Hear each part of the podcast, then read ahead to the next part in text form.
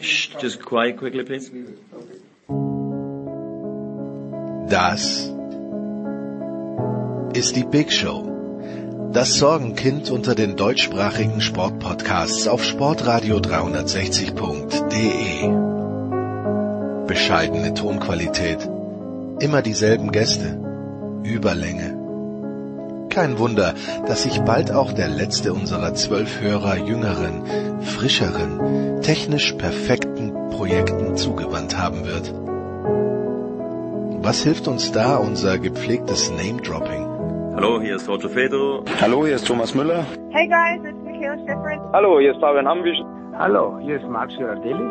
Hallo, Sie hören Christoph Daum. Nichts. Trotzdem, die Big Show. Fast live aus den David Alaba Studios. Jetzt. Ihr hört Sportradio 360. Hilft ja nichts.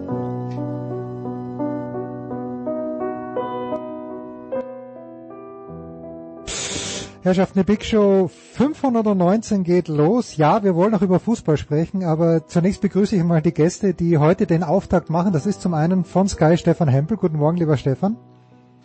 Servus in die Runde. Und Thomas Wagner, RTL Magenta Sport. Guten Morgen, lieber Thomas.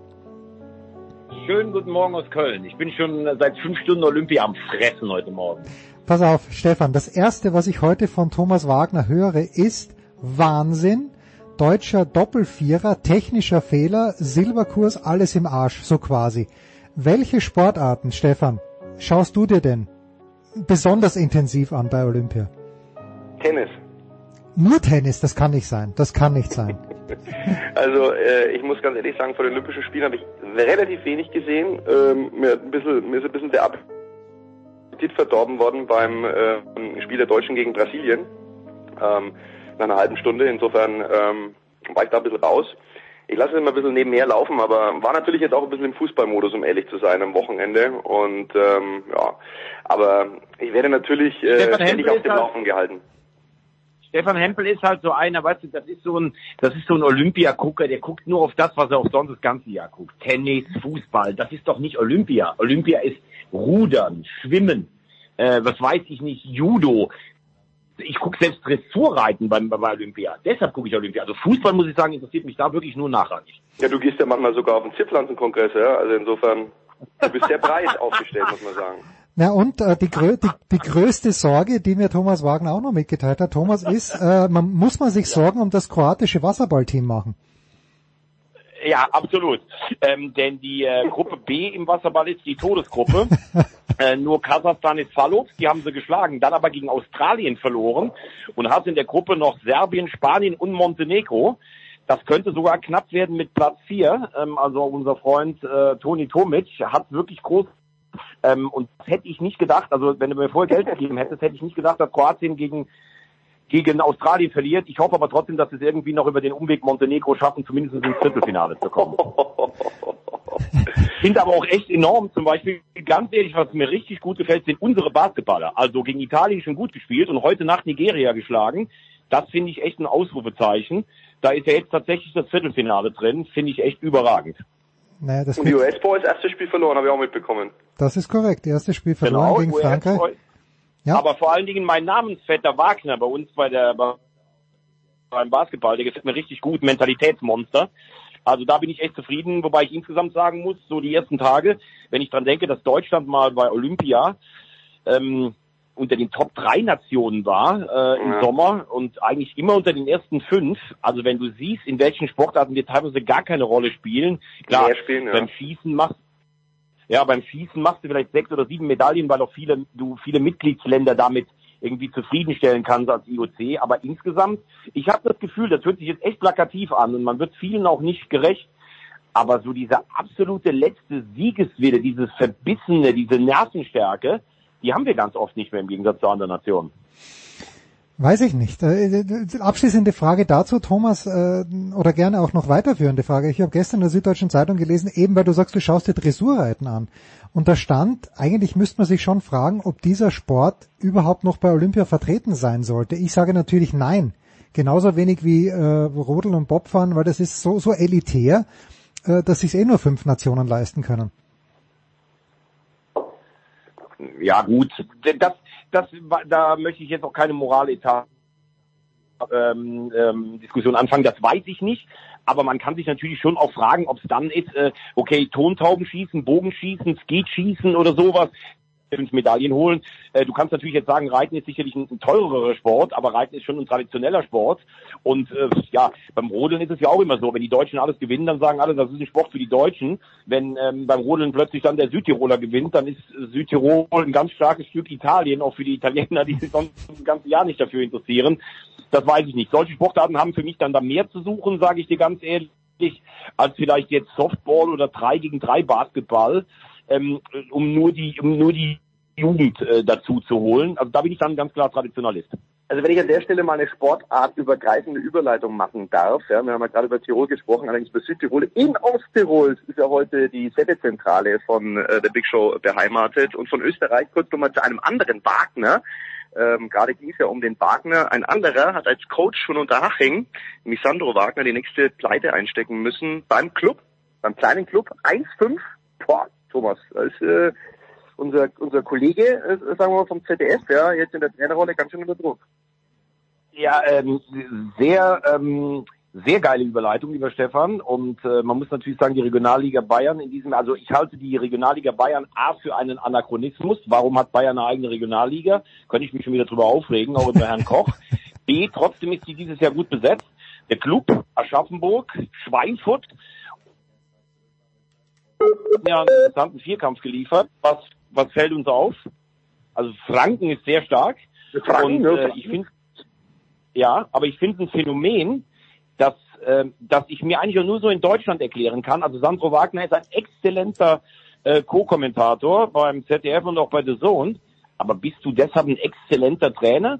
Ich verstehe auch, wenn Unterhaching sagt, wir wollen uns ein bisschen einen Namen holen.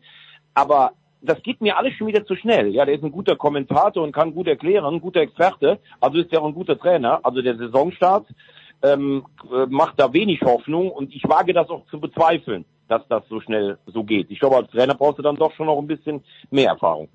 Ja, ist der, ein, ist der, Stefan, ist der Einstieg nicht ein ich weiß gar nicht, ist der Einstieg bisschen hoch für Sandro Wagner? Äh, ich, ich, erinnere mich, Toni Polster war ja, glaube ich, für drei Tage Trainer bei Admira Wacker, jetzt bei FC Victoria Wien. Aber anderes Beispiel, Andrea Pirlo, ohne Trainererfahrung Juventus Turin. Kann man, gibt es da überhaupt eine Faustregel, Stefan? Wann sollte ein Trainer überhaupt, Trainer werden? Na, überhaupt nicht gibt es eine Faustregel. Das Fragezeichen von Thomas äh, kann ich natürlich hundertprozentig äh, unterschreiben. Ähm, es ist keine normale Situation oder es ist äh, keine wie soll man sagen, ähm, es ist nicht äh, vorauszusetzen, dass wenn du ein guter Spieler warst oder vielleicht dann auch ein guter Experte bist, dass du automatisch ein guter Trainer bist. Es gibt aber Talente, ähm, die, die haben halt beides. Ja? Also die waren gute Fußballer und können dann quasi ihr ihr, ihre Spielintelligenz, ihr taktisches Verständnis, ihr, ähm, ihre, ja, ihre Empathie, sage ich jetzt auch mal, mit Menschen umzugehen, äh, ähm, auch Gruppen dann irgendwie äh, zu motivieren, auch als Trainer umsetzen. Also das ist völlig äh, unterschiedlich. Aber dass das automatisch so ist, wie Thomas das gerade nochmal kritisch angemerkt hat, ähm, auf, auf keinen Fall. Sehr unkritisch, Thomas, habe ich Freitagabend und ich habe wirklich fast das ganze Spiel gesehen. Ich war kurz davor begeistert zu sein vom HSV ich weiß, äh, mir, ich bin emotional dem HSV nicht verbunden, aber wie hast du denn den ersten Auftritt gesehen auf Schalke? Ähm, ich habe ihn mit äh, zwei ähm, Kollegen zusammen geguckt in München in, äh, in der Kneipe, in der Hopfendolde, geiler Laden, ähm, weil ich am Sonntag, äh, am Samstag habe ich die Moment, Bayern Moment, gegen, Moment, äh, Moment. Ajax moderiert. Wo, wo, wo ist die Hopfendolde in etwa? Also ich kenne natürlich nur das Stadion, dem ich treu ergeben bin, aber die Hopfendolde, da, da brauche ich jetzt ungefähr äh, eine geografische Angabe. Ja, das ist äh, das ist irgendwo in, in Schwabing da so ein bisschen auf dieser Amüsiermeile. Also einfach so eine so eine richtig ja so eine richtig geile Fußballkneipe. Ich glaube, der Bayer sagt liebevoller Batzen dazu, aber ich ich fand's großartig da, muss ich sagen. Und äh, ich bin eigentlich ohne relativ große ohne relativ große Erwartungen hingegangen, weil der HSV hat mich in den letzten Jahren halt wirklich oft genug enttäuscht. Ich muss auch ganz ehrlich sagen, dass ich ähm, mit unserem Trainer ähm, Tim Walter, den ich natürlich jetzt länger nicht gesehen habe, auch ähm, gefremdelt habe ähm, oder also zu Beginn, weil ich finde, der hat in Kiel schon einen schönen Fußball spielen lassen, in Stuttgart teilweise auch, aber so das drumherum vom Auftreten und so, das hat mir, das hat mir alles nicht so besonders gut gefallen. dann viele Verletzte und Corona in der Vorbereitung. Muss aber sagen, was ich am Freitagabend gesehen habe, das hat mir das erste Mal wirklich seit Jahren mal richtig, wo ich aus einer Kneipe rausgegangen bin, habe gedacht, ey, das hat mir richtig gut gefallen. Also du liegst zurück, du verschießen elf Meter und hast dann 73 Prozent Ballbesitz. Du bist mutig, du bist griffig, du hast das nicht vorher nur angekündigt, sondern du setzt das auch um. Du willst in der Schlussphase nicht nur einen Punkt auf Schalke mitnehmen, du willst das Spiel gewinnen. Also ich fand es einfach großartig, muss ich sagen. Ich fand das Spiel insgesamt auch auf einem richtig guten Niveau. Und ähm, es hat richtig, als HSV-Fan seit ganz langer Zeit mal wieder richtig bedingungslos Spaß gemacht, sich dieses Spiel anzugucken. War hervorragend. Ich sage aber nicht, dass das heißt, dass wir aufsteigen. Ich sage nur einfach, wenn sie immer so spielen, dann können sie wegen mir auch Fünfter werden, wenn sie, wenn dann die jungen Spieler sich entwickeln. Das will ich sehen, wie am Freitag. Über wen haben wir mehr gelernt, Stefan? Über die Hamburger oder über Schalke? Ist, ist Hamburg wirklich so gut oder ist Schalke hm, vielleicht nicht ganz so schlecht, wie es dann gerade in der zweiten Halbzeit? Also ich habe auch so in meiner Timeline ein paar Schalker auf Twitter, die da schon bemängelt haben, dass einfach das Bemühen auch gar nicht da war, nach vorne zu spielen, was ja bei äh, 27 Prozent Ballbesitz dann eigentlich dafür spräche, dass es eben nicht da war, dieses Bemühen. Ja, beides. Also ähm, ich möchte aber vorneweg eins noch ähm, schicken, weil ich hatte nämlich die Diskussion, ich, hab, ich war auf Schalke und habe ähm, das Spiel geguckt. Wir waren dann mit Sky am Wochenende unterwegs und sind dann weiter nach Bremen äh, zum, zum Topspiel ja. am Samstag. Und ähm, da ging es dann wirklich auch um die Frage, ähm, wie bewertest du ein Spiel? Also nach dem Ausgang, klar, äh, 3-1 für den HSV, wenn man dann die Torchancen aufaddiert, ähm, hat der Kollege Tusche ja angemerkt, wäre auch unentschieden möglich gewesen. Ich muss aber ganz ehrlich sagen, es war ein hochverdienter Auswärtssieg für den HSV, weil Spielkulturen auch, auch eine Rolle spielen. Da kommt natürlich Ballbesitz dazu und ähm, da hat Schalke ja wirklich auch enttäuscht. Ne? Nach dem frühen 1-0, ähm, ich glaube, das war für die ähm, so so so überraschend, dass das, glaube ich, kam. Die wussten gar nicht, was sie damit anstellen sollen. Wurden danach äh, wirklich auch dominiert, waren nur hinten drin gestanden. Man muss ja dazu sagen, es waren keine Auswärtsfans dabei, sondern nur äh, Heimfans in der Feldins Arena. Das sollte ja eigentlich auch nochmal äh, der, der Heimmannschaft helfen. Davon war nichts zu sehen. Klar hatten die auch ihre Chancen, aber wenn ich wenn ich ähm, dann den Strich drunter mache, war es ein wirklich verdienter Auswärtssieg.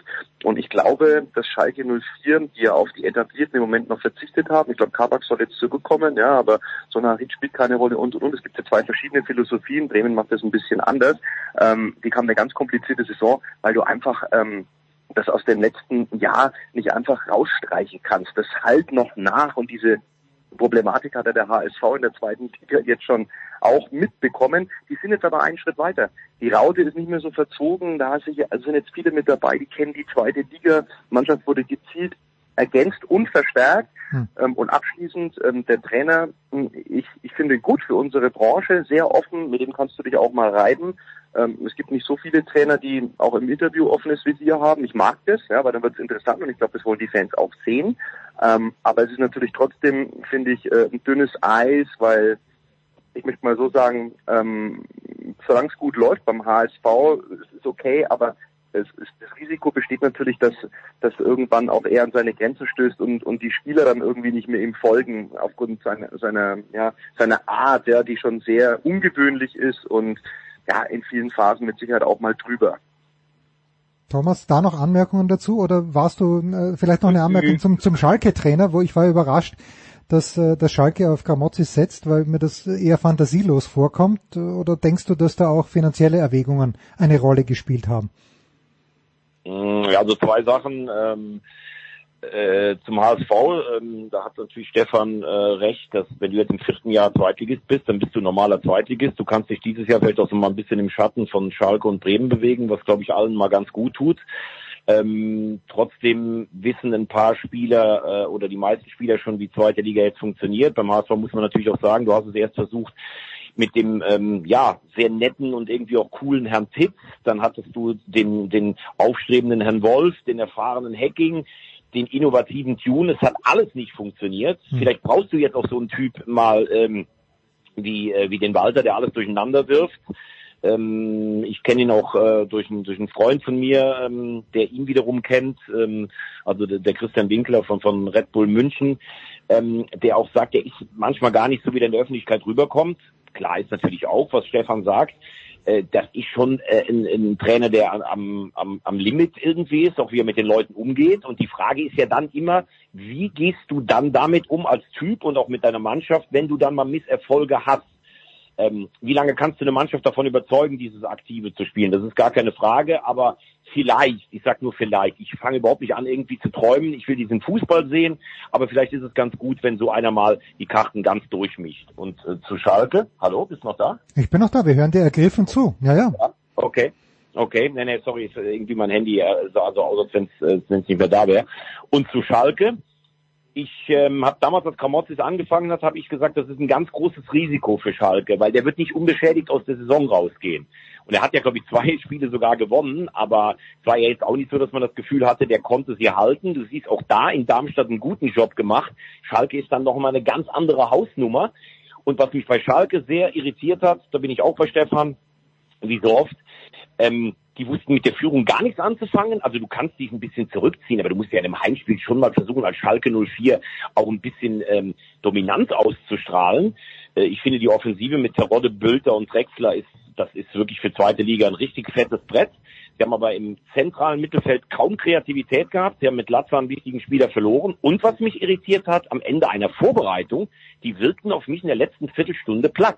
Hm. Im Gegensatz zum HSV, der nach vorne gespielt hat. Klar, sie hatten auch Chancen durch Terodde noch. Heuer Fernandes übrigens überragend gehalten. Ich glaube, ich würde keinen neuen Torhüter für zweieinhalb Millionen holen, weil er endlich mal das gezeigt hat, was er in Darmstadt gezeigt hat. Aber ähm, äh, das war ein hochverdienter Sieg für den HSV und ich glaube, dass es in Schalke natürlich, du spielst jetzt in Kiel und dann hast du zwei Spiele mit Aue und Regensburg, das ist halt richtig zweite Liga. Ähm, ich will es ihnen nicht wünschen, aber das könnte schnell unruhig werden auf Schalke. Kurze Pause und dann kommen wir zum Club, dem Stefan Hempel am nächsten steht.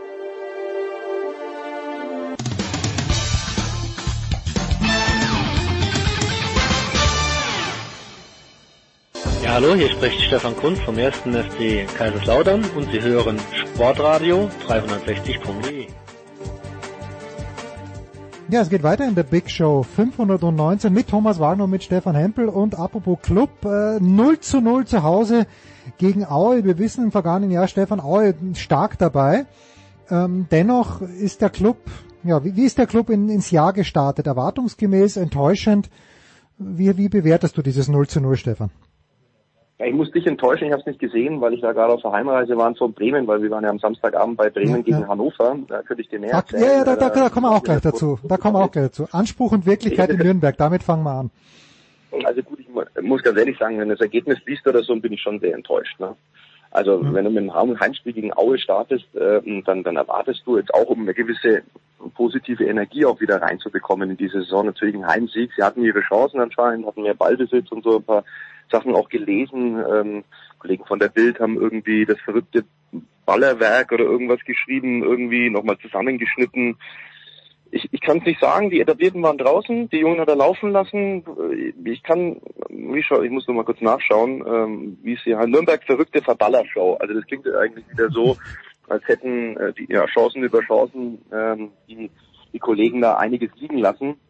Aber ähm, er hat die Jungen laufen lassen, hat äh, etablierte wie, wie, wie Scheffler, Dovedan und auch Hack ne, auf der Bank sitzen lassen. Ich finde es nicht schlimm, ja, wenn die Jungen gut waren. Ich habe da echt keine Meinung, ja, aber das andere sind natürlich welche, die ein bisschen druckresistenter sind. Ähm, ja, ich sehe den Trainer immer noch kritisch, muss ich sagen, weil ähm, weil, weil, weil Traditionsvereine, glaube ich, dann auch äh, Leute brauchen, die, die selber ein bisschen Erfahrung mitbringen. Der hat natürlich jetzt seine Erfahrung auch in der letzten Saison äh, gesammelt. Hinten raus hat es dann ganz gut funktioniert ähm, durch eine Systemumstellung. Ab dem Derby gegen Fürth dann mit Raude sah das alles viel besser aus. Aber 0-0 gegen Aue, aber es ist erster Spieltag. So what? Ja, jetzt spielst du in Paderborn am Freitag. Das werde ich mir übrigens dann 90 Minuten anschauen. Ähm, und dann kann ich mehr sagen. Thomas, du bist Nürnberg. Also man muss natürlich, ja, bitte. Ja. Thomas. Nein, Thomas, sag bitte, Thomas. Man muss ja sagen, Thomas ist äh, auch immer legitimiert, über den fränkischen Fußball auch zu sprechen. Er hat sehr viel Zeit seines Lebens ja auch unter anderem auch am Tucherstrand äh, in, in Neumarkt verbracht. Also insofern weiß er genau, was er äh, ich habe wirklich eine, ich habe wirklich eine Schwäche für das Fränkische, auch für, für die Eisdeichers und den Tucherstand im Eisstadion, wo die hübschen Mädels Weißbier ausgeschenkt haben. Und ja eigentlich der größte deutsche Fußballverein auf alle Zeiten ist. Ähm, der Club hat natürlich sicherlich grundsätzlich auch dieses Problem, wenn du mal zwei, drei gute Ergebnisse in der Vorbereitung einfährst, dann glaubt auch jeder wieder, du bist eigentlich ein natürlicher Erstligist. Ähm, ich finde, man kann gegen Aue sicherlich unentschieden spielen. Also wenn man die zweite Liga jetzt in den letzten Jahren so verfolgt hat, wie ich, ähm, dann hat sich einfach der Fußball total verändert. Früher war vor zehn Jahren, hast du als stärkere Mannschaft eine Stunde lang den Gegner bespielt und dann sind die irgendwann eingebrochen. Ähm, das ist halt heute nicht mehr so. Jede Mannschaft kann 90 Minuten verteidigen, taktisch diszipliniert dagegenhalten, sperrig sein. Ähm, aber Aue ist natürlich dieses Jahr eigentlich von der Qualität eher, glaube ich, unten anzusiedeln. Und mhm. ähm, der Club, äh, sie haben sich nicht groß verändert. Das ist eigentlich erstmal ein gutes Zeichen. Man muss aber auch sagen, und da bin ich auch bei, bei Stefan, mit dem Trainer werde ich nicht so richtig warm. Das ist mir, äh, darin geht es jetzt auch gar nicht um seine permanenten taktischen Ausführungen, sondern ich finde, du musst als Trainer auch so eine gewisse Lockerheit, so eine gewisse Fluffigkeit einfach haben. Und die hat er nicht. Er wirkt für mich so ein bisschen sperrig, äh, er wirkt auf mich so ein bisschen, äh, er will dann gefühlt besonders locker sein. Ich weiß nicht, ob du das eine Mannschaft nicht auch mitbekommt. Halte das für, für relativ schwierig. Ich denke aber, dass der Club auf jeden Fall eine Mannschaft ist, die wir am Ende der Saison unter den ersten sechs sehen werden. Ja. Sehe ich übrigens auch so, apropos Lockerheit, Jens, ähm, ich möchte nur über Hannover was sagen. Die haben übrigens mit Jan Zimmermann jemanden erwischt, den ich äh, am Samstag kennenlernen durfte und da war ich eigentlich ziemlich angetan. Ja, erzähl uns ein bisschen was über das Spiel. Also wir, ich hatte letzte ja. Woche so ein bisschen mit, also mit, mit Marcel Meiner, der ja auch dem HSV eher verbunden ist, gesprochen und da ging es ihm, ging's ihm auch so ein bisschen darum, naja, wen sehen wir dann überhaupt in den Mannschaften? Und er meinte, bei Bremen geht er eigentlich schon davon aus, dass die Hälfte der Menschen, die jetzt noch im Kader stehen, nicht mehr da sein wird. Wie, wie war das Samstagabend und wie ist die Aussicht für Bremen? Er hat gesagt, dass viele Trainerentlassungen wahrscheinlich. Nein, nicht, Tra nicht Trainer, sondern er meint, dass Bremen keine Kohle hat und dass deswegen Spieler verkauft werden müssen. Das, das meinte, also, das meinte ja, ich habe letzte Woche äh, lang mit meinem äh, ehemaligen fränkischen Verbündeten Frank Baumann telefonieren dürfen. ja. ähm, und ähm, ja, Frank hat mir das nochmal auch ein bisschen erklärt, ähm, wie die Situation in Bremen ist. Also durch den Verkauf von Rashica und auf die Anleihe sind die auf jeden Fall handlungsfähig, das ist mal vorneweg. Und ähm, er hat da natürlich eine unglückliche Aussage getätigt, das habe ich ihm dann auch gesagt. Er ist ja immer sehr offen, ehrlich, ich schätze ihn wirklich sehr, er ist ein ganz, ganz netter Kerl, ja. Das ist so äh, Kategorie Dietmar Beiersdorfer auch. Mhm. Ja. Die, die sind fast ein bisschen zu nett für diese Branche, die Jungs. Also muss man ehrlich sagen. Ähm, aber wirklich echt nette, nette, nette Menschen einfach. Und äh, Frank hat auch nochmal gesagt, weil da gab es so diese Schlagzeile mit 15, 20 Transfers. Das stimmt natürlich so nicht, ja, weil da sind natürlich Perspektivspieler, U-Spieler und, und dabei. Er würde einen Teufel tun, acht Stammspieler noch verkaufen. Es mhm. kann sein, dass zwei, drei aus der aus der Startformation noch verschwinden. Dafür ist aber die Bank natürlich auch noch äh, hochkarätig besetzt. Also so ein Augustinsson war ja jetzt nicht mit dabei. Sie haben aber Leute, die vielleicht als Verkaufskandidaten gelten, in der ersten Elf äh, laufen lassen. Wenn ich da an vielleicht an Eggestein denke, an Osako, Sarge und, und, und, und. Das ist eine Top-Mannschaft, ja. Aber das Problem ist einfach, ähm, dass genau wie beim HSV, Hannover 96 auch jetzt eine andere Situation hat. Der, der Boss, Martin Kind, übt nicht mehr den Druck so aus, dass man sagt, man muss aufsteigen, das Budget ist ein bisschen kleiner, die Mannschaft ist gewachsen, weil sie gewisse Abläufe kennt, die zweite Liga kennt, die ist top aufgestellt, die zielverstärkt, top Verpflichtungen, wie ich finde, mit Kerk, ähm, mit, mit Üt Stolze, übrigens muss man Sebastian heißen, wenn man bei Hannover 96 verpflichtet werden äh, soll, ja. Und ähm, der war der dritte noch, Stolze, äh, Sebastian Kerk und Ernst natürlich von der Spielvereinigung Kräuter Fürth, der noch gar nicht auf seiner besten Position am Wochenende gespielt hat, nämlich auf der 6, obwohl er eigentlich die 10 ist, die er auch auf dem Rücken trägt. Also die haben sich gezielt verstärkt, haben jetzt auch auf der Managerposition und der Trainerposition nicht die ganz großen Namen geholt. Und, und da ist, ist so ein bisschen Wandel der Zeit bei Hannover 96. Und das tut denen unheimlich gut. Das merkt man auch, wenn man den Spielern spricht, den Druck nicht zu haben. Kind sagt, hey, in den nächsten drei Jahren schauen wir, was passiert. Budget ist ein bisschen kleiner und dann spielt sich's auch ein bisschen leichter. Mhm. Ja, und die waren ein Bomb, also ein Bombenauswärtsspiel gemacht. Das muss man wirklich sagen, die müssen das Spiel gewinnen. Dux macht ein Weltklasse-Tor, diesen Chipball hat noch zwei Riesenchancen liegen, zweimal Aluminiumpech. Und jetzt zu Werder Bremen. Bei Werder hast du das Problem, okay, schaust genauso wie auf Schalke auf den Kader und Thomas hat vorhin gesagt, Mensch, hier der Sturm von Schalke, die Offensive kann, kann sich doch sehen lassen. Ja? Ähm, bei, bei Werder Bremen sind das alles Leute, die womöglich noch den Verein verlassen. Und jetzt versetze ich mich in die, in die Spieler hinein. Du bist nicht mit einem, also du bist, bist, ist nicht klar, wie deine Perspektive aussieht. Bist du bei der Bremen in dieser Saison, ne, schaust du noch auf andere Vereine, wo geht's hin, Umzug hin und her, bist du dann 100 Prozent auf dem Platz? Nee, bist du nicht. Hm. Also das kann mir keiner erzählen. Ähm, der Einzige, der das gut hinbekommt, da musst du wirklich ein starker Charakter sein. Ich glaube, ich glaube, äh, Fußball, da geht auch viel über Einstellung und, und, und Mentalität und alles ist doch klar. Ja? Und da musst du dich auch committen, da musst du, da musst du, ähm, musst du ruhige Rahmendaten haben und keine Unruhe, wo du weißt, okay, in zwei, zwei Wochen oder so, äh, keine Ahnung, bin ich vielleicht in der Premier League oder wie auch immer, spiele aber jetzt noch für Bremen, will ich mich da noch verletzen? Auch nochmal ein Aspekt, den ich an der Stelle unbedingt nennen muss, ja so ein immer Toprak, der hat das super hinbekommen, der sagt ja selbst, ey, ich Kapitän, klar, schwierig, ja, aber es kann sein, dass ich in zwei Wochen noch den Verein verlasse. Der hat es super gemacht, ja, weil das ist so ein Charakter, der, der haut sich rein, hat das 1-0 auch mit äh, noch initiiert, also war da aktiv in der Situation noch beteiligt und deswegen hat Bremen natürlich auch ein Problem, weil bis zum Transferfenster äh, Schluss ähm, bis es geschlossen wird, das Fenster, ist es eben noch unruhig in diesem Verein und dieser Mannschaft. Und so spielen die natürlich auch Fußball. Und dann, und dann kommt ein Anfang, ein neuer Trainer und hat vielleicht auch nicht die Spieler, mit denen er länger plant. Du musst ja auch was einstudieren. Also für, für was ist eine Vorbereitung gut? Da trainierst du mit, mit Leuten, die vielleicht dann äh, in, in der Schlüsselrolle überhaupt keine Rolle spielen in der Saison. Und da sind Hannover und der HSV einfach einen Schritt weiter. Und das hast du am Wochenende gesehen. Bin ich, äh, bin ich absolut bei, bin ich absolut bei Stefan. Äh, bei einem muss ich ihm leider widersprechen, äh, ob der ein netter Kerl ist oder nicht. Für mich ist Dietmar Beiersdorf einer der Totengräber des HSV, obwohl er sicherlich sein Herz für den HSV ähm, hat. Genauso wie Herbert Bruchhagen, der uns immer erzählt hat, äh, was alles schief läuft, aber äh, mit Initiator dieses ganzen Wahnsinns war. Wie auch übrigens Beiersdorfer, der Lavadia geopfert hat, weil er mit Kühne, äh, Kalmund und Struth irgendwas aufbauen wollte. Also äh, da, da habe ich jetzt schon Puls, wenn du mir sagst, super netter Typ und sowas. Äh, da, also bin ich echt richtig sauer über den. Egal, anderes Thema. Äh, bei Bremen bin ich bei dir. Das ist alles andere als einfach, diese Situation. Äh, auf der anderen Seite ist die Mannschaft, die da am Platz war, bei Bremen eigentlich von den Einzelspielern so gut und ich war schon von dem Auftritt echt enttäuscht, weil das war ja völlig ideenlos. Und da wird für mich die Frage halt sein, wird Markus Anfang, der in Kiel und Darmstadt einen richtig guten Job gemacht hat, kann er das auf Bremen übertragen? Er ist zwar mit Köln eigentlich aufgestiegen, also er wurde entlassen, glaube ich, er hätte noch einen Punkt gebraucht aus vier Spielen oder sowas.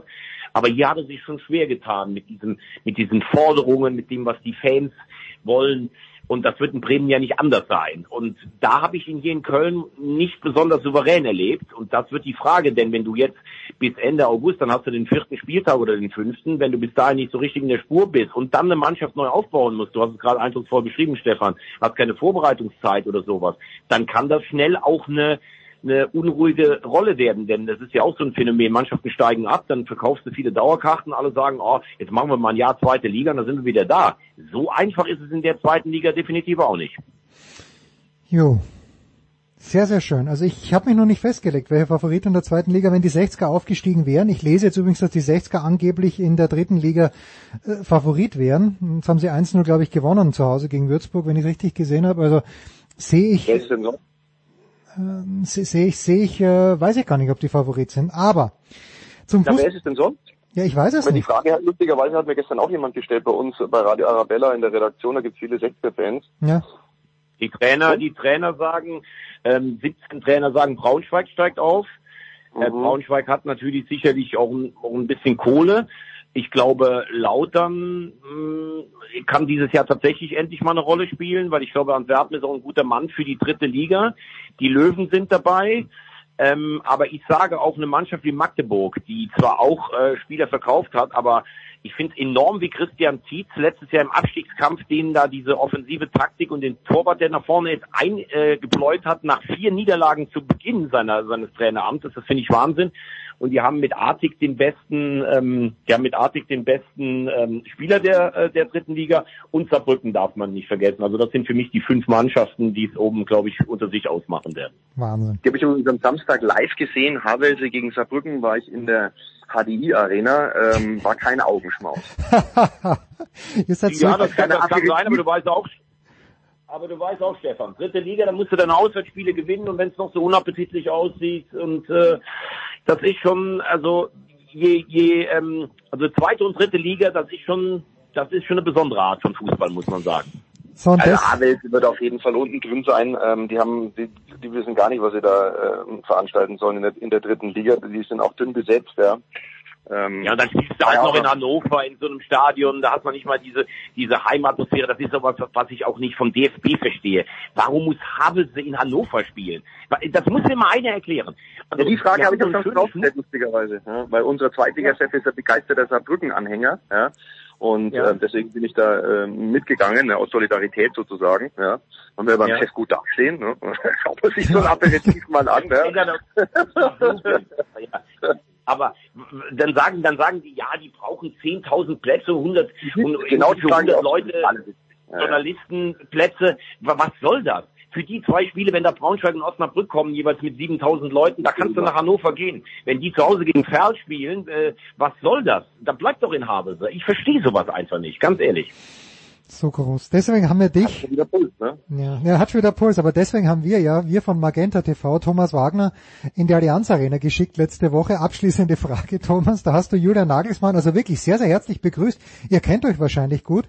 Aber welchen Wert hat so ein Vorbereitungsspiel gegen Ajax Amsterdam, wenn äh, nicht die B, sondern die C-Mannschaft am Start ist? Also dir hat vielleicht Freude Also ich gemacht. war ja nicht für, ich, ich war ja nicht für Magenta da, ich war für RTL da. Ah, okay. Und es ist ja, das, es ist ja, ja, es ist schon ein Stück weit auch erstaunlich, dass wir bei diesem Spiel, du hast natürlich recht, also außer Upamecano und und äh, ähm, Richard war ja keiner, der gespielt hat oder oder Choupo-Moting, wo- die man sich vorstellen kann in einer Startformation eines Hm. Bundesligaspiels, ne?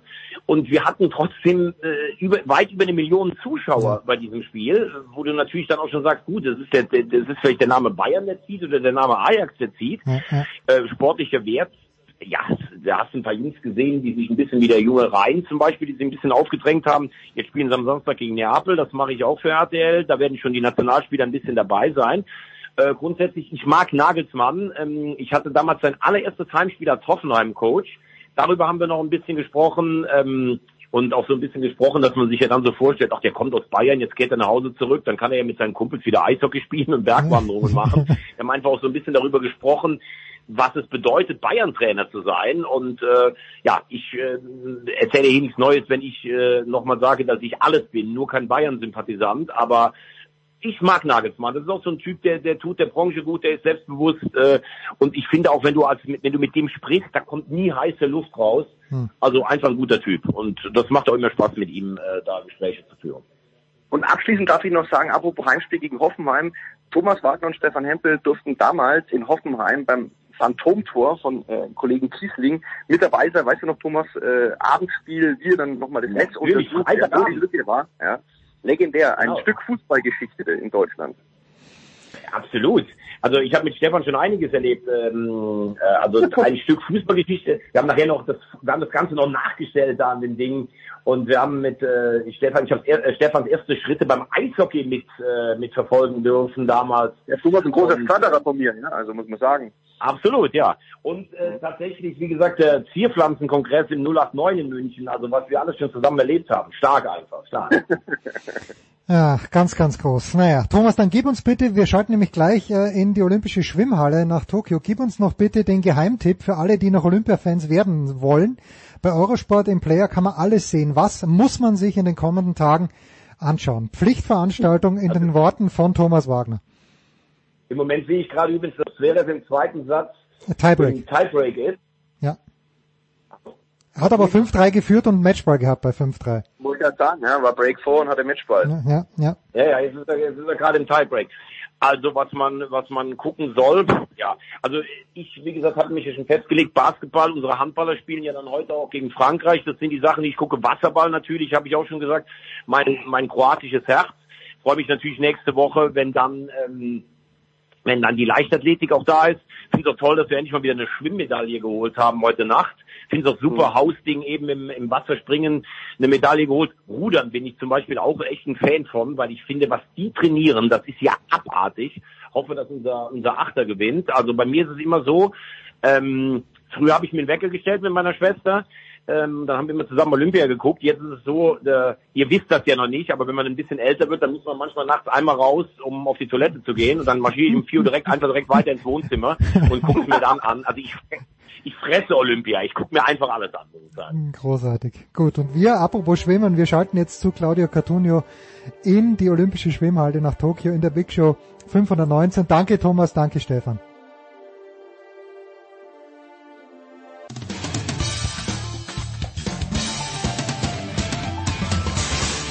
Ja, hallo, hier ist äh, Lennart Kempner und äh, ihr hört gerade äh, Sportradio 360. So, dann lass uns anfangen.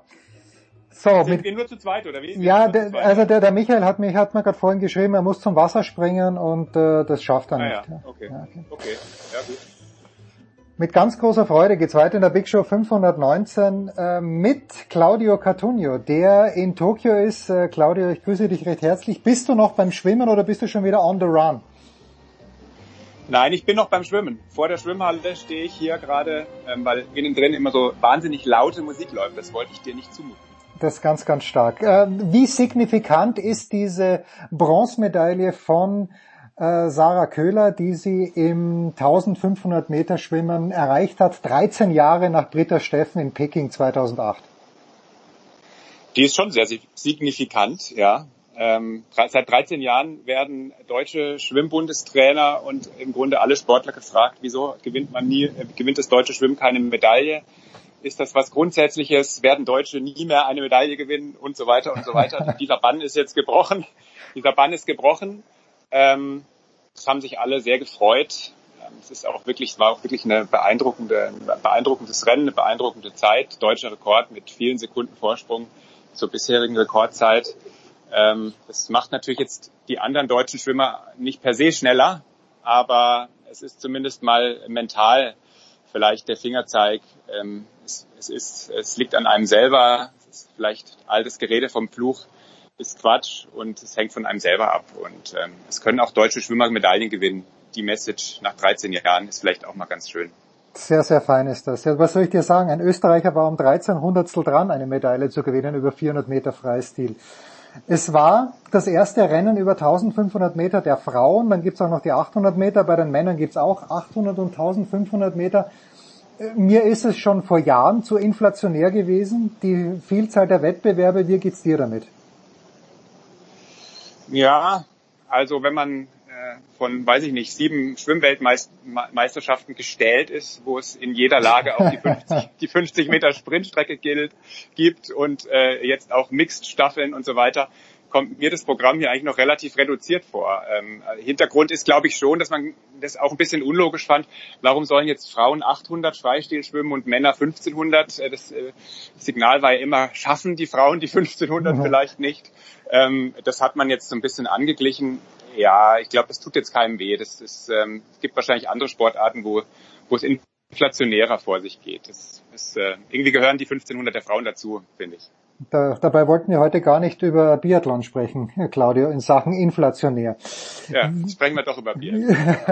Welchen Mehrwert, also beim Fußball war es ja so, leeres Stadion, haben wir uns gedacht, na toll, da hört man, was die Trainer rein, was die Trainer äh, reinbrüllen. Gibt es irgendeinen Mehrwert dadurch, dass beim Schwimmen keine Zuschauer sehen? Hört man da irgendwas, was man normalerweise in einer vollen Halle nicht mitbekommen würde? Nein, hört man nicht. Die Athleten sowieso nicht. Die reden sehr selten beim Schwimmen. Die Trainer eigentlich auch nicht. Höchstens mal ho, ho, ho. Hm. Ähm, und ich muss ganz ehrlich sagen, es ist auch gar nicht so still. Ähm, okay. Das Erstaunliche ist wirklich, also es sind sehr, sehr viele, ähm, die, die, Schwimmteams der jeweiligen Nationen sind ja logischerweise sehr groß weil es einfach auch so eine Kernsportart ist. Es sind äh, zum Teil 20, 30 Schwimmer, Trainer, Betreuer pro Land auf der Pressetribüne, alle schön so versetzt mit Abstand. Aber da wird natürlich schon gerufen und gebrüllt und gejubelt und äh, mit Tröten getrötet. Ähm, also es ist eigentlich eine ganz schöne Stimmung, ehrlicherweise. Es ist, ähm, es gibt ja beim Schwimmen immer die Vorläufe und die die End, die Finalsession ähm, und es ist so ein bisschen Vorlaufstimmung auch in den Finals. Aber das sagen eigentlich alle Athleten. Ähm, ihnen ist es wirklich das Wichtigste, dass ihre Teamkameraden da sind, dass sie jemanden einen Bezugspunkt haben auf der Tribüne, ähm, wo sie hinschauen können, äh, wo sie irgendwie die Emotionen teilen können. Also klar ist es was ganz anderes, wenn hier dann so eine Halle explodiert. Aber es ist, es ist nicht so schlimm wie Geisterspielfußball ganz am Anfang. Es ist schon, es ist schon eine Atmosphäre da. Nur halt ein bisschen eine reduziertere, intimere, so ein bisschen auf die Schwimmfamilie reduziert. Aber nicht schlecht, ehrlicherweise.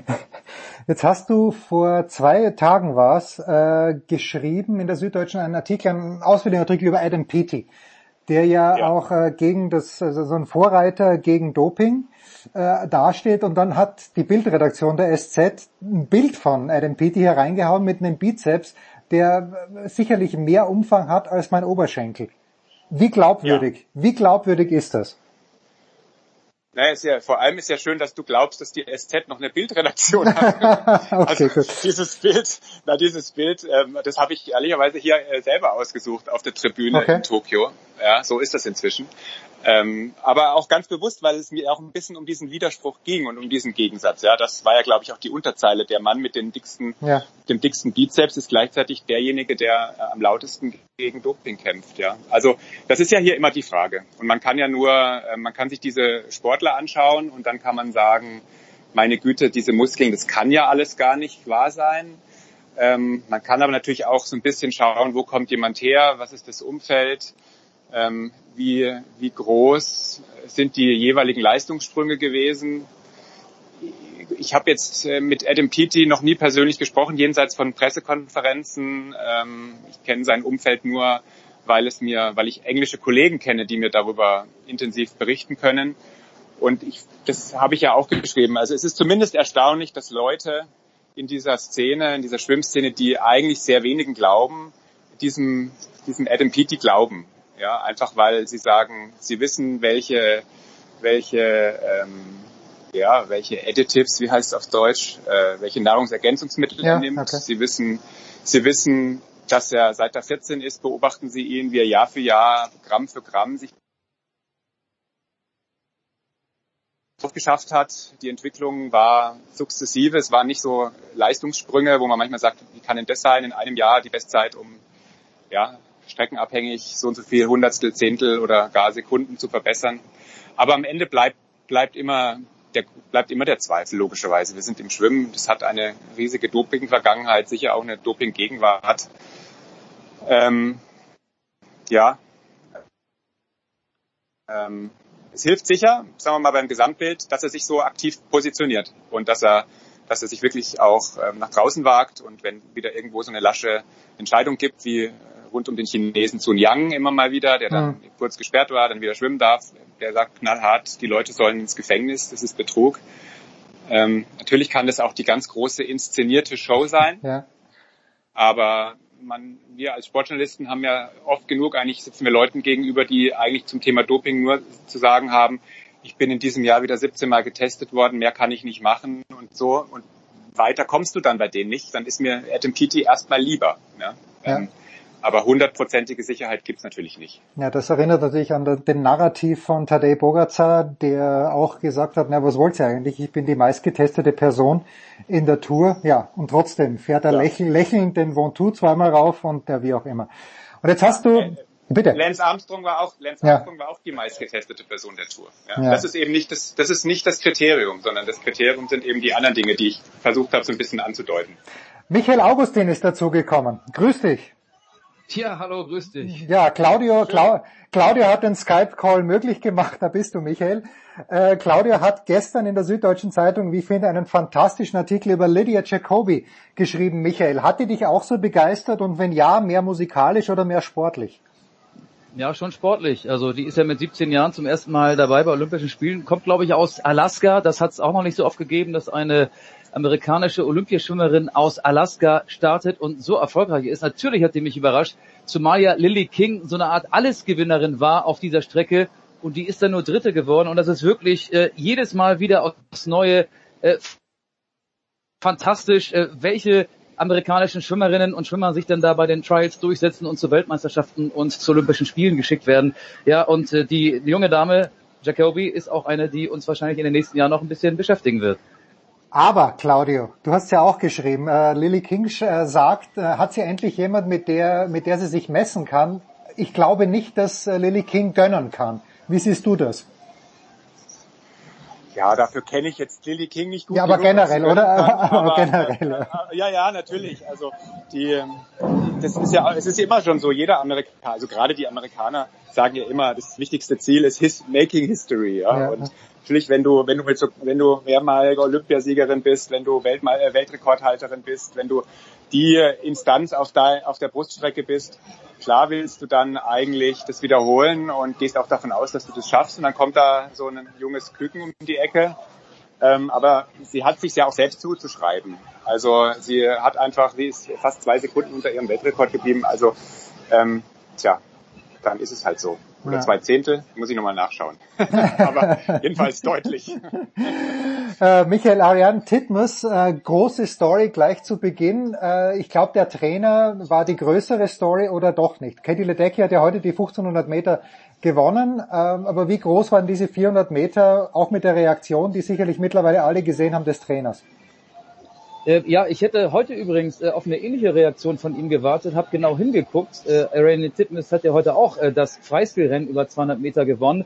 Und das war für seine Verhältnisse ein sehr zurückhaltender Jubel. Er hat sich dann ja den nächsten, der neben ihm stand, gegriffen und ihn in die Arme genommen. Das waren wahrscheinlich ähm, australische Teammitglieder und hat sie dann, als sie zur Siegerehrung ging und an ihm vorbeiging, auch nochmal ganz fest in den Arm genommen. Aber er hat heute kein Plexiglas zertrümmert, er musste nicht von japanischen Volunteers irgendwie zurückgehalten werden, wobei äh, die junge Dame, die da in dem Video zu sehen war, die hätte sich ja gar nicht an ihn herangetraut. Aber äh, sportlich ist das großartig, was Ariane Zitmus zeigt. Die ist ja auch erst 20 und hat jetzt zweimal Katie Ledecky geschlagen und äh, eben über 200 Meter Freistil hat nicht nur Titmus sie geschlagen, sondern auch noch drei weitere. Ledecky ist nur Fünfte geworden hm. und das ist, finde ich, äh, eine ebenso große Überraschung wie die erneut großartige Leistung von Ariane Titmus. Okay. So, Claudia, und dann müssen wir natürlich, obwohl es schon ein bisschen länger her ist, auch ein Wort über Ahmed Hafnaoui verlieren. 18-jähriger Tunesier. Und das hast du gerade vorhin gesagt, Adam Peaty konnte man beobachten, wie er jedes Jahr besser geworden ist. Wie schaut das mit Sportskamerad Hafnaoui aus? Ja, ich muss ehrlich sagen, ich habe mich jetzt mit dem nicht im Detail äh, beschäftigt. Ja. Das war das Rennen, wo auch der deutsche äh, Henning Mühleitner ja Vierter ja, geworden ist. Auch die beste Platzierung seit Jahrzehnten fast, ähm, ähm, beziehungsweise ganz genau seit 2012, ähm, als Steffen Deibler auch Vierter wurde ähm, in London. Ähm, ja, also der hat viel überrascht. Das ist dann immer, immer schwierig, wenn ich, ich kenne so jemanden ja dann auch ähm, noch nicht in dem Moment, wo er da schwimmt. Und dann muss man sich ja immer so ein bisschen entscheiden, mit wem befasst man sich. Ja? In, dem Moment, in dem Fall habe ich mich mit Herrn Mühlleitner und seiner ja, Geschichte befasst. Ähm, ich habe dann natürlich nur so ein bisschen quer gelesen und da sieht man natürlich genau die ganze Bandbreite von äh, das, äh, das Märchen, äh, das Märchen aus Tausend einer Nacht bis hin zu, kann das eigentlich sein, ähm, sechs oder acht Sekunden über persönlicher Bestzeit das kann ehrlicherweise gerade bei jungen Sportlern schon mal sein, ja, weil da sind natürlich die Reserven mhm. noch am einfachsten zu holen, aber sehr viel mehr kann ich dazu tatsächlich nicht sagen. Ja. Michael, magst du da was anfügen und magst du vielleicht auch gleich weiterführen mit äh, dem potenziellen Nummer 1 Schwimmer der Olympischen Spiele mit Caleb Dressel? Wie geht's dem? Äh. Was kann er noch erreichen? Ja, also zu Hafnaoui äh, kann ich noch sagen, ich war sehr überrascht. Der war ja selbst bei den letzten Juniorenweltmeisterschaften kein Finalteilnehmer, ist da glaube ich im Halbfinale ausgeschieden. Da war er dann äh, 16, jetzt ist er 18. Das war eine absolute Sensation, dass er das Finale über 400 Meter Freistil gewonnen hat. Und ich war auch gestern gespannt, wie er sich dann im Vorlauf über 800 Meter Freistil präsentieren würde. Da ist er ja unter anderem dann gegen Florian Wellborg angetreten und ihm gelingt dann auch nicht alles. Er ist Zehnter geworden in einer menschlichen Zeit, die schon von diesem Stern war.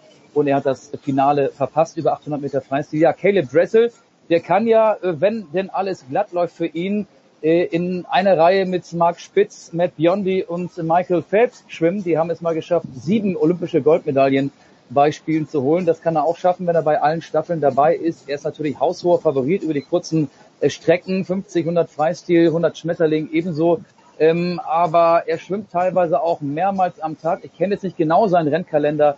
Und das ist dann immer die Frage, was macht das mit einem? Es ist ja dann äh, auch, wäre ja auch ein bisschen menschlich, wenn sein Plan nicht so komplett aufgehen würde. Aber er ist, glaube ich, so wie ich ihn wahrgenommen habe, äußerlich ein sehr extrovertierter Typ mit den ganzen Tattoos. Da sind ja verschiedene Tiere auch auf seinem Arm zu sehen. Aber er hm. gilt eigentlich eher als introvertiert und hat gar keine Lust so auf das ganze Star-Gehabe. Er will einfach nur schwimmen am liebsten schnell schwimmen und das macht er sehr regelmäßig. Ja, gut. Dafür, dafür ist er dort, dafür wird er gut bezahlt. Jetzt, wenn, wenn wir schon über den Amerikaner sprechen, Claudia, noch ganz schnell äh, die dieser Zeitplan, den es da gibt. Ja, also wir Pyeongchang waren, glaube ich, die Biathleten um Mitternacht dran, damit das europäische Fernsehpublikum befriedigt wird. Die Schwimmer haben jetzt im Gegensatz zu anderen Olympischen Spielen, zu Weltmeisterschaften, die Finalläufe am Vormittag. Ist das allgemein akzeptiert oder gibt es da schon zwei, drei Nationen, die sagen, ja Freunde, das passt uns jetzt eigentlich nicht gut rein? Nein, das ist eigentlich akzeptiert. Darauf hat man sich eingestellt. Es war ja 2008 in Peking genauso. Ähm, klar, das läuft dann in Amerika zur Primetime. Das äh, ist der Grund. Ähm, das, die Folge ist möglicherweise, dass wir hier noch keinen Weltrekord gesehen haben. Okay. Ähm, weil die Leute einfach äh, schon auch sagen, also manche sagen gefühlt, ich fühle mich, ich bin Frühaufsteher, ich schwimme gerne morgens, andere sagen, ähm, ich muss mich da rausquälen, ich schwimme lieber abends. Aber alles in allem ist es offenbar so, dass die Zeiten morgens einfach nicht ganz so schnell sind wie abends. Das heißt, es geht dann mehr darum, äh, ja, es geht um die, die Duelle. Natürlich sieht man hier olympische Rekorde, deutsche Rekorde und so weiter. Aber alles in allem sind die Zeiten ein bisschen langsamer und wenn man jemanden fragt, woran liegt das, dann kann das natürlich auch an Corona liegen, daran, dass viele irgendwie ihre Schwierigkeiten hatten in den letzten äh, anderthalb Jahren ihr Trainingsprogramm durchzuziehen, aber viele sagen auch, das liegt daran, dass hier morgens geschwommen, äh, geschwommen wird. Ähm, insofern, ich finde es gar nicht so schlimm. Ich, äh, ich brauche hier keine Weltrekorde. Ähm, ich finde die Rennen auch so spannend. Okay. Ähm, und das ist eigentlich ähm, eigentlich so die, die, die generelle Haltung. Also ich habe noch niemanden wirklich gefunden, der gesagt hat, so geht's nicht oder so. Ähm, das ist schon ganz okay. Wenn ich da kurz noch was anfügen darf, äh, es gibt ja auch jemanden, äh, heute war schön zu beobachten, Finale 200 Meter Schmetterling, da war jemand, der Olympiasieger wurde, fast ein bisschen enttäuscht, dass es kein Weltrekord wurde, und zwar Christoph Milak. Der hat ja vor zwei Jahren äh, Michael Phelps seinen Weltrekord auf dieser Strecke abgenommen und der guckte dann, obwohl er seinen Namen auf der Anzeigetafel entdeckt hatte und wahrscheinlich auch schon vor dem Start wusste, dass er als erster das Becken verlassen würde, relativ ja, nüchtern zur Anzeigetafel. Der hatte sich ganz bestimmt einen Weltrekord vorgenommen und es gibt im, im deutschen Team einige, die haben schon so ein bisschen Probleme damit. Isabel Gose beispielsweise, die musste dann noch zur Dopingkontrolle nach ihrem Vorlauf, der ja abends ist, dann stand das Finale am nächsten Tag an, über 400 Meter Freistil. Da musste man ja auch noch was zu essen kriegen in dieser großen Mensa muss auch ein bisschen gucken, dass man seinen Adrenalinausstoß in den Griff bekommt, dass man irgendwie ruhig schlafen kann. Das hat bei ihr, glaube ich, nicht so gut geklappt. Rookie oder jemand, der schon ein bisschen länger dabei ist von Erfahrung oder eben nicht vorhandene Erfahrung. Ähm, ich glaube, die Amerikaner, die gehen damit super um, aber von den Nationen, für die es ja schon ein bisschen ungewohnt ist, bei den Deutschen gibt es so ein, zwei Beispiele, da ist es dann auch so, dass sie das, glaube ich, nicht ganz so gut finden, obwohl sie es nie so offensiv formulieren würden. Claudia, uh, Claudia, I let you go on this one. Ähm, jetzt ist Sarah Köhler hat also die Medaille geholt. Gibt es noch berechtigte Hoffnungen für das deutsche Team, dass da noch mehr dazu kommen? Ja, natürlich. Also äh, Florian Wellbrock schwimmt morgen. Ähm, da ist die Frage, kann das Gold werden? Ja, ich glaube, dass er sehr, äh, sehr davon ausgeht, dass das äh, über 1500 Freistil, wo er ja auch der Weltmeister ist, ähm, dass er da auch Olympiasieger werden kann. Mhm. Ähm, das ist, da sind wir, sind wir sehr gespannt drauf. Sehr viel mehr, also Philipp Heinz ähm, über ähm, 200 Meter Lagen, der ähm, vor zwei Jahren bei der WM angekündigt hat, ähm, dass das wirklich wissen und jetzt geht er auf die Medaille. Er hat ein bisschen Schwierigkeiten in der Vorbereitung gehabt, ähm, aber ja, Florian Wellbrock ist von Anfang an eigentlich der deutsche Medaillenkandidat gewesen und da sind die Chancen morgen schon relativ klar gegeben, würde ich sagen. Ausgezeichnet. Ich weiß, Michael, du musst weiter. Äh, du wirst den deutschen No, Fahnen... Jetzt, ein bisschen Zeit habe ich schon noch. Ich kam ja auch zu spät. Jetzt kann ich auch ein bisschen länger bleiben. Alles klar. Äh, Claudio, äh, ich, oder fang mal, lass mal so. Claudio, wenn du raus musst, geh raus. Aber du gehst, glaube ich, weiter, Michael, zu Patrick Hausting, wenn ich es richtig gesehen habe, den deutschen Fahnenträger. Ja. Was ist ich das sag aber? Tschüss. Ich sag, ich sag Ciao. Ja? Claudio, ich sage herzlichen Dank. Noch viel, viel Spaß. Gerne. Danke. Tschüss. Claudio. Tschüss. Tschüss. Tschüss. Michael, ja. Äh, Patrick Hausting, was, was ist von ihm zu erwarten? Ja, der ist ja gleich dran in seinem ersten Finale hier bei den Olympischen Spielen. Drei Meter Synchronspringen gemeinsam mit Lars Rüdiger. Die beiden sind Europameister, WM Vierte. Also eine Medaille ist von ihm auf jeden Fall zu erwarten. Und auch eine Medaille im Einzel 2016 vor fünf Jahren in Rio ist er ja auch Bronzemedaillengewinner geworden im drei Meter vom drei Meter Brett.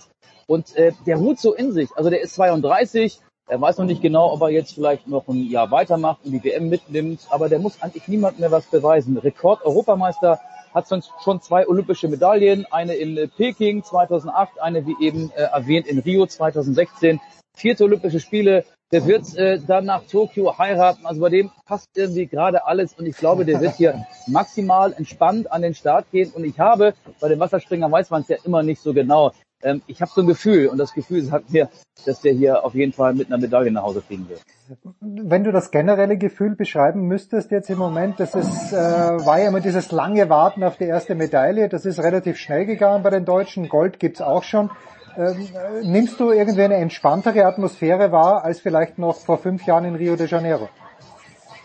Da muss ich dir ganz ehrlich sagen, weiß ich gar nicht mehr, wer damals die erste deutsche Goldmedaille geholt hat. Ich, ich glaube auch nicht, dass so eine Goldmedaille, die dann, sagen wir mal, im Kanuslalom geholt ja, wird, ja, auch okay. eine Auswirkung auf den Wasserspringer hat oder auf den Schwimmer.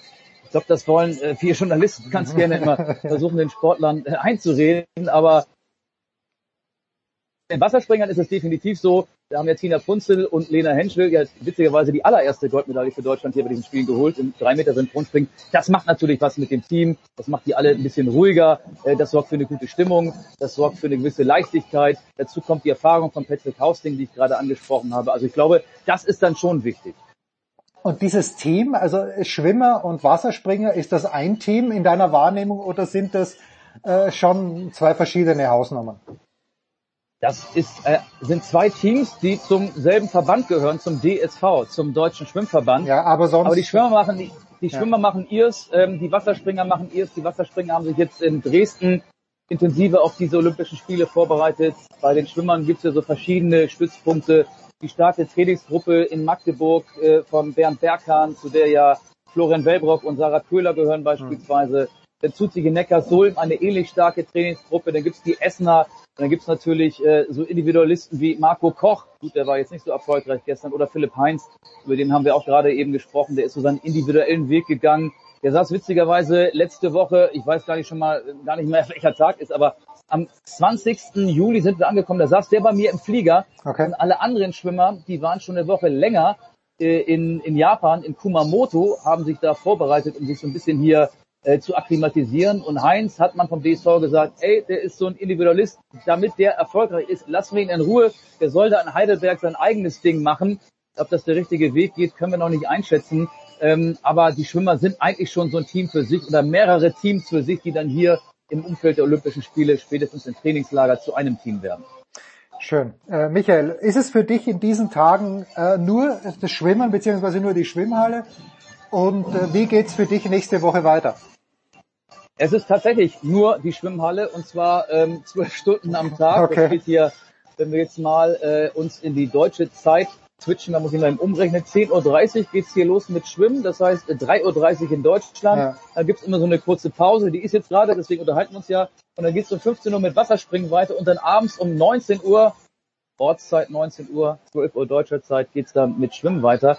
Es ist ja so, dass wir hier Shuttle-Busse benutzen, um zum IBC, zum International Broadcast Center zu fahren. Die fahren jetzt aber nicht so regelmäßig, da lohnt es sich fast gar nicht. Da muss man dann auch immer durch Sicherheitsschleusen, wird gescannt, da gibt's dann so witzige Szenen.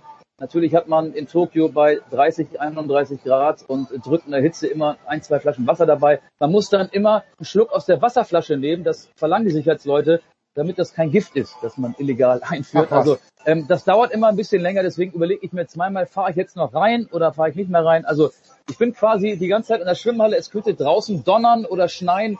Ich würde das alles nicht mitkriegen. In der Schwimmhalle sind immer angenehme Temperaturen. Ja, das ist so mein, mein, mein, mein, mein Tagesrhythmus. Die Schwimmer machen ja am 1. August Schluss. Die Wasserspringer ziehen durch bis zum 7. August und ah, okay. so lange werde ich dann auch mich hier in der Halle aufhalten. Das ist in diesem Jahr anders als bei vorherigen Olympischen Spielen. Da konnte man auch mal von einem Venue, also von einer Sportstätte zur anderen gehen, wenn man Zeit hatte. Das ist wegen äh, aber das war ja auch vorher klar. Ausgezeichnet. Dann bedanke ich mich ganz, ganz herzlich bei dir, Michael. Vielleicht haben wir nächste Woche, Woche nochmal die Chance, uns zu hören. Das war's äh, mit Michael Augustin, mit Claudio Cartunio. Kurze Pause. Big Show 519.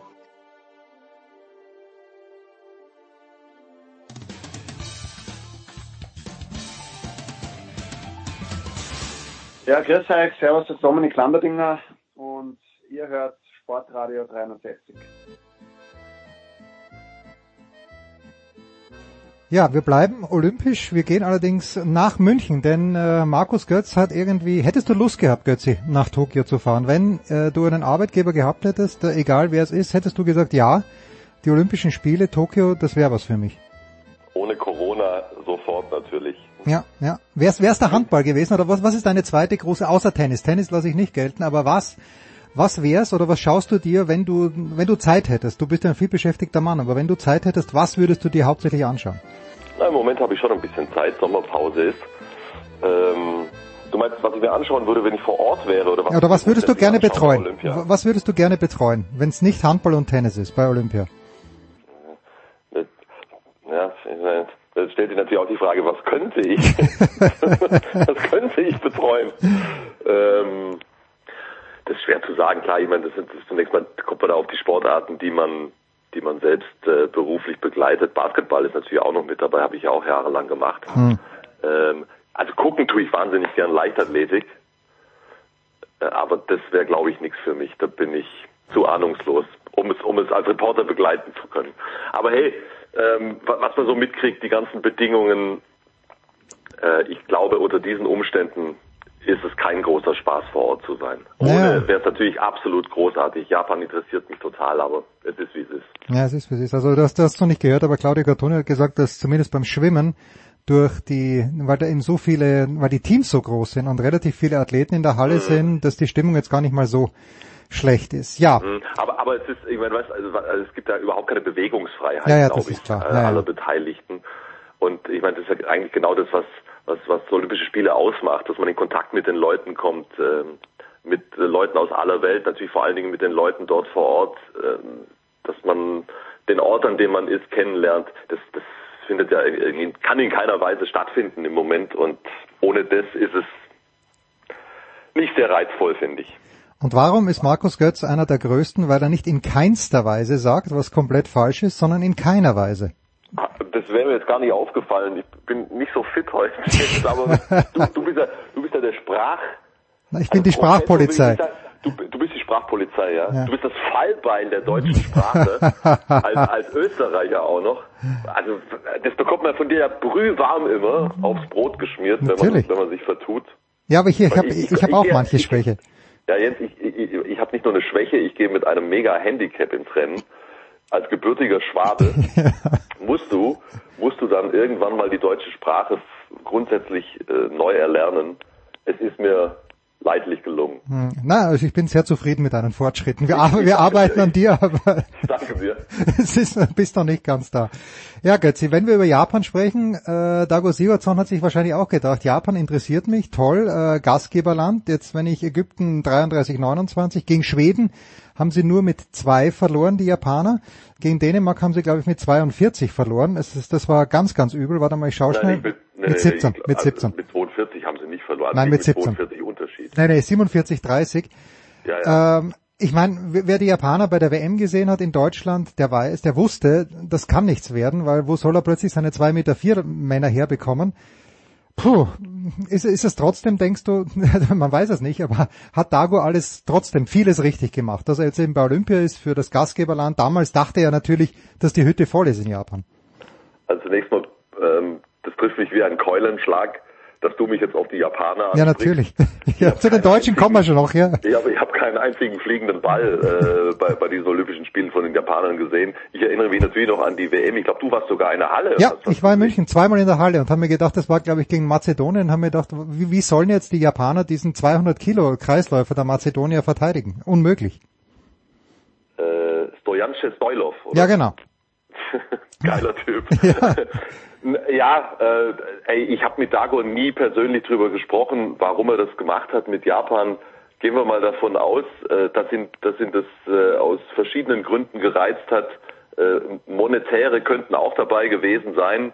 Äh, grundsätzlich, klar, äh, ein, ein, ein Land bei den Heimolympischen Spielen zu betreuen, unter ganz anderen Vorzeichen damals die, die, die Aufgabe angetreten, wie du gerade schon skizziert hast. Das ist sicher alles nicht ganz so gekommen, wie er sich das vorgestellt hat, aber damit steht er nicht alleine auf diesem Planeten. Ja, Keine Ahnung, also, also wenn du zum Beispiel das Ergebnis, nur das Ergebnis, ich habe nichts gesehen, ja, also Gegen Schweden, nichts erzählen ja. drüber, aber gegen die Schweden siehst, dann, dann muss man ja schon annehmen, dass er, dass er aus den gegebenen Möglichkeiten ja das Maximale rausholt. Also ich, ich, ich kann mir beim besten Willen nicht vorstellen, dass Dagur davon ausgegangen ist, dass er um Medaillen spielt.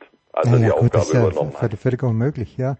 Al Alfred ist davon ausgegangen, dass er um Medaillen spielt, oder zumindest der Deutsche Handballbund ist davon ausgegangen, äh, Götzi, und äh, es ist ja noch nicht vorbei. Man kann ja nach wie vor Medaillen spielen, weil ich glaube, die Brasilianer, die, die, die müssen in Reichweite sein, aber ich habe gegen Frankreich, glaube ich, 58 von 60 Spielminuten netto gesehen. Ähm, und dies, diesmal kann ich es nicht auf die Schiedsrichter schieben. Gegen Spanien würde ich sagen, okay, da waren drei Entscheidungen. Uwe hat das ja auch so bewertet bei Eurosport. Da waren am Ende drei Entscheidungen, wo du sagst, äh, dieses Stürmerfoul von Weber war es, glaube ich. Dann haben die Spanier einen sieben Meter bekommen, der sehr zweifelhaft war. Am Ende nochmal ein Stürmerfoul. Gegen Frankreich, ja. Äh, Also äh, da widerspreche ich gleich mal. Oh, bitte, bitte widerspreche, ja gerne. Also äh, das, das Theater, das um die Schiedsrichterentscheidung beim Spanienspiel gemacht wurde, das gehe ich echt nur partiell mit. Hm. Ähm, also jetzt brauchen wir ja nicht, das ist ja schon Tage Ja, her. ja, das klar. haben jetzt sicher auch die meisten nicht mehr genau im Kopf. Ja, da gab es ein, zwei Situationen in der Schlussphase, die sind, die sind gegen die deutsche Mannschaft entschieden worden, also dieser sieben Meter vor allen Dingen. Aber zu den Stürmerfouls und vor allem über die beiden da am Ende, die letzten beiden Situationen, deutsche Angriffe, die beiden Stürmerfouls, einmal war es Schiller und einmal war es Weinhold, nicht Weber. Hm, ja, nein, ich, ich, ich, hab- ja, ich habe Schiller mit Weber verwechselt, ja. Sorry, Das von Weinhold aus meiner Sicht. Das ja. Klar, Ja. äh, du kannst jetzt wieder tausendmal diskutieren, aber das ist eine Situation, die auch in der Bundesliga sicher zu 50 Prozent so entschieden wird. Ja, klar springt der Flop der Spanier äh, äh, dann weg, aber der steht da. Ja, Hm. das ist einfach zu spät. Also Weinhold weigert sich zu spät. Und ähm, die Aktion von Schiller kann man auch als Stürmerfoul werten. Jetzt gibt's natürlich den berechtigten Hinweis bei der Seitwärtsbewegung, der spanische Abwehrspieler, der steht, also der, der macht glaube ich drei Seitwärtsschritte und steht einmal mit einem Fuß auf dem Kreis, also Hm. auf der auf der Kreislinie. So und äh, da da ist die Frage äh, in der Bewertung für die Schiedsrichter, ob er sich dadurch einen Vorteil verschafft. Ich, ich glaube, dass er tatsächlich rechtzeitig da ist und das das ist wieder so eine eine eine 50-50-Situation. Stürmerfouls sind aus meiner Sicht extrem schwer zu beurteilen. Das waren jetzt aber keine katastrophalen Fehlentscheidungen. Ja? okay. Und daraus die große Verschwörung zu machen und die Schiedsrichter haben es uns geklaut, sorry, gehe ich nicht mit. Ich finde, wir haben einfach viel zu viele Fehler gemacht. Und äh, genau dasselbe im Frankreich-Spiel. Und ich bin da eher bei Hendrik Pekeler. Der, der, der, also das, es ist zum Kotzen, ja, finde ich auch. Ja. Und ähm, das zieht sich ja wie ein roter Faden. Also wir, das haben wir jetzt schon seit einigen Jahren, dass wir immer wieder bei den großen Turnieren gegen die absoluten Top-Mannschaften mitgehen können, aber dann äh, in der Schlussphase verlieren. Das ist doch kein Zufall. Also das muss man doch mal zur Kenntnis nehmen. Und das, das ist, das mag vielleicht echt unglücklich gelaufen sein äh, gegen die Spanier, ja, und ein Unentschieden muss da eigentlich rausspringen, aber das, das hilft uns überhaupt nicht weiter, da auf die Schiedsrichter zu gucken. Gegen Spanien, äh, gegen Frankreich, äh, man guckt immer auf zwei Dinge, finde ich, oder bei den Deutschen. Aber korrigier mich bitte, äh, man muss nicht auf die Außen, vor allen Dingen rechts außen funktioniert das wunderbar, wie ich finde. Äh, aber man guckt auf den Rückraum äh, und Ja, man da guckt muss man auch hingucken. und man, man guckt auf die Torhüter. Und äh, zum Beispiel die Torhüter, zweite Hälfte gegen Frankreich, Andy Wolf hat mir sehr, sehr gut gefallen, Götzi. Ja gut, aber Yogi kommt halt überhaupt nicht rein. Ich glaube, der hat zwei von 15. Also, ich tue mir echt ein bisschen schwer mit der Analyse, denn am, E- weißt du, am Ende des Tages, wir verlieren mit einem gegen Spanien, wir verlieren mit einem gegen Frankreich. Also wir haben ja jetzt nicht katastrophal oder irgendwas ähm, gespielt und es ist mir auch wichtig zu betonen, wenn man der Mannschaft irgendetwas überhaupt nicht vorwerfen kann, dann, dass sie nicht alles geben würde. Also, weißt auch nach den Rückständen, also ich war, waren sechs oder sieben gegen Frankreich. Ich habe die erste Hälfte nicht durchgehend live gucken können. Ich glaube, sieben waren sogar. Mhm. Also es war ein furchtbarer Start, was wir da alles weggeworfen haben. Ähm, aber wie wir dann auch immer wieder zurückkommen und auch gegen, gegen die Spanier haben wir ja äh, viele Rückschläge weggesteckt, das spricht ganz klar für den Geist in dieser Mannschaft. Also bloß nicht, dass hier ein falscher Eindruck äh, entsteht. Aber wir machen unter dem Strich einfach zu viele Fehler. Und dann kannst du halt die ganzen entscheidenden Bereiche durchgehen und überall äh, fehlt ein Tick. Also die Torhüterleistungen, die waren jetzt nicht, nicht, nicht, nicht sch- schlecht oder und schon gar nicht katastrophal, aber sie waren halt auch nicht überragend. Und da warten wir ja auch schon seit Jahren drauf, weißt du, dass es mal wieder den, den Wolf von 2016 gibt. Ich will das jetzt überhaupt nicht an Andy Wolf aufhängen. Äh, Du hast vollkommen recht, er hat es ordentlich gemacht, als er reinkam dann ähm, gegen die Franzosen. Ja. Aber das ist ein Punkt. Ja. Äh, vorne ist, äh, glaube ich, das allergrößte Thema. Mich überzeugen äh, aus dem deutschen Rückraum bislang Weinhold und mit Abstrichen Weber. Ja. Juri Knorr, super Junge, echt hoch veranlagt und von dem kann man, glaube ich, auch noch nicht erwarten, dass er da jetzt hier das ganz große Zepter äh, schwingt. Aber er kann bis jetzt erneut, wie schon beim letzten Turnier, mich entlasten. Das ist, das, er, er wird bei weit- weitem nicht so selbstbewusst ähm, und, und, und sicher, wie, wie, wie man ihn aus, aus dem Verein kennt. Das ist halt dann doch nochmal was ganz anderes, wenn du für Deutschland bei den Olympischen Spielen spielst. Kai Häfner, keine Ahnung, was mit dem los ist. Von halb links kommt mir zu wenig. Julius Kühn kommt nicht ins Laufen. Paul Drucks. Ey, ich mag die Jungs echt alle total, aber das sind, viel, das sind einfach zu viele Fehler in der entscheidenden Phase. Paul Drucks äh, gegen Gestern Frankreich. zwei, zwei Bälle weggeworfen. Gut, beim einen hätte man sagen können, war ein Foul. Ja, also das, das ja. ist einfach entscheidend. Und die Franzosen, das ist doch nichts Neues, dass die auf einzelnen Positionen äh, individuell, qualitativ vielleicht besser sind als wir. Also Dicker Mem, diese, diese, die, diese Sprungkraft, diese Explosivität, der, der kann halt gewisse Tore erzielen. Das, da, da haben wir niemanden, der das so machen kann. Ist wurscht, wir hätten das Spiel trotzdem gewinnen können. Mein Thema ist ist äh, die zu hohe Fehlerzahl und das, das geht natürlich auch in den Abschlussbereich. Das war ja auch gegen Spanien wieder so, wie wir da reingegangen sind. Äh, Gensheimer hat, glaube ich, die ersten drei wieder verballert, will es absolut nicht an ihm festmachen. Ganz grundsätzlich lassen wir zu viele Chancen liegen und wir machen auch ähm, also aus dem Positionsangriff insgesamt zu viele Ballverluste, zu viele technische Fehler. Das ist am Ende entscheidend. Und dann musst du auch mal, weißt du, die Emo- Emotionalität dann im, im, im Spielverlauf dir angucken. Hm. Du, du, du gerätst immer wieder in Rückstand, zum Teil deutlich. Dann, dann musst du dich wieder ranbeißen. Das kostet ja alles wahnsinnig viel Kraft. Ja? Dann, dann fällst du wieder in kleine Löcher. Wir kriegen einfach keine wirklich stabile Leistung hin. Und das fehlt uns dann am Ende. Ja. Und wir hätten, ganz ehrlich, also die Spanier fand ich nicht überragend. Guck mal, mit was für einem Rückraum die da gespielt haben. Antonio Garcia, die haben ja die ganzen auf Ausfälle auf halb links, auch Sarmiento, sorry, das, der, der Sarmiento, der, ja, das, das, das, war mal ein echt ordentlicher Spielmacher, aber wenn die da mit Garcia und mit, mit, mit Sarmiento im Rückraum spielen, Dusche Beif ist Weltklasse, keine Frage, äh, macht uns natürlich auch die letzten beiden Dinger rein. Aber das war einfach möglich, an dem Tag die Spanier zu schlagen. Und die Franzosen spielen doch auch wechselhaft. Und wir stehen mit null Punkten da aus den beiden Spielen. Also du merkst, das emotionalisiert mich sehr. Ich bin auch überhaupt nicht irgendwie angefressen oder sonst irgendwas. Weil nochmal, die Jungs geben alles, aber da fehlt was. Ja? Und ich vermute schon sehr stark, dass sich das mittlerweile in die Köpfe eingebrannt hat. Ähm, ja, dass wir halt nicht in der Lage waren, in jüngerer Vergangenheit diese entscheidenden Momente für uns zu gestalten. Das spielt definitiv eine Rolle. Und jetzt habe ich noch eine These. Ähm, da, Tokio ist weit weg. Ich habe jetzt auch nicht unmittelbar hier äh, Kontakt mit jemand. Die Leute wollen auch alle ihre Ruhe haben jetzt in, äh, in, in dieser aktuellen Phase. Aber es ist natürlich schon so, dass wir mit Abstand die ungünstigsten Bedingungen hatten, was die Vorbereitung betrifft. Nur die deutsche Bundesliga hat bis zum 27. Juni gespielt. Äh, Und, und das, obwohl du ja als Bundesligaspieler das brutalste Programm hast, ja, mit 38 Spieltagen in dieser Saison. Und zwar, man, äh, Götzi, lass kurz einhaken, mit 38 echten Spieltagen, nicht so wie Ja, in Spanien. Ja? Ja. Ganz, ganz genau. So, deshalb, und dann haben die Jungs fünf Tage Urlaub gehabt nach dieser Mördersaison. Und dann gehen die in eine extrem kurze Vorbereitung. Also ich, das ist mein Eindruck aus der Ferne, der eine oder andere ist einfach durch. Und zwar äh, äh, physisch wie psychisch. Und das hat nichts mit Wille und Einstellung und Mentalität zu tun, sondern das sind einfach die natürlichen menschlichen Grenzen. Und auch das ist in diesen entscheidenden Momenten nun wirklich äh, nicht ohne Bedeutung. Ja? Wenn- Wenn du da einfach körperlich und, und psychisch nicht absolut auf der Höhe bist, dann machst du halt diesen, diese kleinen Fehler. Also es gibt so viele kleine Stellen, wo, wo ich mir dachte, ah, das gibt's doch jetzt nicht. Also weißt du, Ja, ja, verstehe schon. und es, das, das tut einfach weh, weil, weil ich bin, ich bin eigentlich wirklich der Meinung, dass, ja, dass mehr drin ist. Ja, äh, natürlich dieses Argument, das gilt ja auch für manche Norweger und, und Dänen die, und, und Schweden, die in der Bundesliga spielen, aber im Großen und im Gro gilt es nicht für die Spanier, dieses Ermattungs- und auch für die Franzosen Nein, wahrscheinlich für die, nicht. Für die Franzosen und für die Spanier gilt im, im, im Genau, Gro eben das- nicht. das meine ich ja. Das Genau. ist entscheidend. Ja. Und jetzt müssen wir mal gucken, wie das gegen die Norweger ist. Die haben natürlich auch im Grunde eine Bundesligamannschaft. Ja. Die haben ja jetzt auch, ähm, lass mich jetzt bloß keinen Blödsinn erzählen, die haben, einen großen haben sie noch nicht geschlagen, oder? Die lass haben, mir die haben gegen, gegen Brasilien und Argentinien gewonnen. Gegen Spanien haben sie mit einem verloren. Ja? Ja, okay. Und gegen Argentinien haben sie mit vier gewonnen. Also, das ist jetzt, weißt, also, jetzt spielen wir, jetzt spielen wir gegen die Norweger. Das ist natürlich jetzt schon maximal.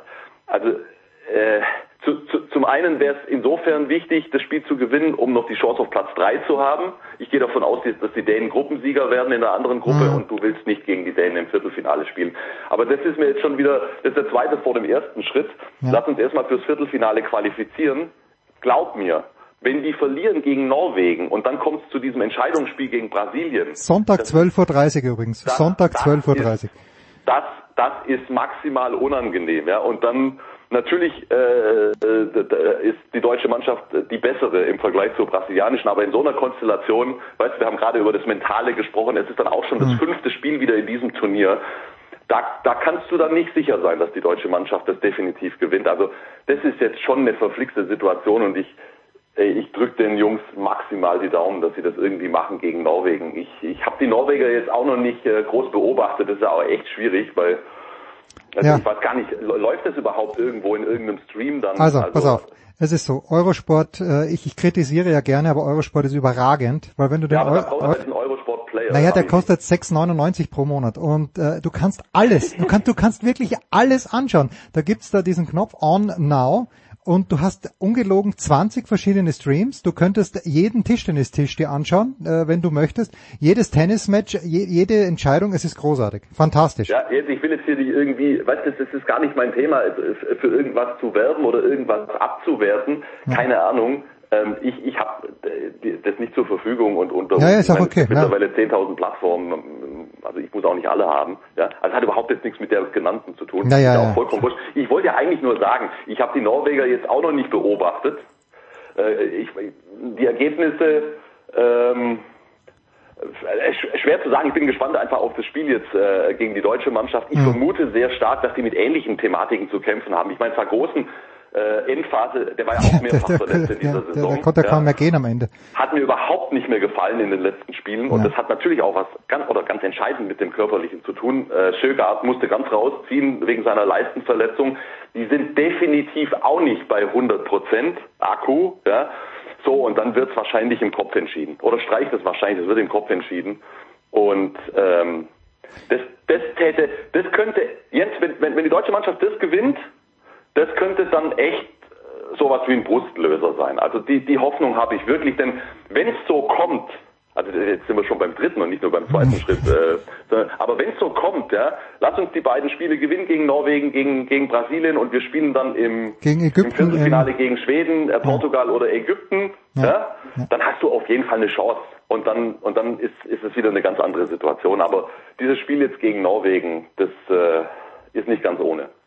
Grüezi, uh, I let you go on this one. Äh, ja, das sind natürlich äh, absolut valide Einwände, die du hast, alles klar. Aber wenn ich mir die deutsche Aufstellung grundsätzlich anschaue, jetzt nicht Müdigkeit und das lassen wir außer Acht, und wenn ich mir die Franzosen anschaue, wo mein äh, ein, eigentlich Top 3 All-Time Lieblingshandballspieler Nikola Karabatic wieder dabei ist, ist, sind die Olympischen Spiele besser besetzt als die Weltmeisterschaften? Ja oder nein? Schon, oder? Also eigentlich von der von von der der Stardichte her, weil gerade bei den Deutschen Wie äh, meinst du das? Auf was bezogen? Ne, also einfach natürlich von- zunächst mal eher nein, weil, weil viele Top-Mannschaften nicht mit dabei sind, weil die Top-Mannschaften kommen aus Europa und du, du, du, das bei einem zwölfer Teilnehmerfeld. Wie viele europäische Teams sind? Sieben, glaube ich, oder? Äh, mehr Ja. geht halt nicht. Ja, also Ja. wir, wir nehmen Japan raus, wir nehmen Ägypten raus. Äh, Ja, Bahrain und so weiter und Ja. so fort. Ich meine, wir hätten Mannschaften wie Kroatien, nur mal als Beispiel. Ja, ja, stimmt, ja. Die, Ja, okay, die, okay, die, okay, Die nicht mit dabei sind. Nein, es ist, es ist nicht die höchste Dichte an, an, an Nein, aber ich, ich, aber sagen wir mal so, die, die deutsche Mannschaft ist besser besetzt und die französische ist auch besser besetzt als bei der Weltmeisterschaft. Einfach weil Pekeler dabei ist auf der einen So Seite und. Karabatic auf der Du meinst anderen. jetzt im Vergleich zur letzten Im Vergleich zur letzten WM, ja, ja, zur alles letzten WM. Ja, ja, also die Deutschen auf jeden Fall und bei den Franzosen ist es äh, zu, ja in kleinen Teilen zumindest auch so. Ja? Wo kommt denn der Gigu plötzlich wieder her? Äh, ich habe gedacht, der ist schon 47, aber ist er gar nicht. Ähm, äh, ja, ja klar, ich meine, weißt du, also äh, Olympische Spiele ist halt Olympische Spiele, alle vier Jahre nur und die anderen Turnieren Turniere finden nicht nur gefühlt, sondern auch äh, in Realität häufiger statt. Klar, also ich glaube, das ist, wenn du mit den Leuten redest, äh, Olympische Spiele steht auch im Handball Ja. über allem. Das ist nochmal mehr als Weltmeisterschaft und auch Europameisterschaft. Auch bei Götze und bei mir. Götze, ich danke dir. Kurze Pause, dann geht's weiter in der Big Tschö. Show 519.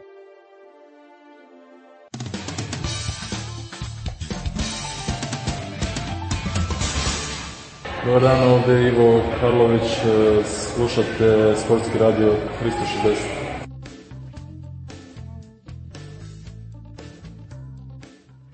Big Show 519, wir bleiben olympisch und wir machen jetzt die ganz große Schere zwischen Los Angeles, zwischen Jürgen Schmieder, Jürgen grüß dich. Oh, jetzt ist er wieder ganz weit weg, der Schmieder, und zwischen Heiko Olderb, der glücklich gelandet ist. Heiko, wie viele, wie, wie lange hat es wirklich gedauert? Du hast ja angekündigt, beim ersten Geruch der Wurst, du stürmst sofort zum, zum Wurststand am Hamburger Flughafen. Wie lange hat es wirklich gedauert? Ja, in Frankfurt sind wir, sind, Ah, okay. sind wir über Frankfurt geflogen. Da waren wir aber sehr früh, da war noch nichts offen. Da war die Küche noch kalt sozusagen. und dann habe ich aber, als wir hier in äh, Timmendorf angekommen sind, mein Bruder kennt mich ja auch, der hatte dann fünf äh, Bratwürste fertig gemacht, kleine aber dazu. Äh, hab, hab einmal die Kinder gefragt, ob sie dann auch äh, welche haben wollten. Ich weiß nicht, ob sie es nicht gehört hatten oder ob sie zu müde waren, um zu antworten. Mit anderen Worten, ich hatte ihnen eine Chance gegeben. Da keine Antwort kam, habe ich das als Nein aufgefunden oder empfunden und habe dann äh, die Dinge alleine verhaftet. Bin dann auch gleich nachher in den Supermarkt gegangen. Ich kann nur wirklich sagen, also es ist jetzt ja 19, fast 19 Monate, dass ich nicht mehr hier war. Ähm, äh, die, die Fleischtheke, die Käsetheke, alles, die, die Krabbensalate, alles. Es war der reinste Foodporn. Der reinste Foodporn. Schön, schön. Darüber sprechen wir vielleicht später, aber Jürgen, äh, die Zusammenkunft hat auch einen, einen ernsten Hintergrund. Äh, Im Standard Online am Mittwoch, also im österreichischen der Standard AT, die einzige österreichische Zeitung, die ich lese, Überschrift Gesundheit vor Olympia Gold, äh, Gold warum Simone Biles Rückzug revolutionär ist. Ich habe den Artikel gelesen, stimme mit den meisten überein und habe mir dann die, die, was man nie machen soll, die Kommentare unter diesem Artikel angelesen, durchgelesen. Und der Tenor war, nein, die soll sich nicht so haben. Wer ist denn die überhaupt? Ja, dann hätte sie hätte halt eine andere hinfahren sollen. Wollen wir mal so anfangen, Jürgen, mit der Frage, wie groß ist Simone Biles in den USA? Du, du hast mir, als wir, als wir geredet haben, dass wir jetzt gerade sprechen werden, Ja. mit LeBron James verglichen. Ne? Ja. Und ich glaube, es gibt drei große Unterschiede zu, zu LeBron. Ähm, der erste ist, sie ist ihrem, in ihrem Sport so viel größer als LeBron im Basketball, ähm, weil sie Sachen tut, äh, die noch keiner vorher getan hat. Also die ist einfach eine, eine, nicht nur eine Klasse für sich, die ist in einem ganz anderen Universum. Und, und jetzt überleg mal, wie viel Basketballer könntest du aus dem Stegreif aufzählen? Wahrscheinlich 100 Ja. ungefähr. Ja. Wie viel Turnerinnen kannst du aufzählen? Nadia. Comaneci, Ma- Mary Lou Retton, also aktiv, aktiv gar keine, aktiv gar keine, Simone Biles. Es gibt Simone Biles. Also Ja. das, das ist so der erste Unterschied. Es gibt in ihrem Sport nur sie und auch zu Recht wegen ihrer Leistungen. Der zweite große Unterschied. LeBron ist das ganze Jahr über präsent und er hat jedes Jahr eine Chance, eine gute Saison zu spielen oder Meister zu werden. Also wenn er jetzt heuer in Playoffs früh ausgeschieden ist, Mai, er ist letztes Jahr Meister geworden, er- er bereitet sich schon auf die nächste Saison vor, gab es einen Film und so weiter. Ähm, bei, bei solchen Disziplinen hast du halt nur alle vier Jahre wirklich Gelegenheit, dich äh, wirklich in der Öffentlichkeit, weltweit in der Öffentlichkeit zu stehen. Ähm, das ist das Zweite. Alles konzentriert sich auf diese Olympischen Spiele.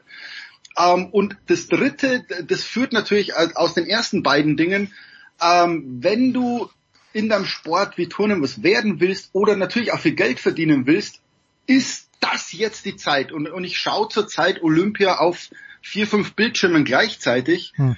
Und das Lustige ist, NBC schaltet ja bei jeder Gelegenheit auf Werbung. Also kaum ist irgendwas unterbrochen im, im Tischtennis, wenn nur zehn Sekunden ähm, ähm, Pause ist, schalten die auf Werbung. Das führt dazu, dass du auf fünf Bildschirmen oft Simone Biles gleichzeitig siehst. Weil natürlich alle Vermarkter, alles ausgelegt ist auf diese Frau. Also bei diesen Olympischen Spielen, wenn du sagst, man sucht ja immer so nach Gesichtern, ähm, wer, wer könnten die Gesichter sein? Ja? So wie es Bolt war oder so. Dann, dann sucht man nach Osaka und Biles wahrscheinlich. Also das sind so die zwei großen. So, und jetzt musst du dir überlegen, was prasselt da auf einen Menschen ein, von dem gesagt wird, du bist nicht nur die Beste, sondern es hat noch nie jemanden vor dir gegeben und es wird nach dir wahrscheinlich niemanden mehr geben, der so ist wie du. Du musst aber jetzt performen. Jetzt. Nicht vor zwei Monaten, nicht in drei Monaten. Jetzt. Und alle, deine Familie, deine Vermarkter, alles ist darauf ausgelegt, dass du performst. Hm. Also überleg mal diesen Druck. Ich, ich, also beim, beim Kreisliga-Fußball, wenn es ein Derby gab, konnte ich in der Nacht vorher nicht schlafen. Ja, ja. Und ich aufgewacht und gezittert und keine Ahnung. Jetzt stell dir mal vor, wie es dieser Frau gehen muss.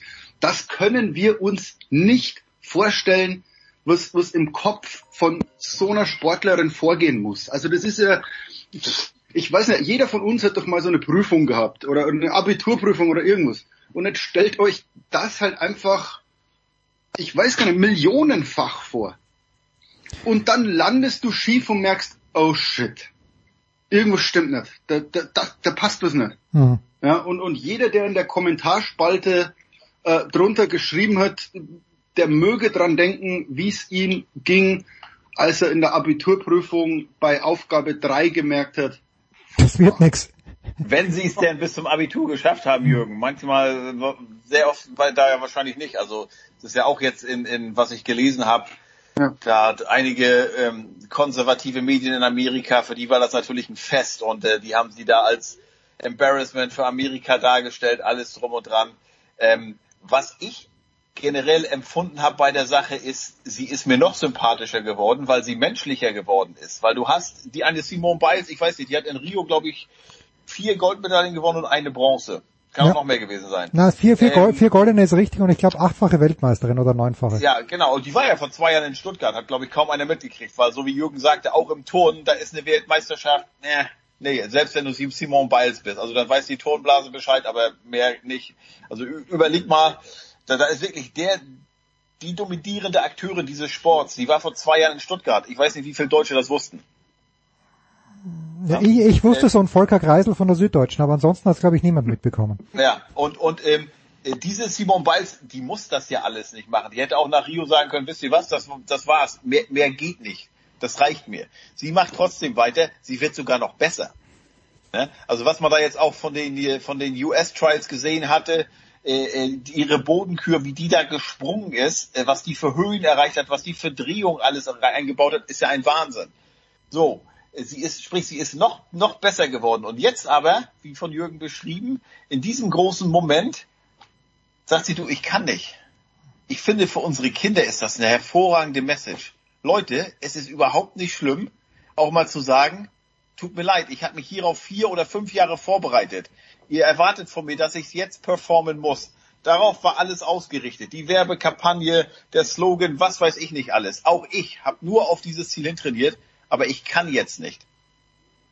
Ich glaube, ist Simone Biles wieder ein Mensch und man möchte sie nur umarmen, noch mehr als sonst eigentlich und sagen, Simone Biles, wunderbar, kein Problem. Musst dich bei mir nicht rechtfertigen, musst dich auch nicht entschuldigen. Du bist ein Mensch, du bist tatsächlich, selbst du bist kein Roboter. Großartig. Ja.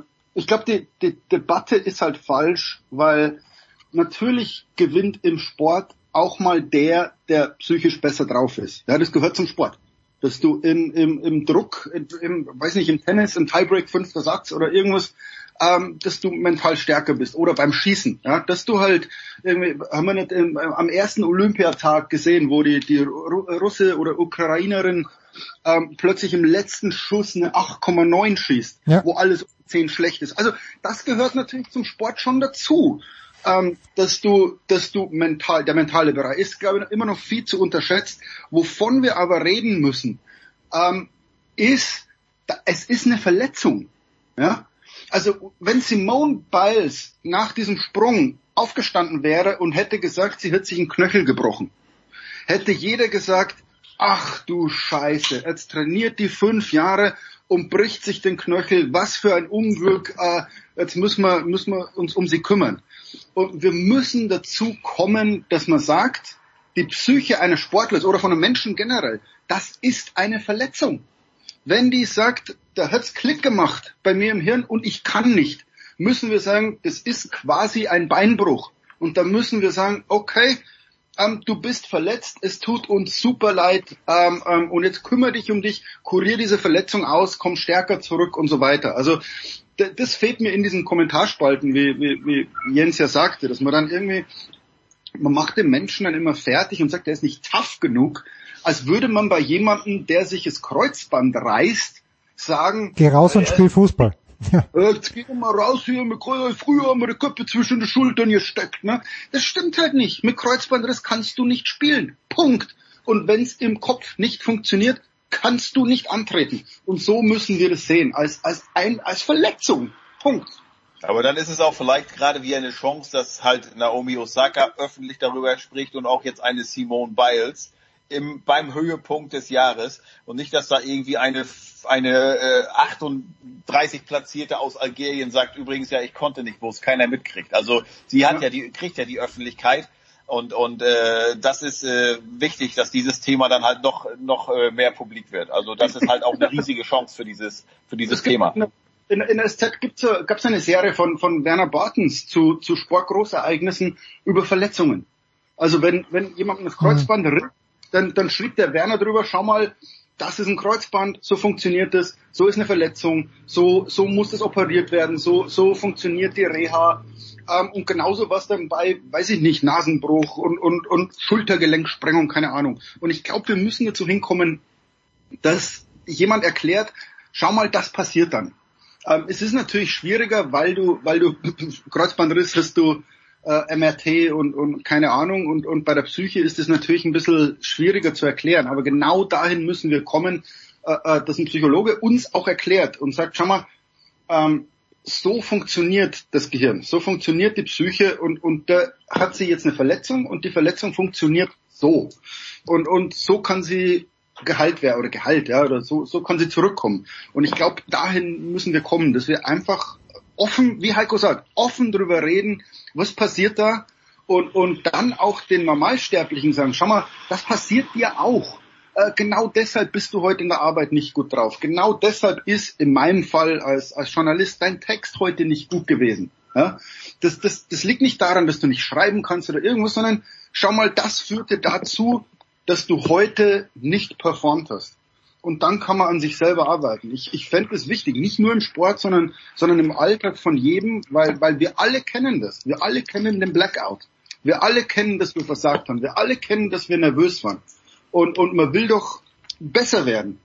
Und ich glaube, das wäre ganz wichtig, weil man im Sport nicht nur körperlich besser werden, sondern auch geistig. Wir alle kennen Off Nights, ne? Ja, aber Heiko, ganz kurz, jetzt, die, dem, Jürgen hat ja den Namen schon genannt, oder was du, so, Naomi Osaka. Und ist es aus deiner Sicht jetzt, ist es ein Zufall, dass äh, Osaka vor, ja, das ist mal eineinhalb Monaten, wenn überhaupt, ja doch eineinhalb Monate waren es wahrscheinlich, im Grunde genommen eigentlich fast das Gleiche gesagt und gemacht hat, wo sie eben auch diesen, diesen Druck beklagt. Jetzt ist dieser Druck, glaube ich, nicht weniger geworden, dadurch, dass sie die olympische Flagge, äh, äh, die olympische, das olympische Feuer, die olympische äh, na, F? Fackel. Fackel, ja genau, Fackel, das, das Olympiafeuer entzündet. Also ich glaube nicht, dass das ihr in dieser Hinsicht weitergeholfen hat, aber glaubst du, das ist ein Zufall, Heiko, oder ist es vielleicht sogar für Simone Biles jetzt einfacher gewesen? Das kann man natürlich nur spekulieren, aber wie, speku wie würdest du spekulieren, wenn das erlaubt ist? Also ich glaube, wir haben ja gesehen, was sie für für Leistungen gezeigt hat, was sie für Wertungen bekommen hat. Sie hat ja sogar, glaube ich, ihren eigenen Emoji jetzt bekommen vor Olympia oder ihr eigenes Emoji und was sie für Leistungen da halt da bei den Trials noch gebracht hat.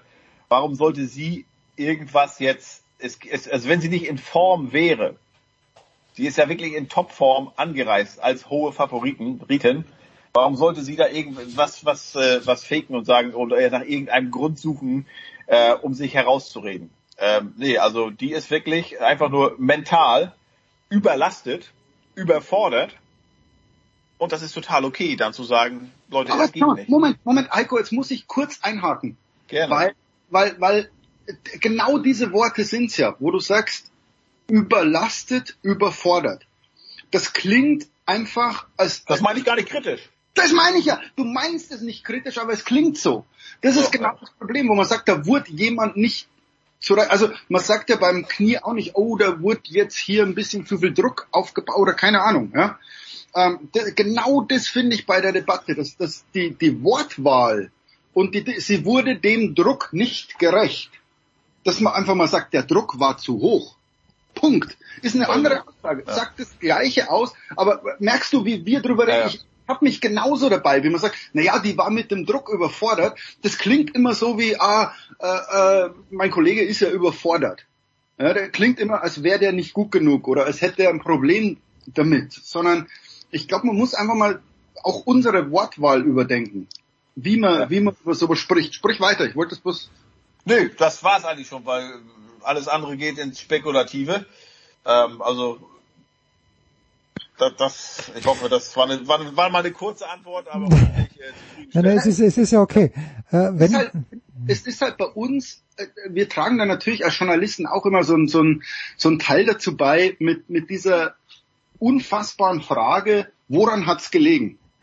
ja, die, wir, die wir Sportlern immer stellen nach Niederlagen. Ja. Ähm, und man will der Sportler vielleicht einfach nur sagen, ich hatte einen schlechten Tag oder die Vorhand war nicht da. Oder, oder keine Ahnung, das passiert, das passiert uns doch. Aber damit hast du halt nur 30 Sekunden Sendezeit oder, oder 10 Zeilen in der Zeitung. Und dann kommen wir und müssen jetzt erklären. Und, und wie Heiko richtig sagte, dann gehen wir ins Spekulative, weil wir immer sagen, woran hat's denn jetzt gelegen, dass Osaka verloren hat oder dass Alex Zverev äh, da verloren hat. Und dann interpretieren wir immer irgendwas rein und es geht oft ins Psychische. Also ich erinnere mich bei, bei Sascha Zverev, als der zweite Aufschlag nicht kam. Ja, und dann sagt Boris Becker, der zweite Aufschlag, das ist ein Blick in die Seele. Dann schreiben wir, oh, schau mal, oder wieder den zweiten Aufschlag, das stimmt was im Hirn nicht. Also wir, wir tragen da alle unseren Teil dazu bei, wenn wir, wenn wir so Niederlagen beurteilen, weil es dann einfach ganz, ganz schnell ins, ins Psychische geht. Und wenn es ins Psychische geht, wird, wird oft gesagt, der kommt mit dem Druck nicht zurecht. Oder der, der kann das nicht. Also als wäre das so eine, eine Fähigkeit, die man erlernen kann. Und dabei muss man einfach sagen, okay, vielleicht ist es einfach mal so. Und, und vielleicht ist der andere auch einfach mal besser und es hat an nichts gelegen.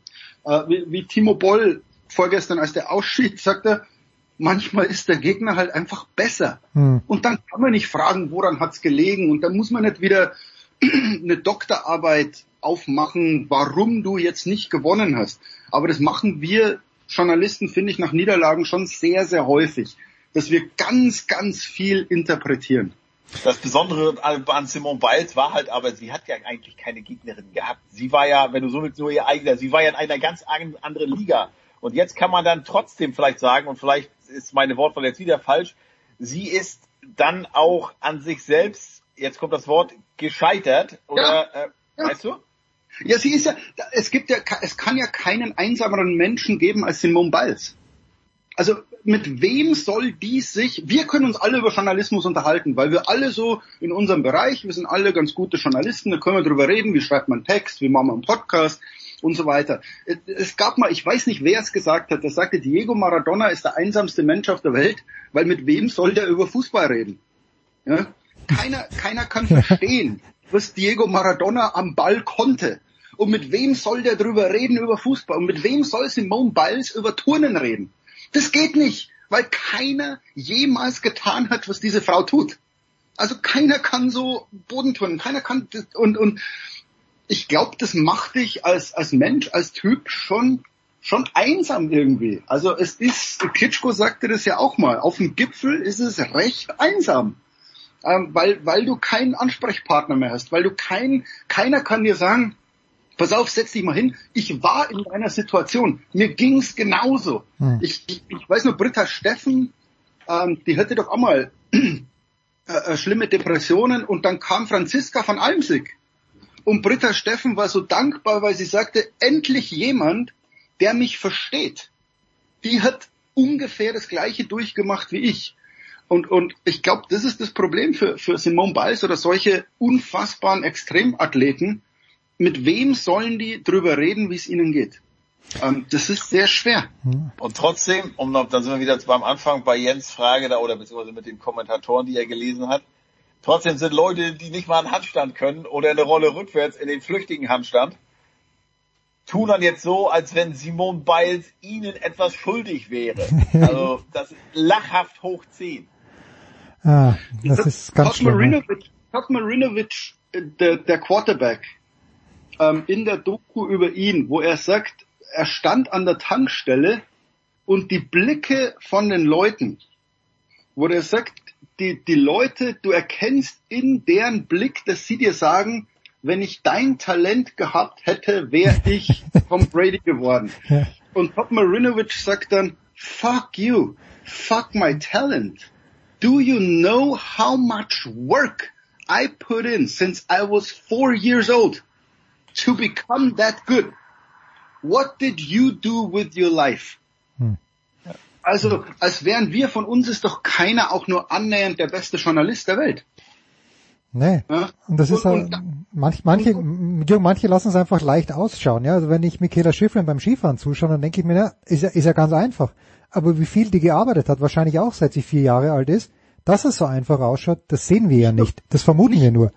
Nicht nur bei Michaela Schifrin, sondern auch bei, bei Platz 16. Ja, ja, stimmt. Also ja. warst du bei Olympia, Jens? Nein. War ich bei Olympia? Nein, obwohl ich ein ehrgeiziger Sportler war. Ja? Heiko genauso wenig. Also man muss schon mal sagen, wie viel... Ja, aber mir kam die Sommer, die Weizenernte hier in Nordwestmecklenburg immer dazwischen. Aber- Sommerspiele ging die. Aber überleg doch mal, wie viel Arbeit dahinter steckt, überhaupt ein College-Athlet zu werden, Profi zu werden in, in einer Sportart, die Nummer 16 der Welt zu sein, im Tischtennis. Ja. Mal, wir alle haben Ping-Pong gespielt. Ja, wir alle hätten die Chance gehabt, dass wir Olympiateilnehmer im Ping-Pong werden. Weil wir alle wahrscheinlich im Alter von vier in der Garage vom Papa einen Tischtennisschläger in der Hand hatten. Aber wir wurden es nicht. Und da muss man schon mal so ein bisschen Respekt vor der Leistung dieser Athleten haben, weil wenn man so urteilt, muss man sich selber auch mal hinterfragen. Also tue ich alles dafür, um noch ein besserer Journalist zu werden? Oder warum, warum äh, recherchiere ich nicht noch ein bisschen besser? Warum feile ich nicht noch ein bisschen mehr? Also alle, die die Sportler kritisieren, müssen sich irgendwann auch mal in den Spiegel schauen und schauen, ob sie selber alles tun für, für ihr eigenes Leben. Oder ob man dann doch lieber auf der Couch sitzt und, und denen eben zuschaut, anstatt selber aufs Fahrrad zu gehen. Und Wer war Kommentare das jetzt? War das, war das Eli Reisman oder irgendeine Bekannte oder Bekannte hatte jetzt ge Ja, Reisman, äh, Reisman war es, ja. Äh, just for perspective, in each Olympic Ja, genau. sport, a regular person should participate. Genau, das, das wäre das wär doch lässig. Ich würde mir wünschen, dass zum Beispiel im, im der bayerische Meister im, im, im 100 Meter Lauf oder so oder aus einer aus dem Dorf, den du den du als den tollsten Sportler im Dorf oder in deiner Stadt anerkennst, der sollte da mitlaufen, dass du dann mal siehst, ach du Scheiße, Hm. Holla, Nee, pass auf, pass auf, lass mal machen. Jürgen, was wäre deine olympische Sportart, wo du sagen würdest, okay, Da bist du am nächsten dran. Das würde mich auch interessieren. Was, genau, was, was, was glaubst du scheiße hier? Aus. Ich sehe absolut scheiße aus. Und das ist Meine Olympische mich. Aber das, das will ich noch machen. Aber schau mal, meine, meine olympische Sportart, mein, mein Vergleich ist immer, ich habe als, als Jugendlicher mit, mit 14, 15 gegen Sebastian, ne, gegen Andy Semmler, der war deutscher Meister im Tennis. Deutscher Meister im Tennis. Den hab ich besiegt. Ich habe gegen den gewonnen. Einmal, einmal von dreimal. Und, und wenn man dann drüber nachdenkt, der, der Andy Semmler hat gegen Sebastian Jäger keine Chance gehabt. Jäger hat keine Chance gegen Tommy Haas gehabt. Und jetzt, wenn man dann drüber nachdenkt, Tommy Haas hatte aber auch keine Chance gegen Roger Federer. Ja. Und, und dann wird dir so klar, schau mal, ich war toll im Tennis, ich war wirklich ein guter Tennisspieler, aber das sind fünf, sechs Entwicklungsstufen, um überhaupt in die Top 20 der Welt zu kommen. Also ich habe ich hab Sebastian Jäger war für mich der der wird Profi und ich glaube seine höchste Weltranglistenposition war 147. Ja, wo wir alle drüber lachen. 147, das ist ja gar nichts. Und da denkst du, ja, aber der ist nochmal zwei Entwicklungsstufen über meiner höchsten Stufe. Und dann wird einem klar, ach du Scheiße, wie gut sind die denn eigentlich? Ich habe mit zehn Jahren das erste Mal bei den Hallenbezirksmeisterschaften des damaligen Bezirkes Rostock gegen Carsten Janker gespielt. Der ist auch mein Jahrgang. Da war mir alles klar. Der war anderthalb Köpfe größer, 30 Kilo schwerer. Der hat Dinge gemacht, äh, die konnte einfach kein anderer. Das, da, da hast du es damals schon gesehen. Der, der wird was. Und der war natürlich nachher eher so ein, ja, wie so ein Tanker, so schwerfällig und so. Also den Körper, den er schon mit 10, 11, 12 hatte, so sah er dann nachher auch, das ist, aber- ist wirklich noch proportional gewachsen. Ähm, aber das war das nächste, wo ich mal rangekommen bin an jemanden, der es wirklich geschafft hat. Und der war, der war einfach körperlich und auch was der in der, in der Halle wohlgemerkt konnte, mit der Hacke alles, komplett, äh, habe ich mich gefragt, wieso bin ich mit derselben Halle wie der? Was mache ich hier eigentlich? Ja. Und jetzt überleg mal, Carsten Janker würden wir jetzt nicht als Nee, Weltstar... genau, das Nein, ja. nein, ist nein. jetzt- Da gibt's ja nochmal über Janker, gibt's ja vielleicht sogar zwei Stufen nochmal.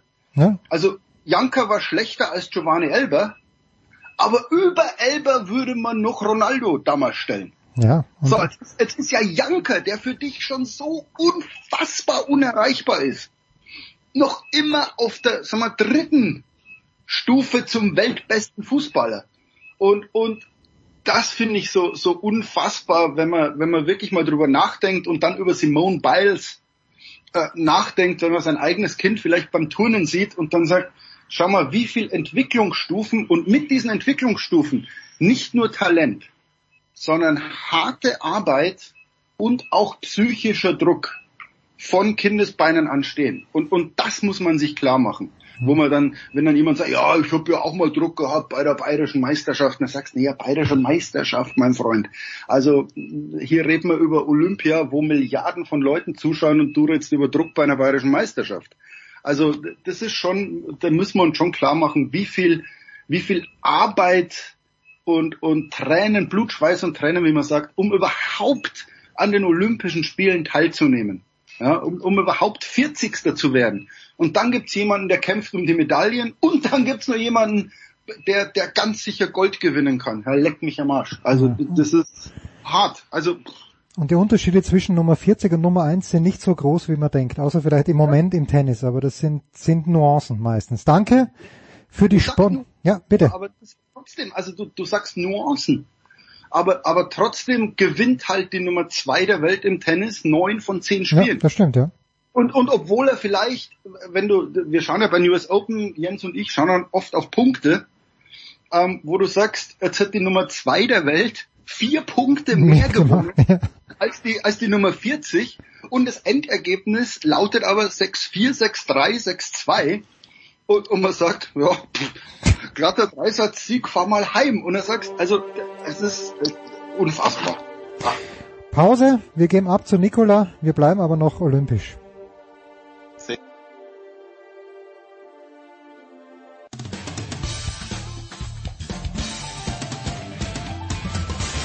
Hallo, hier ist die Angie Kerber und ihr hört Sportradio 360.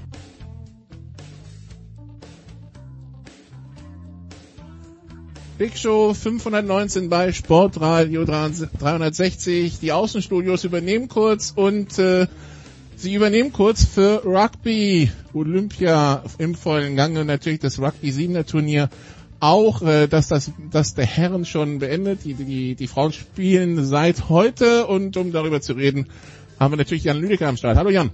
Hi, Servus. Ja. Ähm, ich nehme an, inzwischen hat jeder mitbekommen, der Olympiasieger von 2020 oder 21, wie man es nennen mag, ist auch der von 2016. Fiji hat uns wieder auf den Platz begeistert und dann bei der Siegerehrung. Ja, unglaublich, ähm, was, was das für eine, für eine besondere Mannschaft ist, für eine besondere Geschichte, weil Fiji hat in seiner Geschichte noch nie eine andere Medaille bei, bei Olympischen Spielen gewonnen und jetzt gleich zweimal Gold bei, bei Olympischen Spielen, bei den ersten zwei Ausgaben. Es, es war wieder Fiji, wie es leibt und lebt. Die sind ganz schlecht ins Turnier reingestartet, haben fast gegen Japan verloren. Die sind am Ende Vorletzter geworden und dann sind sie aber ab dem zweiten Tag so da gewesen und haben alles in Grund und Boden gespielt, was sich ihnen in den Weg gestellt hat. Und das mit einer Mannschaft, wo nur noch ein Mann dabei war von dem letzten Goldmedaillensieg. Ähm, und wo du es ansprichst, ähm, sie sind ja sehr gläubig und haben dann gesungene Gebete ähm, performt, wenn man so will, danach und bei der Siegerehrung. Das ist schon, das ist schon krass. Die legen auch den Ball nicht zum Versuch ab, die malen ein Kreuz, ne? Wenn ich das richtig gesehen habe. Ja, teilweise. Und also sie, sie haben sehr oft religiöse Gesten dabei, ob das jetzt mit, mit dem Ball ist oder ob das mit ihren Gesten ist, dass sie gen Himmel zeigen und ein Gebet sprechen, aber das ist immer mit dabei bei denen, ja.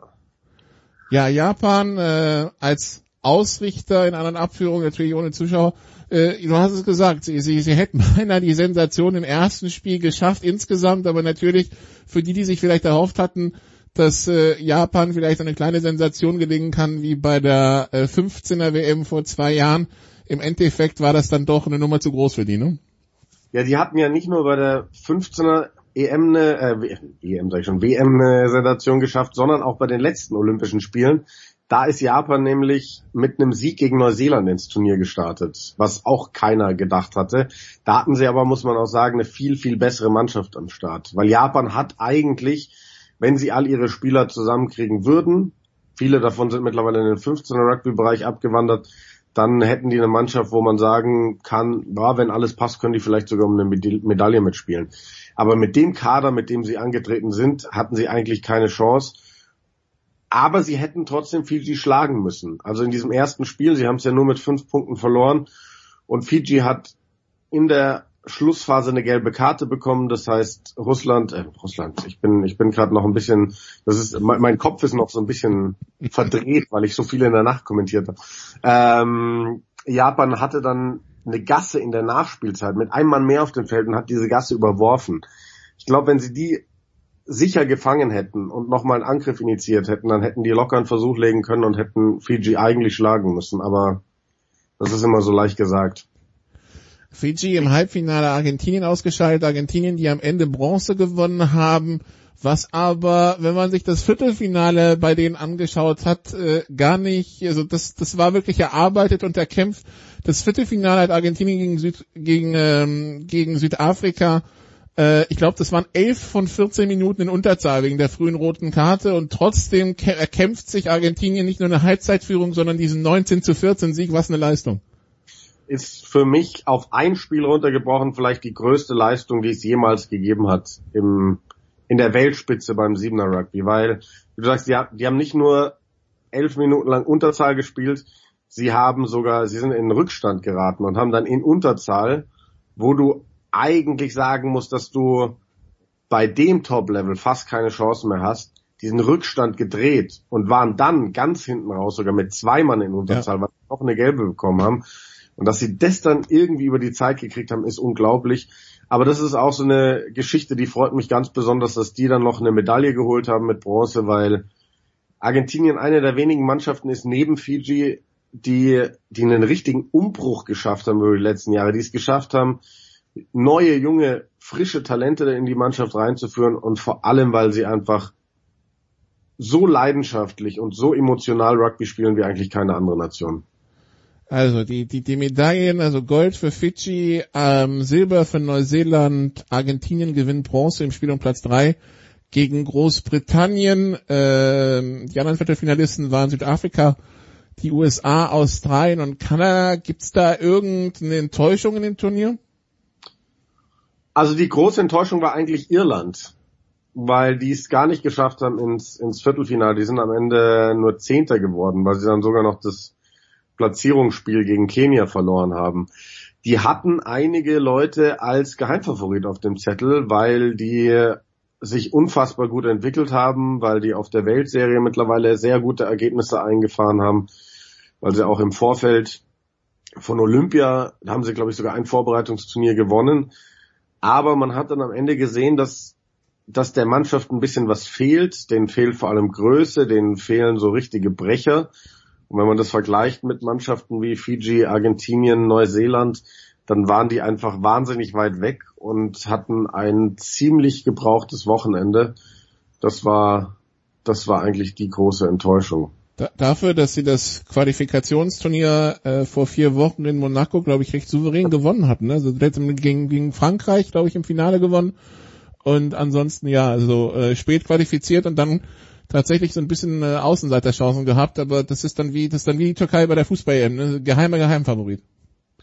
Ja, aber sowas wird es immer geben und man, man muss halt auch sagen, es ist es ist ein unfassbar starkes Teilnehmerfeld gewesen. Also mit Außen, also mit wirklich klarer Ausnahme von Korea und wahrscheinlich auch Japan, die, die ja die letzten beiden geworden sind, hätten eigentlich alle Mannschaften so ziemlich jeden Platz belegen können bei diesem Turnier.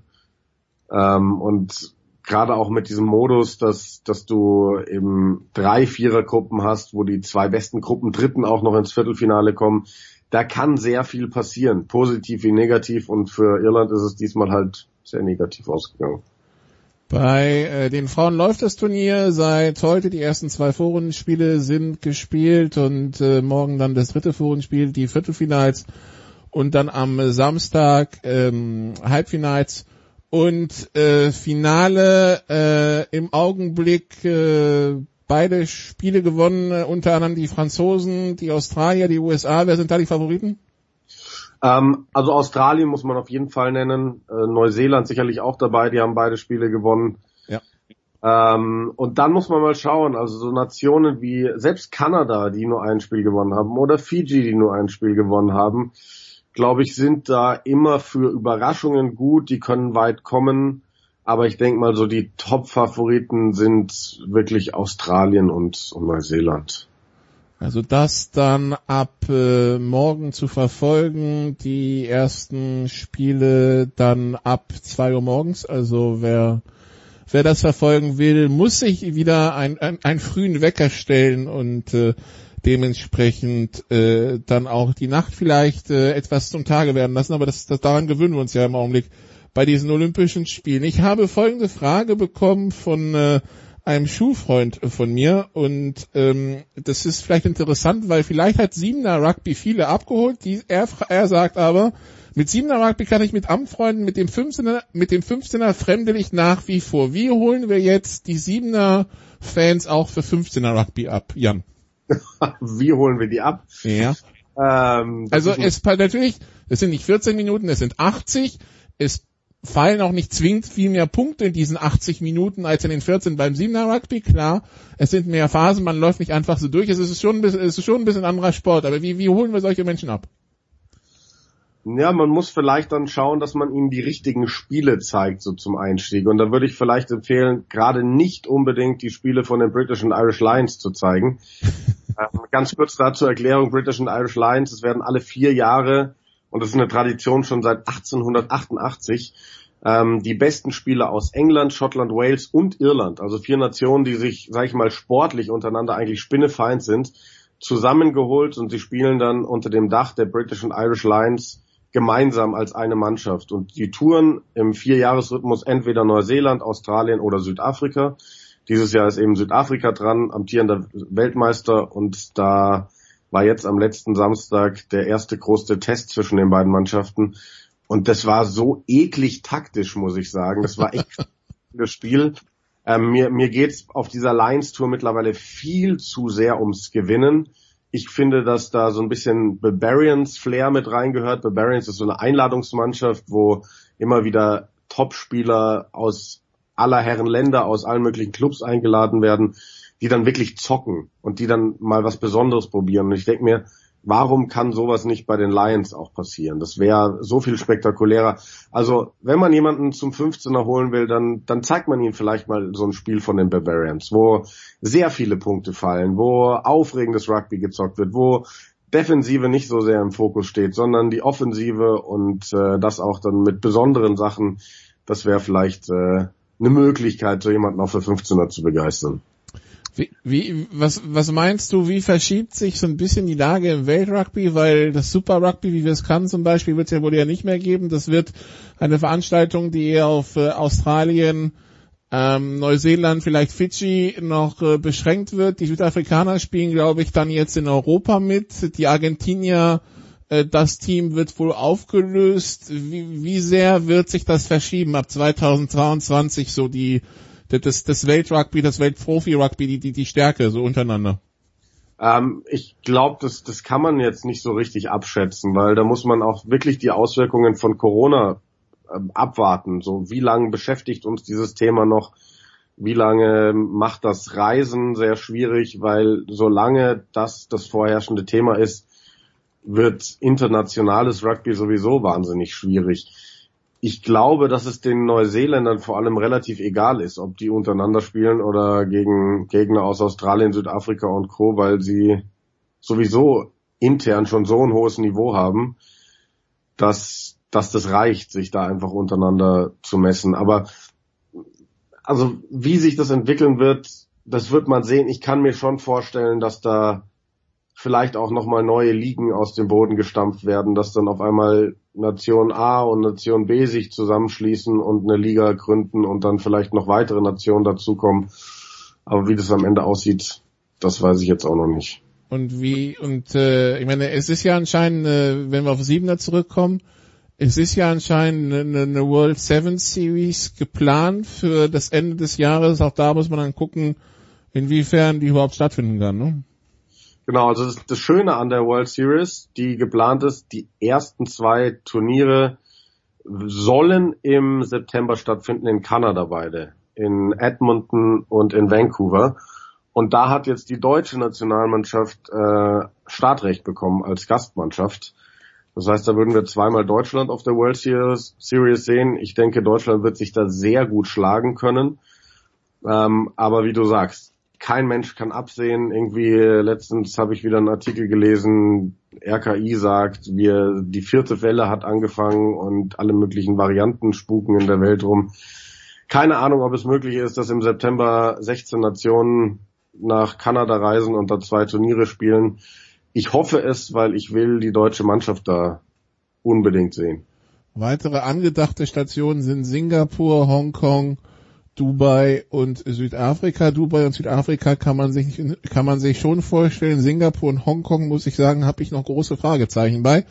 Aber ja, das ist äh, also ein, ein Sport, der so weltweit, ähm, also der, ich, ich finde Rugby ist ein Spiel, der Kontinente immer ein bisschen ignoriert hat von den Reisedistanzen, ja, weil dann pfeift dann Öst, dann, pfeift ein neuseeländischer Schiedsrichter Six Nations, französischer Schiedsrichter Five Tri Nations und so weiter, ja. Ich glaube, die sind ganz besonders betroffen von dieser Pandemie-Geschichte, weil das eben jetzt nicht mehr so einfach ist. Ja, also gerade gerade diese Siebener Weltserie ist extrem betroffen, weil normalerweise bestand die Weltserie aus zehn Turnieren auf am Ende dann wahrscheinlich fünf Kontinenten. Ne? Wo wurde denn gespielt? Nordamerika wurde gespielt. Also auf Europa. jeden Fall Neuseeland, Australien weiß ich noch, Los Angeles weiß ich, ja. Ozeanen hattest du dabei. Ähm, ja, vier oder fünf Kontinente. Hongkong am Ende, ja. Genau, und Asien ist dabei. Und ähm, das geht halt momentan mal nicht so easy, weil alle Länder unterschiedliche Bestimmungen haben, was dann Wiedereinreise angeht und so weiter und so fort. Und du kannst ja auch nicht sagen, ja gut, dann bleiben die halt on Tour, weil die Jungs haben ja auch teilweise Familie und ähm, ja, für Siebener Rugby ist das ein ziemlicher Schlag ins Genick gewesen und da gibt's auch schon ein bisschen Gemauschel, dass, dass ähm, die Sportart so ein bisschen vor, vor dem Aussteht. Oder was heißt nicht die Sportart, aber zumindest äh, gibt es viele Bedenken, ob diese Weltserie überhaupt weiter Bestand hat und wie es weitergeht, auch wenn man schaut jetzt, Team Großbritannien ist ja Vierter geworden jetzt bei den Olympischen Spielen. Da hat wohl kaum noch ein, ein Spieler einen, einen Vertrag wirklich beim, beim Verband. Ähm, das wird alles ziemlich runtergeschraubt. Ich weiß auch nicht. Also Siebener steht vor einer sehr ungewissen Zukunft. Also auf jeden Fall genießen jetzt noch die, was, äh, was die Tage noch zu sehen ist und dann äh, aufmerksam verfolgen. Gibt es denn theoretisch, also ich, ich vermute mal, Europa kommt am ehesten klar, weil Europa kann untereinander vielleicht noch Turniere spielen, aber der Rest der Welt wird dann schon schwierig, ne? Das äh, kommt dann ein bisschen drauf an, wie die Nationen da untereinander ähm, kommunizieren oder was, was von den Regierungen möglich gemacht wird. Wie gesagt, ich glaube, für neuseeländische Teams ist das alles nicht so schlimm. Die haben in ihrem Land selbst so hohes Niveau, dass die auch da sehr, sehr gute Wettbewerbe ausspielen können. Aber für die Entwicklung gerade von so ja, Mannschaften wie oder Nationen wie Australien oder dann die kleineren, eben die Inselstaaten wie Fiji, Tonga, Samoa oder so, kann das schon wirklich zu einem großen Problem werden. Ja. Also, das wird, das gilt es zu verfolgen. Ähm, natürlich das Siebener auch äh, mit Ziel im 15er die die Rugby WM 2023, wo ja schon äh, die Qualifikationen laufen und wo sich Fidschi und Samoa schon qualifiziert haben. Äh, Fidschi als äh, Gruppendritter, glaube ich, und Samoa vor, vor ein paar Wochen schon als erster Qualifizierter. Also das gilt es im Blick zu behalten, aber wie gesagt, durch die weltweite Lage ein bisschen problematisch. Jan, wo hören wir dich, wenn du schon die Nächte, die um die, die Ohren schlägst? Wo, wo kann man dich nächsten Tage hören? Also ich äh, bin ja für Eurosport im Einsatz und habe da neben Rugby noch 3 gegen 3 Basketball und normales, sage ich mal, Basketball gemacht. Ähm, ich werde am Samstag, so der Plan, beim Frauenturnier im Siebener Rugby im Einsatz sein. Allerdings muss ich an der Stelle mal sagen, dass das alles extrem chaotisch ist, was da bei Eurosport passiert. Deswegen weiß ich jetzt selber noch nicht, ob und wenn ja, wann ich welche Spiele kommentiere. Ich gehe jetzt mal davon aus, dass wir am Samstag 10.30 Uhr und 11 Uhr Spiel um Platz 3 und Finale in irgendeiner Form übertragen werden. Und äh, danach werde ich mich dann dem Basketball widmen. Da kommentiere ich dann ab 14 Uhr am Samstag auf jeden Fall unter anderem die USA und werde dann bei Männern und Frauen jeweils noch ein Viertelfinale kommentieren und äh, bei den Männern noch das Spiel um Platz 3 beim Basketball. Aber für, für alle Rugby-Fans ähm, auf jeden Fall die Platzierungsspiele der Frauen dann am Samstag. Gut. Dann äh, wünschen wir viel Spaß dabei. Danke Jan, kurze Pause, dann geht's hier weiter mit Motorsport in der Big Show von Sportrad 360.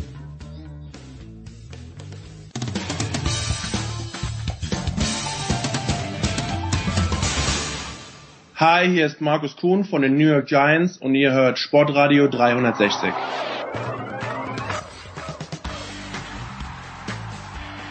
Big Show 519 bei Sportradio 360. Wir sind angekommen im Motorsport und wir schauen zunächst unter anderem auf die DTM mit zum einen Stefan de Voice Heinrich. Hallo de Voice. Ja, ich grüße euch. Servus. Und äh, Eddie Mieke von RAN ist auch dabei. Hallo Eddie. Ja, schönen guten Tag in die Runde. Ja, wie war es denn nun am Lausitzring, Eddie? Ähm, letzte Woche ja die Diskussion rund um diese Steilkurve und äh, die Rennen. Wie, was, was, welches Fazit nimmst du erstmal mit? Also ich nehme ein positives Motorsportwochenende mit. Äh, Kurve 1 vor Wack, da ist alles glatt gegangen. Es hat einen Unfall gegeben, der hatte aber nichts mit dem Reifenplatzer oder irgendwas anderem, was im Vorfeld befürchtet wurde, zu tun, sondern es war schlicht und ergreifend ein Fahrfehler vom Esme Hawkey, eine von den beiden Ladies im T3 Motorsport Lamborghini hat sie die Kontrolle über das Fahrzeug verloren und ist dann in die Mauer geknallt. Das war eine Schrecksekunde, aber ansonsten ging auch in den Rahmenklassen äh, alles glatt mit Kurve 1. Ja, und ich fand spektakulär und äh, so haben wir letztendlich aus meiner Sicht zwei spannende Rennen gesehen. Ähm, Samstag und Sonntag und äh, es bleibt dabei, die DTM entwickelt sich und äh, ja, wir haben jetzt vier verschiedene Rennsieger gehabt in vier Rennen bis dato. Äh, wir haben in der Lausitz sehr, sehr wenig über das leidige Thema Balance of Performance sprechen müssen, weil wir nämlich zum Beispiel im Qualifying 18 Autos innerhalb von 0,8 Sekunden hatten. Und das sind so die, die Punkte, die mich sehr gefreut haben. Dazu hatten wir Publikum auf den Tribünen. Es gab Applaus zum ersten Mal wieder seit langer, langer Zeit. Also für mich ein rundum gelungenes Motorsportwochenende mit spannendem Rennsport. Äh, der, der, Unfall, den du angesprochen hast, das sind diese Bilder von diesem etwas kalt verformten Lambo, den ich gesehen habe, ja? Richtig. Okay, gut. Äh, Stefan, was ziehst du für ein Fazit von diesem, von diesem Wochenende? Also es gibt einiges äh, Sportliches zu berichten. Äh, in der Tat, dass auch diverse Rookies jetzt gewinnen, ist sehr erfreulich. Und Philipp Ellis zum Beispiel, bei dem eine Menge Leute sagen, in äh, Anlehnung an Chris Normans äh, berühmten Hit äh, Who the fuck is Alice? Ähm, der ist uns aber schon im Audi TT Cup aufgefallen, hat in den letzten Jahren wahnsinnig gelernt und es war ein super Sieg, vor allem der Restart war wirklich phänomenal nach der ersten Unterbrechung, den er da hingelegt hat. Äh, Mercedes also, der Mercedes, äh, die Mercedes äh, AMG haben am Sonntag abgeräumt. Ich bin äh, völlig äh, einer Meinung, was sportlich äh, das angeht, dass das tatsächlich ein Gewinn ist. Wir wissen sowieso, die DTM ist eine ganz groß wichtige Zugmaschine für den Motorsport in Deutschland insgesamt. Ähm, man kann nach wie vor sehr wohlfeil darüber diskutieren, ob wir zwei GT-Rennserien in Deutschland brauchen. Aber klar ist auch, äh, Gerhard Berger hatte da wenig Chancen, ähm, eine vernünftige Brücke äh, zu ziehen in die Zukunft, als tatsächlich vorhandene Rennautos zu benutzen. Der Sport also bei den ersten beiden Rennen und jetzt auch am Lausitzring war wirklich hervorragend. Äh, dazu müssen wir sagen, Riesenkompliment an AVL, die österreichische Firma, die für die Balance of Performance zuständig ist was die innerhalb relativ kurzer Zeit aus diesem sehr komplizierten und komplexen Thema machen, ist ähm, großen Respekt wert. Den muss man wirklich äh, Riesenkompliment machen, denn das ist sehr, sehr viel schwieriger, als sich das Otto Normalverbraucher vorstellt. Tatsächlich unterschiedlichste Autokonzepte mit unterschiedlichen CW-Werten, unterschiedlichen Gewichten, unterschiedlichen Antriebsarten so auf ein Niveau zu bekommen. Der Eddie hat es ja gerade gesagt Sekundenbruchteile Abstand nur zwischen allen Vertretern der Hersteller. Das ist wirklich toll, zumal wir ja auch gar keine Daten über Turn One am Lausitzring hatten, also dass die da auch das so gut hinbekommen haben. Riesen, riesen Respekt. Äh, Chefin dort bei AVL in Österreich ist im Übrigen Ellen Lohr, die DTM-Fans ja auch noch kennen, die einzige Frau, die jemals ein DTM-Rennen gewonnen hat, die da jetzt das Ganze leitet und ganz offenbar sehr gute Leute unter sich hat. Ähm, was wir noch diskutieren können, ist tatsächlich, dass, äh, dass der Ferrari nach wie vor bei den Boxenstopps einen kleinen Vorteil hat. Schön ist, das Kopieren, und das wissen wir im Motorsport, gehört dazu, dass inzwischen auch die äh, AMG Mercedes-Leute genau das so machen, was uns in Monza schon bei AF Corse aufgefallen ist, dem Ferrari Einsatzteam, dass sie tatsächlich eben jetzt auch eine neue Choreografie haben bei den Mercedes-Autos. Und das war nicht zuletzt auch ein Grund, warum Mercedes am Sonntag am Lausitzring so gut abgeschnitten hat. Natürlich jammern jetzt die anderen, die äh, technisch etwas andere Voraussetzungen haben und äh, wittern da jetzt ein äh, unlauteren Vorteil. Also vor allem das Abt-Team fordert jetzt ein Verbot ähm, der Ferrari-Stops. Ähm, ich glaube, da wird man sich irgendwo in der Mitte treffen können. Ähm, und, und, wenn dann tatsächlich auch ein Liam Lawson seinen AF Corse Ferrari bei Boxenstopp abwirkt, dann ist der Vorteil ohnehin dahin. Der Vorteil von 1 bis 1,5 oder 2 Sekunden. Ähm, auch was Eddie schon beschrieben hat, stimme ich auch zu, dass Turn One gut funktioniert hat. Das hinkt aber auch damit zusammen, dass ganz offenbar Michelin äh, enorm vorsichtig war, was die erlaubten Reifendrücke angeht. Ähm, und die Teams sind da auch, glaube ich, eher konservativ rangegangen. Nee, also sportlich ist alles prima. Und was mich auch freut, das wird Eddie genauso sehen, dass wir jetzt so ein tolles, einen tollen Abschluss der DTM-Saison vor uns haben mit zwei Traditionsrennen innerhalb von einer Woche. Das ist für die Fans ein Knaller. Ja, das äh, sehe ich ganz genauso. Das ist äh, die Meldung der Woche für mich gewesen, ähm, dass Hockenheim stattfindet und dann in der Woche drauf, direkt also am äh, folgenden Wochenende, äh, der Norisring dann tatsächlich stattfinden soll mit Zuschauern. Denn das war ja der große Knackpunkt. Norisring funktioniert nur mit äh, Zuschauern.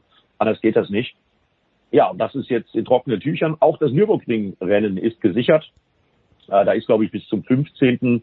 Ähm, August nach wie vor noch die Einsatzzahl äh, der Zentrale der Hilfskräfte am Nürburgring. Aber das DTM-Rennen wird dann das erste Rennen nach der fürchterlichen Katastrophe wieder sein. Und äh, positiv habe ich auch noch mitgenommen aus dem DTM-Fahrerlager in der Lausitz. Die DTM-Familie hat unter dem Hashtag Wir für die Eifel äh, 100.000 Euro äh, zusammenbekommen, äh, gesammelt und äh, die Sat 1 zur Verfügung gestellt, weil wir hatten ja am Samstagabend eine große Spendengala live in Sat 1, wo 31 Millionen Euro zusammengekommen sind. Und wer die Bilder aus der Eifel gesehen hat, weiß, das Geld wird dringend äh, benötigt. Also dafür also auch nochmal äh, ein herzliches Dankeschön an alle Beteiligten. Äh, das war eine klasse Aktion. Und mit klasse Aktionen im Übrigen, um äh, das Thema nochmal rund zu machen, geht es im Übrigen auch weiter. Wer auf www.abt-sportsline www.de geht, der kann, wenn er will, für den guten Zweck, natürlich für den Hashtag Wir für die Eifel, äh, einen Tag am Kommandostand des Abteams bei einem DTM-Rennen, also direkt neben äh, Thomas Biermeier und Hans-Jürgen Abt wird dann vielleicht auch dabei sein, sitzen, kriegt äh, einen eigenen Kopfhörer, man kann den Funk mithören, man kann mitkriegen, was da an so einem DTM-Kommandostand äh, so richtig los ist. Äh, ich finde eine sehr gelungene Aktion des Hauses Abt und ich hoffe, da machen möglichst viele mit. Gut. Dann äh, freut es mich, dass es bei Abt Audi ähm, besser läuft als mit meinem Audi am Wochenende, der also Mietwagen Audi, der mir in Kassel am Berg verreckt ist. Also ist ja, ist ja schön, dass es Audis gibt, die noch funktionieren. Ähm, andere, anderes Thema. Ja, ja, wo du, wo du, wo du, wo du das sagst, beinahe, beinahe wäre Kelvin van der Linde ja äh, Gleiches passiert. Dem ist nämlich das Auto ausgegangen in Turn 1. Und Kelvin van der Linde, der Meisterschaftsführende, ähm, der hätte das Rennen klar gewonnen. Der war auf äh, Siegkurs. Ja, und dann musste er das Auto resetten, also einmal ganz komplett runterfahren und ausmachen und wieder anmachen. Und bei 250. Noch, bei 250, ja, und ist dann trotzdem noch Dritter geworden. Also äh, Respekt dafür. Passiert auch nicht jeden Tag. Auto resetten und trotzdem noch aufs Podest fahren. Äh, das ist die DTM 2021. Vielleicht hättest du deinen äh, Mietwagen resetten müssen. Nee, dafür, das, das haben wir tatsächlich probiert, aber die, die anscheinend hat sich eine, eine zusätzliche Kühlmittelpumpe verabschiedet. Und äh, da wollte der Wagen dann nichts mehr mit Wärme und sonst was zu tun, hat dann einfach Leistung verweigert und ja. Ähm, es ging dann mit einem mit deinem Wagen des Hauses VW weiter, damit wir die Werbung komplett abgeschlossen haben. Aber ja, jetzt, jetzt weiß ich wenigstens, wie man sich fühlt, wenn man so eine, wenn man mit nicht nicht dahin kommt mit dem Auto, wo man eigentlich hin wollte. Ähm, aber das nur am Rande. Können wir das nochmal erklären, Eddie, mit diesem mit diesem Boxenstopp? Was ist was ist da das Problem? Das Wort Choreografie klingt natürlich wunderbar nach Reifenballett. Ähm, wo, wo, wo hakt's da bei den anderen? Ja, es hakt äh, nicht unbedingt. Also erstmal gibt es unterschiedliche Systeme, unterschiedliche äh, zentrale Muttern. Da ist man bei AF Corse weit vorne. Die brauchen zum Beispiel weniger Umdrehungen als bei den Mercedes-Fahrzeugen, äh, die jetzt, wie gesagt, die Choreografie von AF Corse abgekupfert haben. Aber die machen das in einem völlig anderen Rhythmus, äh, als es die anderen Teams vorher gemacht haben. Wenn nämlich der eine äh, Mechaniker auf der einen Seite, es ist einmal ein Schlagschrauber pro Seite in der DTM an den Autos erlaubt, ähm, wenn der nämlich äh, das Vorderrad abgenommen hat, dann hat er es auch gleich wieder drauf gemacht. Bei AF Corse macht man das anders. Erst runter, hinten auch runter, dann hinten drauf und dann vorne wieder drauf. Und äh, das hat ihn so anderthalb Sekunden äh, gebracht in Monza. Und äh, deswegen hat Liam Lawson als jüngster DTM-Sieger in Monza auch das Samstagrennen gewonnen. Das hatte ursächlich sehr, sehr viel mit diesen perfekten Boxenstops zu tun, die bei AF Corse die schnellsten waren. Aber Stefan hat gesagt, bei Mercedes schläft man nicht. Da kann man das mit seinem Radmutter-System genauso machen. Und sie haben es auch so gemacht. Und deswegen war der schnellste Boxenstopp am Wochenende in der Lausitz ein Mercedes-Boxenstopp. Und die anderen können es nicht, oder wieso wird sich dann noch beschwert? Nein, die anderen können es nicht in der Form. Also das hängt dann auch wiederum damit zusammen, was man da für eine, für eine Radaufhängung, was man da für eine Technik verbaut hat. Ich glaube, das System von AF Corse, was sie verwenden, ist auch ein bisschen teurer als die anderen Systeme. Mhm. Müssen wir mal schauen, wie darauf reagiert wird.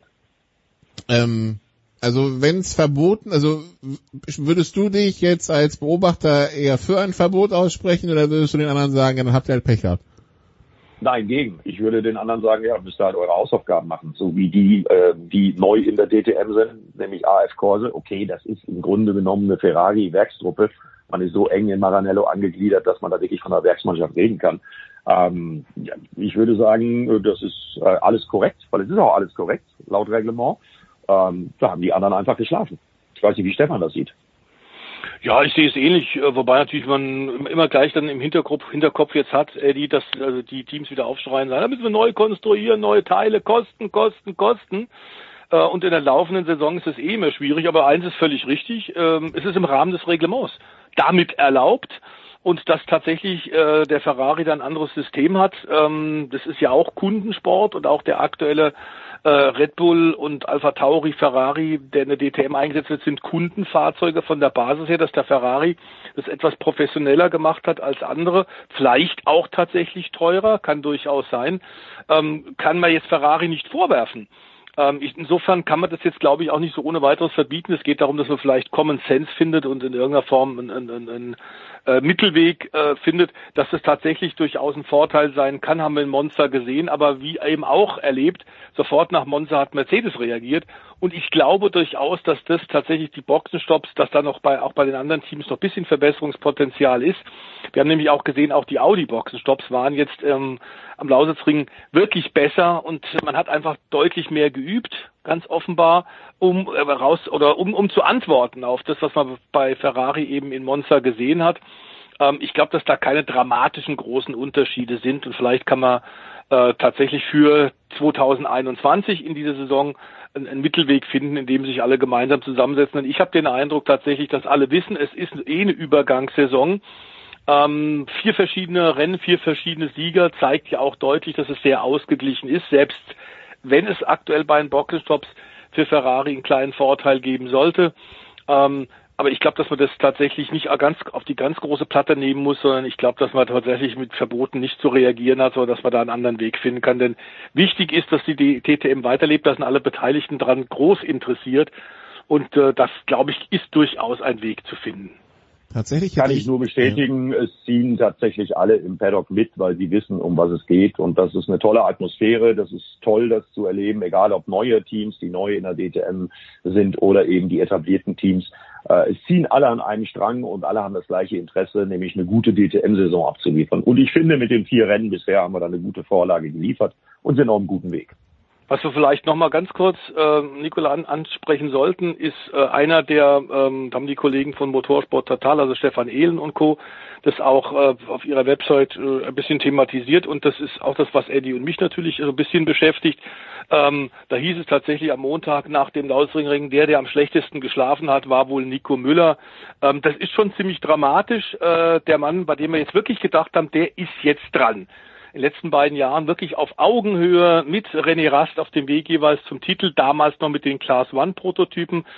Er war drauf und dran, tatsächlich endlich die Meisterschaftsschale äh, zu kriegen, hat es nicht geschafft. Jetzt ist René Rast in die Formel E abgewandert und wir haben gedacht, ja, es könnte doch jetzt eigentlich fast eine gemähte Wiese sein, sagt man im Schwäbischen hier bei uns im Süddeutschland.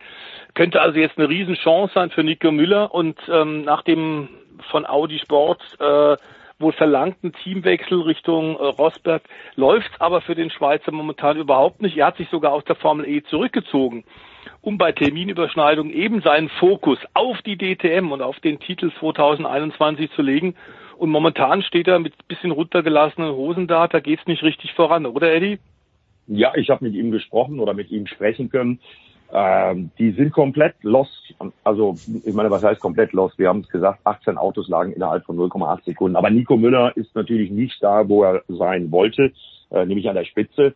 Und äh, die wissen nicht so richtig, wie sie das Auto äh, behandeln sollen im Moment. Da müssen sie noch ein bisschen bisschen sich rangewöhnen, haben auch einen, äh, beim Teamkollegen von Nico Müller, bei Dave Gore, haben sie auch einen anderen Cheftechniker äh, ausprobiert, nämlich den alten Cheftechniker aus erfolgreichen DTM-Zeiten, Davide Mino vom äh, Rosberg, äh, geholt fürs Wochenende, um dem Amerikaner eventuell ein bisschen zu helfen.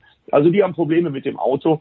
Aber wie gesagt, es ist so schön eng zusammen und man hat ja zum Beispiel auch an Timo Glock, der in Monza in nirgendwo war, gesehen, dass er trotz technischer Probleme an der elektronischen Lenkung seines BMW M6 dann auf einmal in der Lausitz wieder performen konnte und äh, Trainingsplatz 5 geholt hat. Also das geht sehr schnell und ich glaube, dass das in Zolder schon wieder ganz anders aussehen wird. Und das Gute ist ja, auch in Zolder sind Zuschauer erlaubt bis zu 5000 pro Tag. Also sollte man sich schleunigst drum kümmern, denn das ist ja schon übernächstes Wochenende.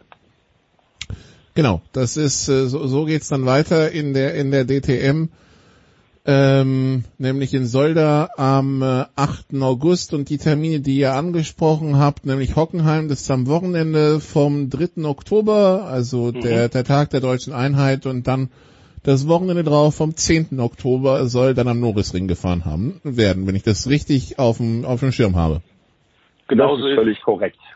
Gut, dann wurde am Wochenende auch noch in London gefahren, Formel E, Eddie. Ähm, ich hatte im Vorfeld gelesen, naja, die Strecke mh, hm, überholen, meh. Wie, wie, fällt's, wie fällt's, wie fällt's Fazit jetzt da aus? Ja, es wurde natürlich überholt und es bleibt dabei, die Formel E ist die Wundertüte des Motorsports. Es können immer noch äh, über zehn Fahrer äh, den WM-Titel in Berlin holen. Und äh, ja, es wurde viel diskutiert. Am meisten wurde äh, vor allen Dingen über den Sonntag diskutiert, weil was da los war an ähm, Kollisionen.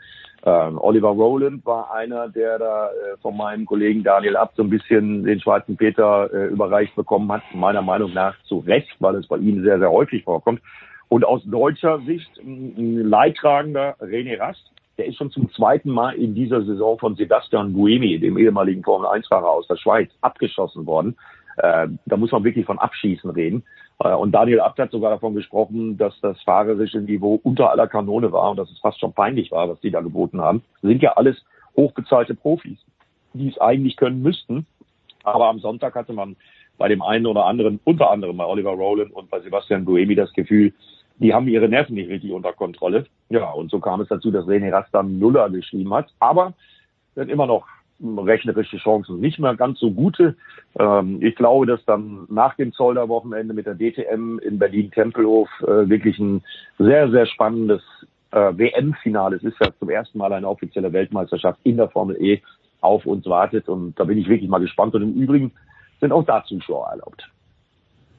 Ähm, ich ich habe irgendwas gelesen zu irgendeinem Safety Car Zwischenfall The Voice. Was muss man daraus mitnehmen?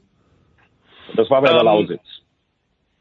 Ja, es gab einen, einen Boxenstopp-Trick äh, in London, aber da gab es hinterher zwar äh, ordentlich Aufregung, nur äh, oft von den Konkurrenzteams, glaube ich, äh, ziemlich fehlgeleitet, denn äh, Für mich trifft Audi da gar keine Schuld. Langjährige Beobachter des Motorsports werden sich erinnern, ähm, wenn ein Reglement nicht absolut wasserdicht ist und es sind Grauzonen da und das gibt's in jedem technischen und in jedem sportlichen Reglement, dann ist es auch Aufgabe der Teams, ähm, diese Grauzonen ein bisschen auszuloten.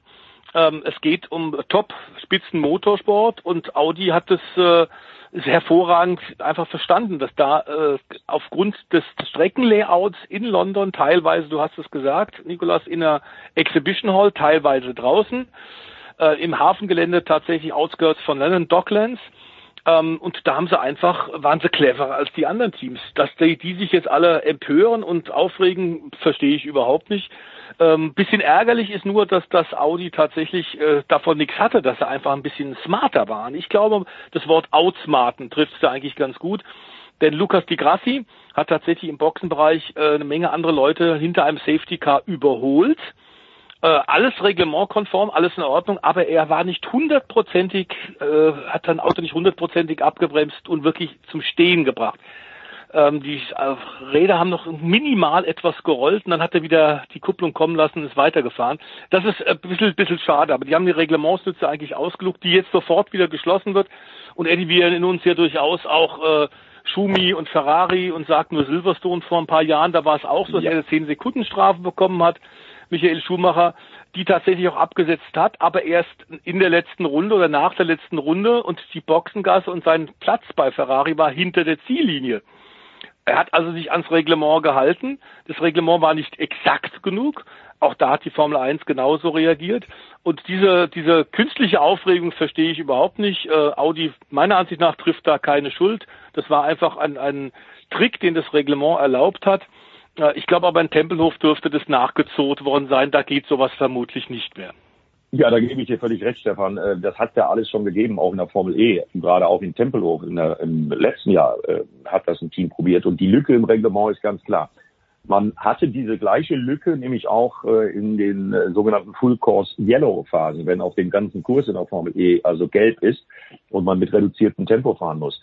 Im Falle des Safety Cars, was vor dem Feld langsam herjuckelt, hatte man diese Lücke nicht geschlossen. Bei Full Course Yellow hat man nämlich nach einigen Vorfällen in der Vergangenheit klar im Reglement definiert, dass die Boxengasse in dem Moment, wenn Full Course Yellow ist, geschlossen ist. Das hat man halt für die Safety Car Phase verpasst. Da hat man es nicht gemacht.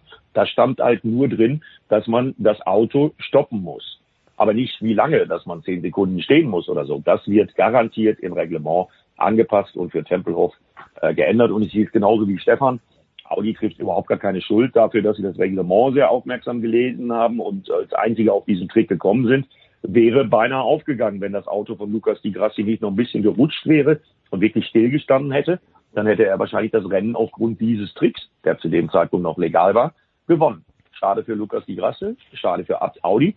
Aber diese Reglementslücke wird äh, sicherlich von der Formel E schon zum Saisonfinale in Berlin-Tempelhof geschlossen.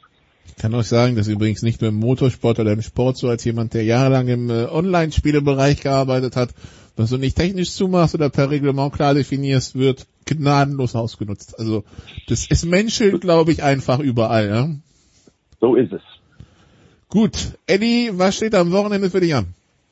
Ich sitze gerade in Bremen tatsächlich am Schreibtisch, habe ein relativ ruhiges Wochenende mit nur einem Einsatz an einem Tag, nämlich am Samstag Stadion Rote Erde für Magenta Sport, Drittliga-Fußball, Borussia Dortmund 2 gegen Waldhof Mannheim. Freue ich mich sehr drauf, denn Stadion Rote Erde, da habe ich vor vielen, vielen Jahren als Jugendfußballer selber mal gespielt und ich fahre da das erste Mal zurück hin. Äh, ich bin mal gespannt, wie das jetzt im Jahr 2021 aussieht. Dann wünschen wir da viel Spaß. Wir machen eine kurze Pause und dann geht's hier weiter mit Formel 1. Bis gleich.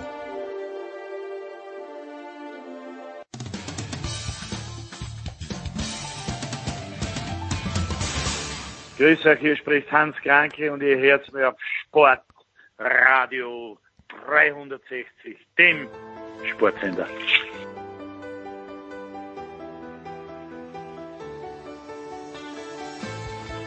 Big Show 519 bei Sportradio 360. Wir sind in der Formel 1 angekommen. The Voice ist geblieben. Stefan Ehlen ist dazugekommen. Hallo Stefan. Servus in die Runde. Ja, ich hätte es jetzt nicht zwingend gedacht, aber wir machen die nächste Runde auf für diesen Crash zwischen ähm, äh, Lewis Hamilton und Max Verstappen. in Silverstone, jetzt hat Red Bull Einspruch eingelegt. Äh, die Frage, die ich jetzt habe, Stefan, erstmal ist, was, was kann Red Bull jetzt quasi reinbringen, was wir seit zehn Tagen nicht wissen?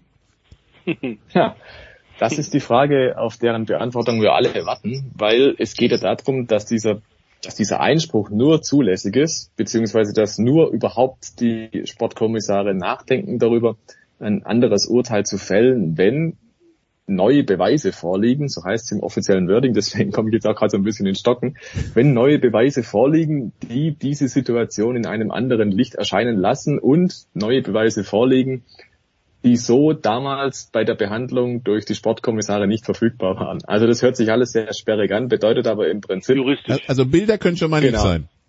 Ja, es können Bilder sein, Tonaufnahmen, Telemetriedaten, ähm, im Prinzip auch Vogelschwärme, die in die Luft fliegen, alles, was in irgendeiner Form dabei äh, hilfreich sein könnte, diese Situation neu zu bewerten. Das könnten auch Präzedenzfälle aus der Vergangenheit sein und so weiter und so fort, frühere Zwischenfälle an dieser Stelle.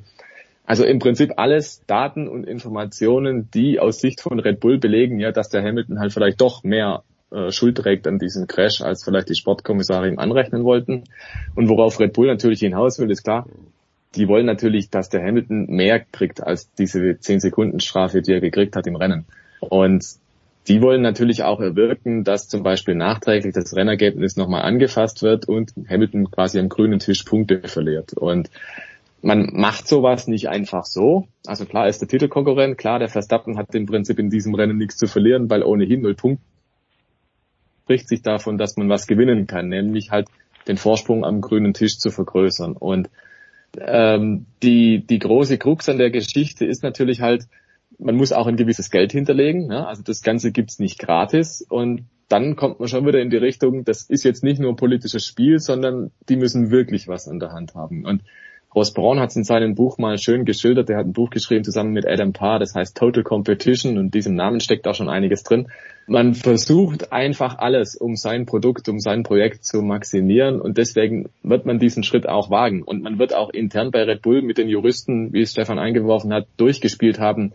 Kann das ein stichhaltiges Argument sein? Wird die FIA das akzeptieren? Ja, nein, vielleicht. Das heißt, die machen das nicht aus dem Bauch raus, weil einfach sagen, was, wir müssen irgendwie reagieren, sondern die glauben wirklich, sie haben neue Beweise, die ein anderes Licht auf die Situation werfen. Also die ganze Situation ist ungeheuer spannend. Für die Formel 1 wäre es natürlich enorm schlecht, wenn der Hamilton Heimsieg feiert vor, vor seinem Publikum in Silverstone und dann zwei Wochen später heißt, ach nee, äh, doch nicht. Und ihm wird der Sieg wieder aberkannt. Das ist also harter Tobak. Und wenn dieser Fall eintreten würde, dann glaube ich, wäre ein großer Aufschrei bei den Fans äh, verlautbar. Und dementsprechend, glaube ich, werden die Sportkommissare sich sehr genau überlegen, wie sie diesen Fall möglicherweise neu bewerten oder auch nicht. Also ich kann mir ehrlich gesagt nicht vorstellen, dass es so signifikant neue Beweise gibt, dass dieses Ergebnis nochmal angefasst wird. Aber es ist die Formel 1 und wie heißt das schön? Stranger things have happened before. Ja, apropos have happened before The Voice, äh, gibt es denn Präzedenzfälle ähm, in, in, in, in dem Bezug, dass man halt einen Unfall hat, eine Strafe ausgesprochen wird und dann zwei Wochen später vielleicht komplett anders entschieden wird. Ja, das gab es schon, aber sehr selten. Also prinzipiell ist, glaube ich, tatsächlich bei Einsprüchen ähm, bei der FIA äh, und dem entsprechenden Gericht ähm, selten was Gutes bei rausgekommen, ähm, eine Korrektur und oftmals oder viel öfter als tatsächlich eine Aufhebung des Ergebnisses, eine Veränderung nachträglich eine, eines Resultats hat es äh, eine Verschärfung der Strafe gegeben, was in diesem Fall natürlich äh, nicht, nicht möglich ist, aber klar ist, äh, ich, ich sehe das ähnlich wie der Stefan, äh, ich glaube tatsächlich, dass das mehr auch einen psychologischen Effekt haben soll, dass tatsächlich Red Bull dem Verstappen zeigen möchte, wir stehen komplett hinter dir und versuchen einfach alles.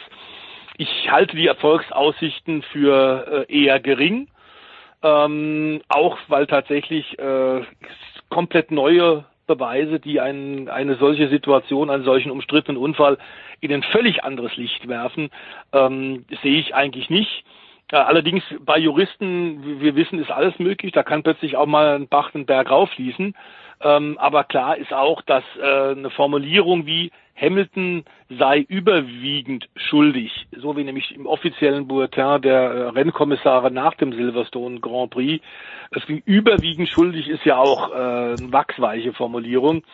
Ähm, ich glaube aber, die ganzen Experten sehen es eigentlich äh, glasklar, ähm, dass, dass Hamilton einen Hauptteil der Schuld äh, trägt, denn äh, Lewis war innen, hat den Scheitelpunkt verpasst und hätte den Scheitelpunkt getroffen, wie er es etwas später ja im Zweikampf mit Leclerc gemacht hat, dann wären sie, wäre er und Verstappen gar nicht kollidiert. Äh, insofern äh, kennen wir das aus dem Go-Kart-Sport, aus dem Pulverdampf früher Tage. Das ist eine, eine Situation, wie wir sie sehr, sehr oft haben.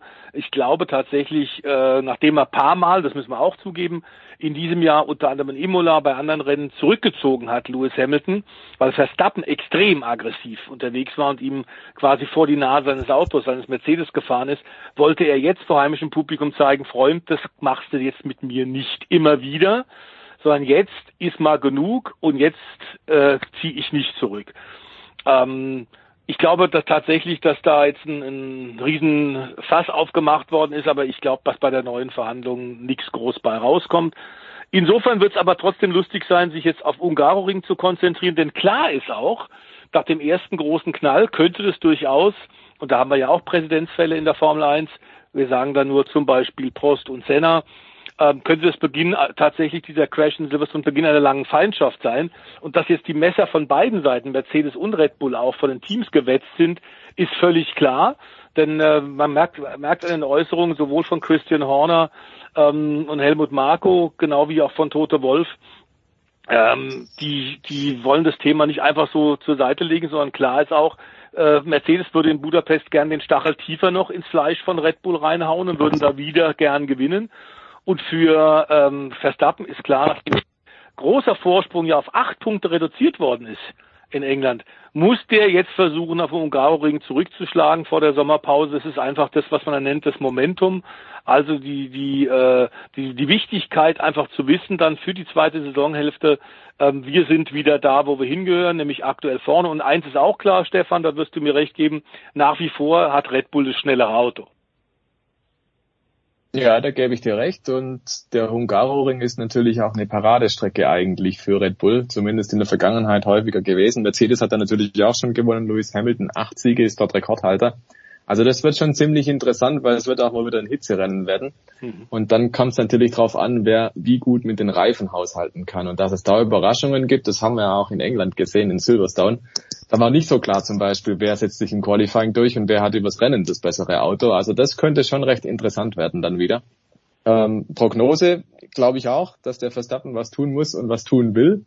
Und der Hamilton muss versuchen, dagegen zu halten. Aber es spitzt sich natürlich weiter zu auf die zwei umso mehr nach dem Crash. Wie sehr, Stefan, wirkt auf die ganze Situation, dass wir inzwischen ein Preisschild an dem Haufen haben, der da in Silverstone entstanden ist. Der, das Preisschild weist wohl 1,8 Millionen Dollar aus. Ja, also ich sag mal, kein Team geht in die Rennsaison, ohne dass sie zumindest eingeplant haben, dass es zwei, drei, viermal richtig scheppert. Also das ist natürlich jetzt auch plakativ, dass dann Red Bull hinsteht und sagt, na gut, dieser Crash hat jetzt Summe XY gekostet. Ähm, aber es kann mir keiner erzählen, dass sie nicht für solche Fälle vorgeplant haben. Also die wären ja alle naiv, wenn es jetzt die Budgetdeckelung gibt und sie stellen dann irgendwann mal im Jahr fest, hoppla, äh, jetzt haben wir einen Unfall gehabt, das hat man so gar nicht berechnet, jetzt kommen wir nicht mehr hin mit dem Budget. Also man kann, glaube ich, schon davon ausgehen, dass das auch hier ein bisschen politische Spielchen sind. Man stichelt halt so ein bisschen hin und her und versucht damit eigentlich von diversen Sachen abzulenken, vielleicht auch, und den schwarzen Peter halt irgendwo hinzuschieben Richtung Mercedes, so nach dem Motto, hey, ihr habt uns hier was verbaut. Ähm, aber ganz ehrlich, das muss drin sein im Budget, solche Crashes. Und natürlich war das jetzt ein herberer, ähm, aber die Erfahrung der jüngeren Vergangenheit zeigt auch, solche Crashes kommen tatsächlich vor. Und jeder vernünftige Teamchef muss sowas tatsächlich auch in seinen Berechnungen drin haben. Das ist nichts anderes, wie wenn du im Prinzip einen Haushalt planst oder ein kleines Unternehmen, muss ja auch einen Forecast machen, muss ja auch vorausblicken, muss ja auch seine Budgetplanung machen. Und auch da müssen solche Fälle halt einfach drin sein. Also das gehört zu den ganz normalen Hausaufgaben und ich würde sagen, das ist jetzt nicht weiter dramatisch, aber klar, durch die Budgetdeckelung ist es jetzt nicht mehr so, dass man einfach sagen kann, okay, jetzt einfach über die 1,8 mal eben überweist. Ähm, weil das ist jetzt halt nicht mehr so, dass man das on top geben kann, sondern das muss jetzt halt im kompletten Plan drin sein. Das ist insofern eine neue Situation. Aber ich glaube keine, worüber man sich jetzt groß Sorgen machen müsste, dass das Red Bull irgendwie einbremst, weil das glaube ich nicht. Was man vielleicht noch anschließen sollte zu dem, was Stefan gerade völlig richtig sagt, ist das, was wir so aus äh, Japan hören. Der Motor äh, von Verstappens verunfalltem Red Bull ist natürlich nach Japan geschickt worden, nach Silverstone, um da genau untersucht zu werden. Ähm, und es sieht so aus, als sei der tatsächlich, was wir von Honda hören, ähm, nicht so beschädigt, dass man ihn ersetzen muss oder wesentliche Teile ersetzen muss, sondern dass tatsächlich er wieder aufgebaut werden kann und wohl, wenn ich es richtig verstanden habe, auch morgen am Freitag sogar wieder eingebaut werden soll. Insofern wird es dann nicht mal dann tatsächlich eine Strafe geben. Ähm, das war noch so ein Punkt, der natürlich auch mitgeschwungen hat, äh, den äh, Dr. Helmut Marko natürlich auch bei Servus TV gleich untergebracht hat. Aber ganz offenbar diese diese Angst von Red Bull äh, hat sich jetzt nicht bestätigt. Äh, es ist, glaube ich, ganz gut. Es hat ganz gut funktioniert. Ähm, aber ich glaube, jetzt Ungarn tatsächlich wird, wird, äh, wie Stefan sagt, zugespitzt, wird tatsächlich extrem spannend. Ähm, auf einer Rennstrecke, ja, sollten wir nicht vergessen, die tatsächlich äh, historischen Boden auch bedeutet, denn äh, die, der erste Formel 1 Grand Prix äh, tatsächlich in einem äh, kommunistischen Land, das war damals noch vor dem Fall des Eisernen Vorhangs, da hat der Ecclestone es schon geschafft, tatsächlich in Ungarn, in Budapest, ein Formel 1 Rennen stattfinden zu lassen. Das ist wirklich ganz erstaunlich. Wir haben uns damals gefreut und wir erinnern uns, wie viele Leute tatsächlich, wie viele Fans bei den ersten Grand Prix aus dem gesamten Ostblock nach Budapest gefahren sind, um sich mal die Formel 1 anzugucken. Und genau da findet jetzt auch wieder das nächste Rennen statt. Ähm, bin mal wirklich gespannt, was dabei rauskommt. Auch natürlich bei den äh, Zusatzfragen. Wer ist denn die dritte Kraft? Da haben wir gesehen, dass McLaren nach wie vor ja sehr, sehr stark dabei ist. Vor allem ein blendend aufgelegter ähm, Norris, Lando Norris, ähm, von dem wir schon wussten vor der Saison, wie gut er ist, aber dass er das jetzt Rennen für Rennen bestätigt, ist erstaunlich. Auch Daniel Ricciardo scheint sich ein bisschen gefangen zu haben. Und ich glaube, Stefan, ähm, man sollte vor allem auch Ferrari und den äh, sehr gut in Form befindlichen Leclerc nicht außer Acht lassen. Ja, ich glaube auch, im Mittelfeld ist wieder Musik drin. Und Ungarn ist tatsächlich auch so ein Rennen, da könnte auch so ein Team wie Williams zum Beispiel nochmal glänzen. Das sind dann so Strecken, da kommt es jetzt weniger so sehr auf die aerodynamische Effizienz an. Du brauchst auch nicht viel Topspeed. Das bringt dann die kleinen Teams eigentlich mal wieder so ein bisschen in Reichweite der Punkteränge. Aber es ist dann unterm Strich auch wieder so, eine Strecke kommt dem einen Auto gut äh, zugute, das andere äh, funktioniert vielleicht auf einer anderen Strecke wieder. Aber insgesamt rechnen sich ja viele Hinterbänkler jetzt für Ungarn wieder was aus. Das nivelliert die ganze Geschichte natürlich auch. Und es wird jetzt nicht so sein, dass ein Team von ganz hinten plötzlich ganz vorne steht. Aber so ein paar kleine Verschiebungen, glaube ich, könnte man dann trotzdem sehen. Und wie gesagt, ja, das vordere Mittelfeld mit McLaren und Ferrari, das hat richtig Musik drin. Weil da geht es natürlich auch schon wieder um die Aufbauarbeit für nächstes Jahr. Also ich glaube, Ungarn wird nochmal interessant und dann, glaube ich, wird es für alle reingehen in die wohlverdiente Sommerpause, weil die ersten Wochen in der Saison, die waren echt hart unter anderem mit diesem Tripleheader dann drei Rennen in Folge und dergleichen mehr. Davon gibt's dann im zweiten Teil der Saison ab September nochmal drei oder vier. Also die Saison 2021, ähm, die wird noch richtig hart und diese Sommerpause, die ist für alle, vor allem für die Teams, vor allem für, das, für das reisende Personal natürlich unheimlich wichtig. Es folgen dann äh, neun Rennen in elf Wochen. Ja. Mhm. Vom 29. August bis zum 7. November. Dank also Corona. Äh, ja, so also Belgien, Niederlande, Italien, Russland, Türkei, Japan, USA, Mexiko, Sao Paulo. Das wäre so die, die Liste. Mal sehen, was davon dann tatsächlich so stattfindet, wie, wie gedacht. Das Historische, was Steff, was The Voice angesprochen hat, man mag es sich heutzutage kaum vorstellen, aber ich glaube, wenn ich mich recht erinnere, galt Ungarn ja als westlichster und fortschrittlichster der Ostblockstaaten damals, ne? Mhm, so ähm, und ja, die, die Ungarn, müssen wir die Strecken, äh, Stefan, jetzt so quasi nicht nur nach kann man gut überholen, ist aufregend und so weiter sortieren. Also ich kann man gut überholen, nein, Barcelona, sondern müssen wir jetzt so, so quasi so eine Hitzkopf-Skala einführen für Hamilton und Verstappen, so nach dem Motto, da kann man zwar nicht überholen, aber die beiden vielleicht schon? Äh, ja, also grundsätzlich Ungarn überholen jetzt nicht so das ideale Parkett. Äh, es gibt natürlich Kurve 1 nach einer langen Gerade, da hast du auch DRS. Es gibt dann nochmal eine DRS-Zone rein in Kurve 2, glaube ich. Und es gibt noch ein, zwei weitere Stellen, wo man sich wirklich mit der Brechstange daneben tun könnte. Also es ist nicht unmöglich, man kann es da schon versuchen. Es ist auch in der Vergangenheit öfter mal schiefgegangen. Insofern, ja, also sollen sie ruhig mal machen. Ja, gut, dann sind wir mal wirklich gespannt, äh, was, was da passieren wird. Ähm, ja, wenn ich es richtig gelesen habe, du weißt, Ferrari ist zufrieden, weil sie jetzt schon mehr Punkte geholt haben als äh, im, im gesamten vergangenen Jahr. Auf der anderen Seite denke ich Ja, mir das halt, heißt natürlich aber nichts. schlimmer als letztes Jahr wäre jetzt auch übel gewesen, ne? Genau so ist es. Also das ist natürlich jetzt äh, nicht, jeder Vergleich hinkt, aber der hinkt gewaltig. Äh, aber in der Tat sind die besser, als glaube ich viele äh, Experten äh, erwartet haben, ähm, dass sie äh, die Defizite aus dem letzten Jahr abstellen würden. Ähm, wo sie ganz klar weit unter den eigenen Möglichkeiten geschlagen worden sind, war klar. Ähm, sie haben offenbar jetzt ein wirklich gut fahrbares Auto gebaut, das vom Chassis her in einem, in einem guten, guten, breiten Fenster einsetzbar ist. Es ist auch kein reifenfressendes Auto mehr so sehr. Die Aerodynamik haben sie ein bisschen verbessert. Die Leistung scheint jetzt auch etwas stabiler zu sein. Ähm, und ich glaube durchaus, dass auch mit, mit Sainz, mit dem neuen, neuen, den neuen Teampaarung Sainz und Leclerc, ähm, äh, auch bisschen die Stimmung sich verbessert hat. Sainz lange Zeit so ein bisschen unter, unter dem Licht der Öffentlichkeit gewesen, war nicht so ganz klar, wie gut er ist. Äh, ist jetzt oft an Leclerc dran, aber Leclerc ist natürlich immer noch die klare Nummer eins und eine klare Hausnummer. Und insofern wird jetzt in Ungarn auch ein bisschen ähm, bei einer Rennstrecke, bei der Überholen, wie Stefan Ehlen gerade beschrieben hat, nicht ganz so einfach ist, auch auf die Nummer zwei Piloten ankommen. Da hat Perez sich in den letzten Rennen ja als zweiter Red Bull mal nicht unbedingt mit Ruhm bekleckert und hinter den Kulissen wird schon spekuliert, ob er tatsächlich nach seinem Einjahresvertrag Ende des Jahres äh, nicht verlängert wird. Ähm, ob vielleicht Gasly wieder zu äh, Red Bull zurückkommt von Alpha Tauri, wird spekuliert. Ähm, klar ist, äh, dass es schwierig ist, glaube ich, neben einem in, in Topform befindlichen Verstappen dich dann auch in ein neues Auto, in ein neues Team reinzufinden. Das ist nicht einfach, aber ich glaube auch Perez tatsächlich ein bisschen unter Wert geschlagen worden. Ähm, und er muss vor allem im Qualifying zulegen, damit er tatsächlich vorne mitspielen kann. Und über Bottas brauchen wir nicht zu reden. Der ist eine super Nummer zwei, verlässlich. Wahrscheinlich jetzt im letzten Jahr bei Mercedes, denn auch vor allem die englischen Medien sind ja intensiv bemüht, den George Russell tatsächlich ins zweite Mercedes-Cockpit reinzuschreiben. Ähm, und ich glaube, Stefan, ähm, wir sind beide einer Meinung, Mercedes wäre bekloppt, äh, das jetzt nicht zu machen, oder? Ja, genau. Also es ist eigentlich überfällig sogar. Der hat im Prinzip schon fast ein Jahr zu viel jetzt in der zweiten Reihe gemacht, der George mhm. Russell. Also der sollte in den Mercedes rein. Und ja, der Bottas wird gern mal so ein bisschen unterschätzt. Der fährt schon echt gut auch.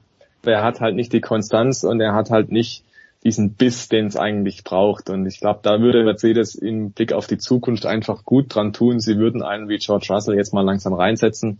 Auch wenn der auf Anhieb vielleicht nicht den Hamilton schlägt, das muss er ja auch gar nicht, aber er muss dann das Team in der Zukunft nach Ablauf des Hamilton-Vertrags dann irgendwann mal anführen. Mhm. Eine gewisse Vorlaufzeit in diesem Team. Und ganz, ganz uneigennützig sage ich natürlich, klar, für die Außenstehenden wäre es natürlich ein bisschen spektakulärer. Man hätte da ein Duell, in dem der zweite Fahrer auch mal reinhält und nicht einfach nur mitfährt.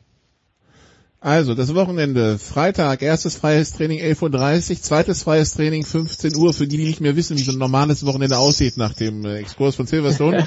äh, Samstag, drittes freies Training um 12 Uhr, Qualifying um 15 Uhr, Sonntag das Rennen um 15 Uhr und über den anderen Modus reden wir erst Mitte September wieder, wenn es nach Monza geht. Äh, danke soweit The Voice, danke Stefan Ehl. Hier geht's jetzt weiter mit dem Producer in der Big Show 519 nach einer kurzen Pause.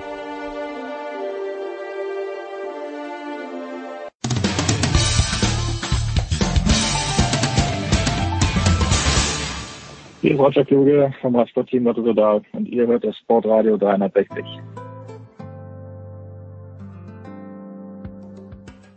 So, wir sind zurück. Danke, Nicola. Es geht weiter in der Big Show 519 und ich freue mich immer, wenn ich mit meinem Lieblingstenniskommentator, das sage ich einfach so, sprechen kann. Und das ist Elmar Paulke. Hallo Elmar.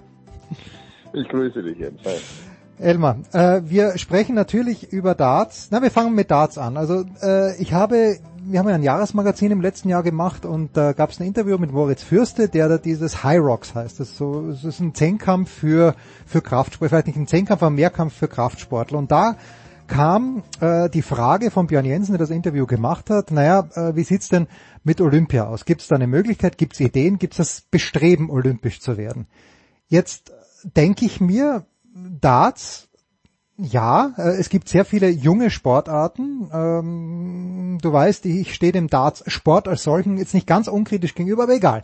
Darts als Sport, gibt es überhaupt Ambitionen, Siehst du Darts bei Olympia, gibt es Ambitionen, dass Darts olympisch wird? Äh, Das Thema ist folgendes. Es gibt ja zwei Verbände im Darts. Es hm. gibt zum einen den Profiverband, das ist ja auch das, was, was letztlich alles im Fernsehen übertragen wird, und es gibt den Weltverband, der also genauso aufgebaut ist äh, wie, wie, wie der Tennis-Weltverband. Also ITF dann. All den, ja, okay. Genau, mit, mit all den Strukturen drunter, mit nationalen Verbänden und dann mit, mit Bereichen Herren, Damen äh, und, und Jugend.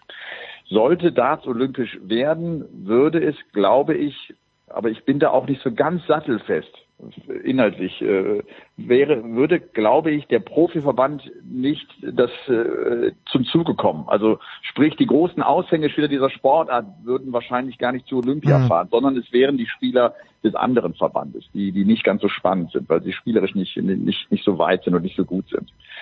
Ähm, zum anderen ist es tatsächlich so dass die, dass die PDC, der Profiverband, auch sagt, unser Sport braucht eigentlich Olympia gar nicht, weil wir ja permanent im Fernsehen stattfinden. Mhm. Also wir, wir, brauchen nicht diese, dieses alle vier Jahre mal endlich in den Mittelpunkt rücken, weil da es eigentlich schon ziemlich im Mittelpunkt steht, äh, dadurch, dass wir 10, 12, 13 Turniere im Jahr übertragen, über, über eine Woche lang.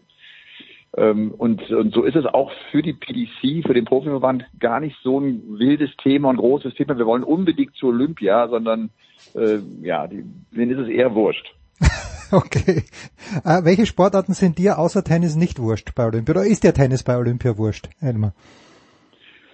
ähm, mir ist es nicht wurscht, aber es ist auch nicht so, ganz ehrlich, auch nicht mein, mein voller Fokus drauf. Ich, ich bin tatsächlich ein Olympiazuschauer, der es cool findet. Ich gucke jetzt viel Beachvolleyball und, hm. und, äh, und, und, und, und Volleyball in der Halle und äh, freue mich, wenn ich Schwimmen sehe und so. Ich, ich bin so, ich gucke so, so alles so, ne? So und, ja, und hab ja. Spaß daran an, an Olympia einfach, ne? So da, dieses wirklich dabei sein ist alles und ich, ich mag's, wenn es diesen olympischen Spirit bekommt. Übrigens ganz witzig, ich habe, ich war jetzt ja auf dem Beachvolleyball-Turnier meiner Jungs und da war der Hauptverantwortliche, war Thomas Endres. Ach was. Sagt er dir noch was? Ja, schon, aber äh, elaboriere bitte, der Name sagt mir was. Der Fe ah, okay. Der, ich hätte, der, Fechter, ne? der hat 88, hat der, hat der äh, Silber mit der Mannschaft gewonnen in Seoul. Und äh, mit dem kam ich jetzt drauf und da sprachen wir auch über Olympia, weil ich auch sagte, Mensch, wie guckst du jetzt äh, so, so diese Wochen? Und er sagt auch dieses dieses Gefühl, ne, dieses mhm. olympische Gefühl, das geht dir nie mehr verloren. Wenn du einmal da warst, ist das so geil und und das ist äh, das kann ich gut nachvollziehen. Und äh, er sagte auch, dass dass die dass es so unterschiedlich ist im olympischen Dorf, das, das finde ich so witzig. Auf der einen Seite diese, diese asketischen Sportarten, die du hast, ne? die Marathonläufer, die Radfahrer, die, die sich abschotten, die ihren Ernährungsplan einhalten müssen. Und dann kommen die Hockeyspieler.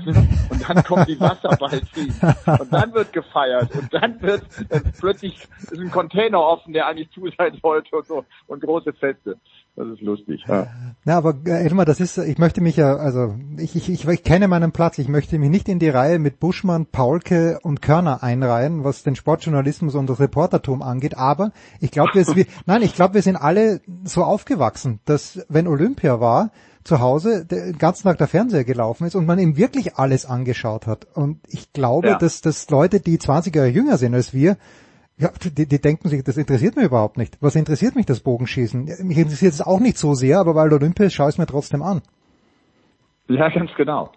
Ja, wobei ich sehe jetzt bei meinen Jungs, die gucken halt anders, ne? Die sind dann sofort logischerweise in der Mediathek drin und ja, so ja. schauen kurz, welche Sportarten sie interessieren, dann setzen sie kurz rein und spulen vor und dann haben sie die Entscheidung so da. Die gucken auch viele Sportarten, aber sie gucken es trotzdem anders, als wir das getan haben, ne? Wo wirklich der Fernseher so rund ja. um die Uhr lief und und da hast du dich mit dem Getränk einfach hingesetzt und es hat, es hat Spaß. Ja. Bist nicht mehr aufgestanden. Ja, aber Elmar ja. hat in den letzten Tagen auch äh, gearbeitet, Elmar. Es äh, gab äh, das äh, Darts World Matchplay. Und Snakebite ja. hat wieder gewonnen. Peter Wright. Äh, meine, meine grundsätzliche Frage ist, ist die Michael van Gerven Ära vorbei? Äh, weil ich, ich habe jetzt nicht so viel verfolgt, aber in den letzten Monaten ja. dünkt mich, dass die Spitze, Achtung, nach Bertie Vogts ein bisschen breiter geworden ist. genau so ist es. Und ähm, Michael van Gerven, der ja die Tour sechs, sieben Jahre lang dominiert hat, äh, ist vielleicht derjenige, der an dieser ganzen Pandemie am härtesten zu knabbern hat. Mhm, mhm. der hat seine Dominanz abgeben müssen, der schafft es nicht mehr, äh, der, der gewinnt kein Turnier in 2021 und er hat 2016 25 Turniere gewonnen. Wahnsinn. Der hat eigentlich alles Wahnsinn. gewonnen. Und er gewinnt in diesem Jahr noch kein einziges Turnier und er kriegt es spielerisch nicht mehr hin. Und das ist ja, das ist ja das Spannende am Darts, ne? was der Kopf für eine Rolle spielt Mhm. und wie die wirklich einbrechen und wie sie es nicht mehr schaffen, die Momente, die sie ansonsten immer beherrscht haben, diese Big Point Momente, sie können sie nicht mehr für sich nutzen. Und Van Gerven leidet. Ja, und er hat jetzt, er hat, er hat es jetzt das ganze Jahr über so immer noch versucht, dass er in den Interviews so tut, als wäre er die Eins, als wäre er der Beste. Aber irgendwann ist das natürlich, äh, sind das natürlich leere Worte, ne? wenn du es dann sportlich nie, nie, nie abliefern kannst und wieder verlierst und gehst wieder früh raus. Und genau das, das äh, läuft äh, so gerade bei Michael van Gerven. Peter Wright gewinnt das World Matchplay und das ist eine coole Geschichte bei Peter Wright. Wir kommen ja auch noch auf, auf meine Radsportsache gerade. Ja, ja, das ist ja selber viel auf dem Rennrad.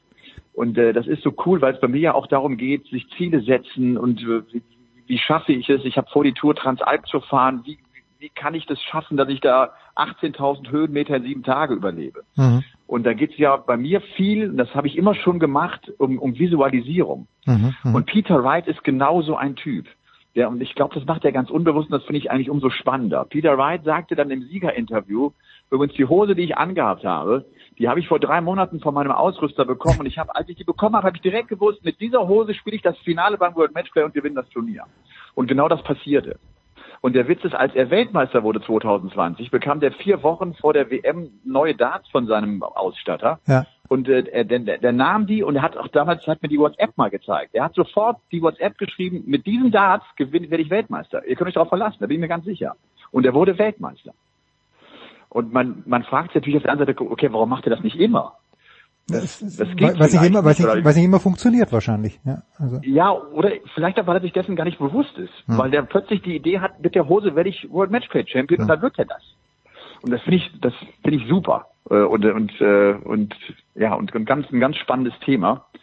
Und von daher war das, äh, war das jetzt ein toller Sieg für ihn, ganz emotionaler Sieg, weil, weil seiner Frau Joanne es gesundheitlich immer wie schlecht geht. Und dann war die zum Finale extra gekommen, hat er auch gesagt, ich komme, wenn nur zum Finale. Und das hat er dann geschafft. Und dann hat er ihr diesen, diese, diesen Sieg auch gewidmet und es sind, es haben alle geheult. Also es war, es war echt, es war Wahnsinn. Es war Ich, ich, ich lese, dass auch sein, sein Unterlegener Dimitri Vandenberg auch geheult hat irgendwie, weil, weil die beiden, glaube ich, eine besondere Beziehung haben, Elmar. Peter Wright und Dimitri Jimmy Vandenberg. Vandenberg, ja, ganz genau. Der ist ja im letzten Jahr nicht mehr aus England rausgekommen, ist ein Belgier, Mhm. äh, ist nicht mehr rausgekommen. Dann haben die Wrights gesagt, dann, dann wohnst du halt bei uns. Ach was. Dann hat er drei Monate lang bei denen gewohnt und die haben halt ganz viel zusammen trainiert und haben dadurch natürlich auch eine ganz enge Verbindung ne, miteinander. Und äh, nachdem der bei ihm gewohnt hat, äh, gewinnt er im letzten Jahr das World Matchplay, sein allererstes Turnier und dann direkt so ein Riesenturnier, Dimitri Vandenberg. Und äh, auch das war irgendwie so eine, so eine ganz besondere Geschichte und darum genau, die tragen sich auf den Arm und es haben alle geweint, ja. Ja, da hätte man gerne noch in die DAZN-Studios reingeschaut. Wie ging's Elmar Paulke, wäre dann die Frage gewesen. Kleines feuchtes Auge wahrscheinlich schon. Äh, Elmar, ja, wie, so ein bisschen ja, Gänsehaut und feuchtes Auge, ja, Ja. du hast recht. äh, wie, wie ist die Lage im Moment, was die Zuschauer angeht? Ja, England, wir haben ja gesehen, bei der Fußball-Europameisterschaft fast ein volles Wembley-Stadion. Äh, Ich bin mir immer noch nicht ganz sicher, ehrlicherweise. Ich, ich lese, die Zahlen gehen runter in England, wofür keiner eine Erklärung hat und da möchte ich auch keinen Zusammenhang herstellen, aber den Engländern scheint vieles Wurst zu sein. Wie ist die Stimmung beim Darts dieser Tage? Beim Darts, äh, das Turnier hatte ja am 17. begonnen und der 19. Juli war ja der Tag, an dem England gesagt hat, wir, wir lassen alle Corona-Regeln letztlich fallen. Hm. Das heißt, ab dem 19. war die Hütte voll mit 2000 Zuschauern, so wie das immer ist. Es ist nicht der ganz, ganz große Austragungsort, aber es ist ja so ein, so ein historisches Gebäude, einer der größten Festsäle der Welt mit goldener Decke, der Empress Ballroom. Und der war pickepacke voll. Und ich habe mich damit ehrlich gesagt auch schwer getan. Ich finde immer so als Kommentator, ich bin zum einen kein Wissenschaftler. Ich verstehe das jetzt auch nicht, warum jetzt plötzlich die Inzidenz in England wieder runtergeht, obwohl sie ja erstmal ganz schön hochgeknallt ist. Ja. Und äh, halte mich zurück und habe auch immer nur gesagt, ich hoffe, die wissen, was sie da machen. Hm. Ich bin mir nicht ganz sicher, ob sie wissen, was sie da machen, aber ich, ich, ich drücke ihnen die Daumen. Ne? Ja. Das, äh, also, dass das kein Menschentest ist, den man da macht, so ungefähr. Ähm, von daher war die Stimmung tatsächlich so, ne, dann bist du irgendwann ja wieder im normalen Modus drin. Ne? Irgendwann ist es ja halt da und dann wird gefeiert und dann wird gesungen und dann, dann ist das so und man merkt einfach klar, dass wie gut Fans dem Sport tun. Das wissen wir ja alle, wie, Ja, wie ja. gut die Emotion ist und wie, wie, wie geil das Event dadurch wird. Ne? Ja, und das, das ist auch beim, beim World Matchplay jetzt passiert. Ja. Wa- Was ist das nächste wirklich bemerkenswerte Highlight, das ansteht, oder haben die Dartspieler jetzt mal ein kleines bisschen Pause? Was Highlights angeht. Ähm, das nächste das nächste, also das ist immer im Darts immer so, die zweite Jahreshälfte ist eigentlich die Hälfte, wo es viele große Turniere Ah. gibt, mit dem großen Höhepunkt am Ende dann mit der, mit der Weltmeisterschaft. Ja, Jetzt kommt im September in Deutschland, in Jena, da sollen wohl auch, Stand jetzt, 500 Zuschauer dabei sein, die Team-WM.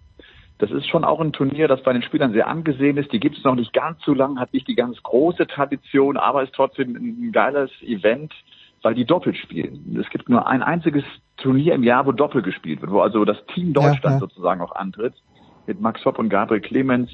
Und äh, ja, das, das ist das ist so das nächste Highlight äh, auf, im Dart-Zirkus Anfang September. Da muss ich schon ein kurzes Follow-up. Gibt's auch ein Team Österreich? Natürlich gibt es ein Team Österreich. Ah, sei Menzo. Suljovic, Robbie John Rodriguez, ja. Ah, ja, ja, ja. Die ja haben okay. bei der Team WM noch nie so richtig zugeschlagen, aber eigentlich sind ja, gerade Menzo ist ja ein, ist ja ein sehr, sehr guter Spieler, wobei er sich gerade schwer tut. Also ist aus den Top 20 raus. Ah, okay. Ja, Der war Moment. einmal die Sechs der Welt. Also Österreich tut sich gerade ein bisschen schwer. Ja, überall. Ich wüsste, außer im, im, im Frauenradfahren auf der, auf der olympischen Strecke, wo wir sehr überraschend, nicht wir, sondern wo eine junge Frau, die ich davor nicht kannte, ähm, Olympiasiegerin geworden ist. Also pass auf, Elmar, ich bin gerade in Kitzbühel, ich bin vorgestern 1300 Höhenmeter gefahren mit Mountainbike ähm, und ähm, ja, also ich hätte hätte schon noch weiterfahren können, aber sagen wir mal so, ganz leicht von der Hand ist es mir nicht gegangen. Jetzt habe ich, ich mache das ja jetzt schon schon jahrelang, ähm, aber wie? Du hast, hast du dir einfach ein riesiges Ziel gesetzt und gesagt, das, das, das möchte ich jetzt erreichen? Oder ist das, war das ein schleichender Prozess? Weil 18.000 Höhenmeter in sieben Tagen, ich meine, das, das, das ist dann schon echter Sport. Das ist echter Sport. Du, ich bin auch jetzt in der Phase, wo ich immer wieder auch mal ein paar Zweifel äh, bekomme, ob ich das schaffe. Nein, ich bin das mir sicher, du schaffst es, aber- losgegangen, Ja. dass ich, dass ich Knieprobleme hatte beim Joggen, nicht mehr laufen konnte. Mhm, mhm. Und dann irgendwann gedacht habe, jetzt versuche ich mal Radfahren und dann ging das ganz gut. Da habe ich mir für den Winter ein Spinningbike gekauft, weil ich irgendwie auch ein paar Kilo auf den Rippen hatte und äh, da keinen Bock mehr drauf hatte. Und dann bin ich äh, viel auf dem Spinningbike gesessen im Winter und habe mir dann äh, ein Rennrad hier so ein gebrauchtes geholt von einem Kumpel und bin losgefahren und habe da Bock drauf bekommen und habe vor allem so so Spaß wieder daran gefunden, äh, ja, mich zu, so in den Fokus zu kommen und, äh, und auch längere Strecken mal zu fahren. Und habe dann irgendwann gedacht, geil, ich brauche jetzt irgend so eine Herausforderung. Mhm. Ne? So, so, ein- und habe dann geguckt, was kann ich machen? Und dann, dann Tour Transalp. Ich meine, Wir wohnen ja in den Alpen hier und äh, why not? Ähm, dann habe ich gelesen, 18.000 Höhenmeter und ich und ich wusste damals gar nicht so genau, was das bedeutet, 18.000 Höhenmeter in sieben Tagen. Äh, und das, das wird auch eng bei mir. Das ist vielleicht auch echt die Herausforderung. Ich weiß nicht, ob ich das schaffen werde. Aber irgendwie so eine innere Stimme sagt mir, ich schaffe das.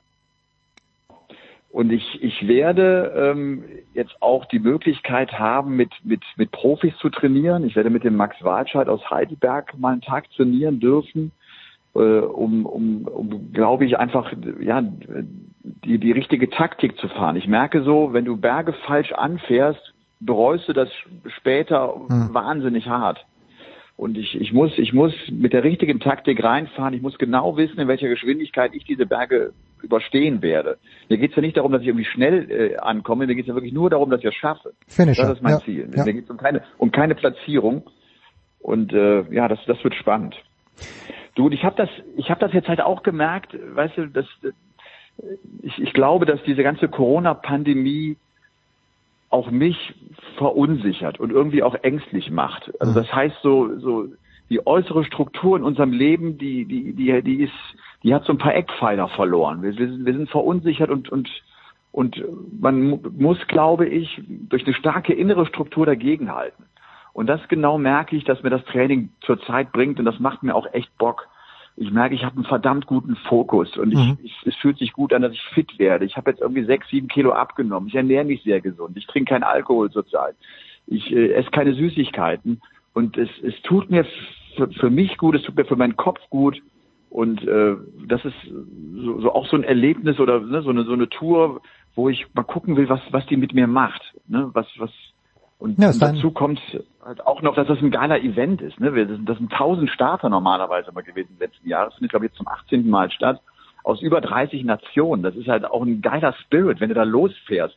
Davon gehe ich zumindest. Ich habe so ein paar Videos auch gesehen, da, da war ich sofort angefixt. Und auch das will ich einfach mal erleben. Elmar, ich bin nächstes Jahr dabei. Jetzt bin ich angefixt.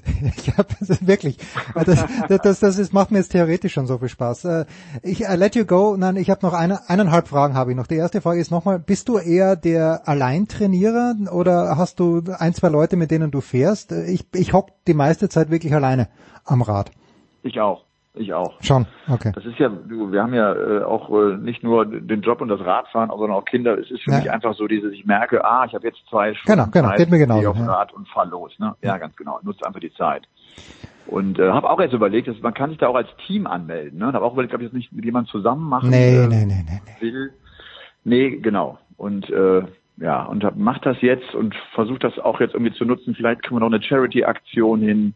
Und ich habe jetzt Kontakte auch, also das ist zum Beispiel auch, glaube ich, was, was sehr Wichtiges. Ich habe, ich werde nächsten Mittwoch kriege ich so ein Profi-Rennrad gestellt von, von BMC, die Oh. gesagt haben, das ist ein geiles Projekt, äh, das machen wir. Ja. Und habe auch jetzt so was, ich bin so, ich bin so klamottentechnisch, da bin ich perfekt ausgerüstet. Also ich gehe jetzt wirklich nur an mir. Es gibt keine Ausreden.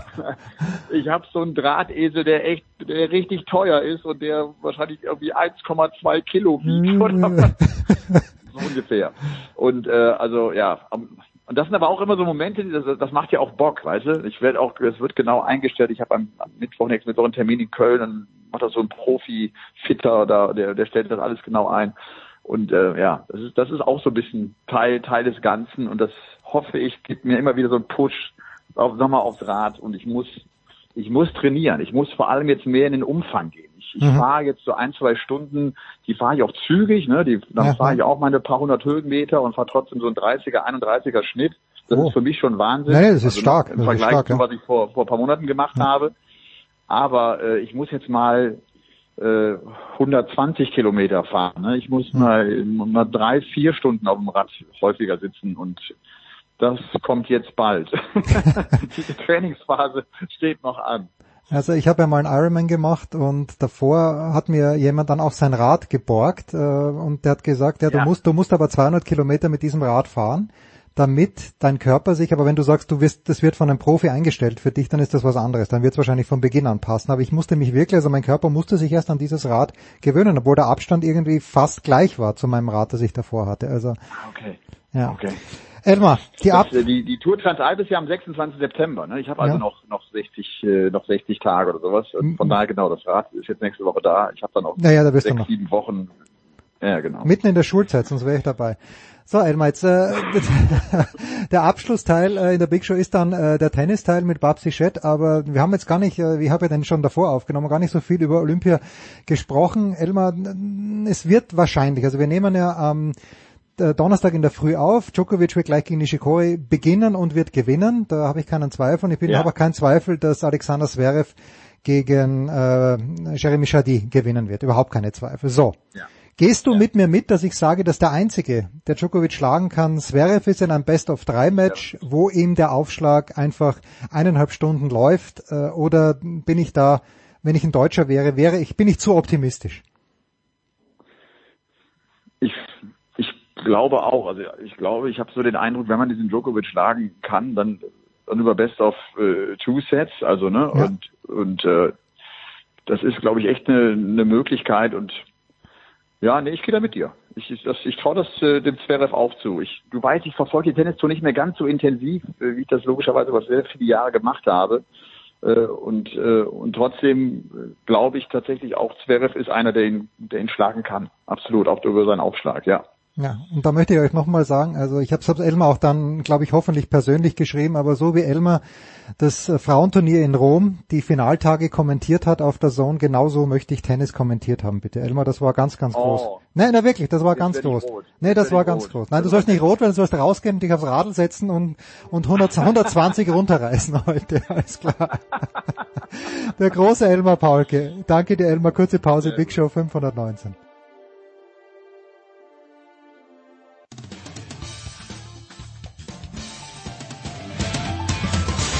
Hello, this is Karen Hatchinoff and you're listening to Sports Radio 360.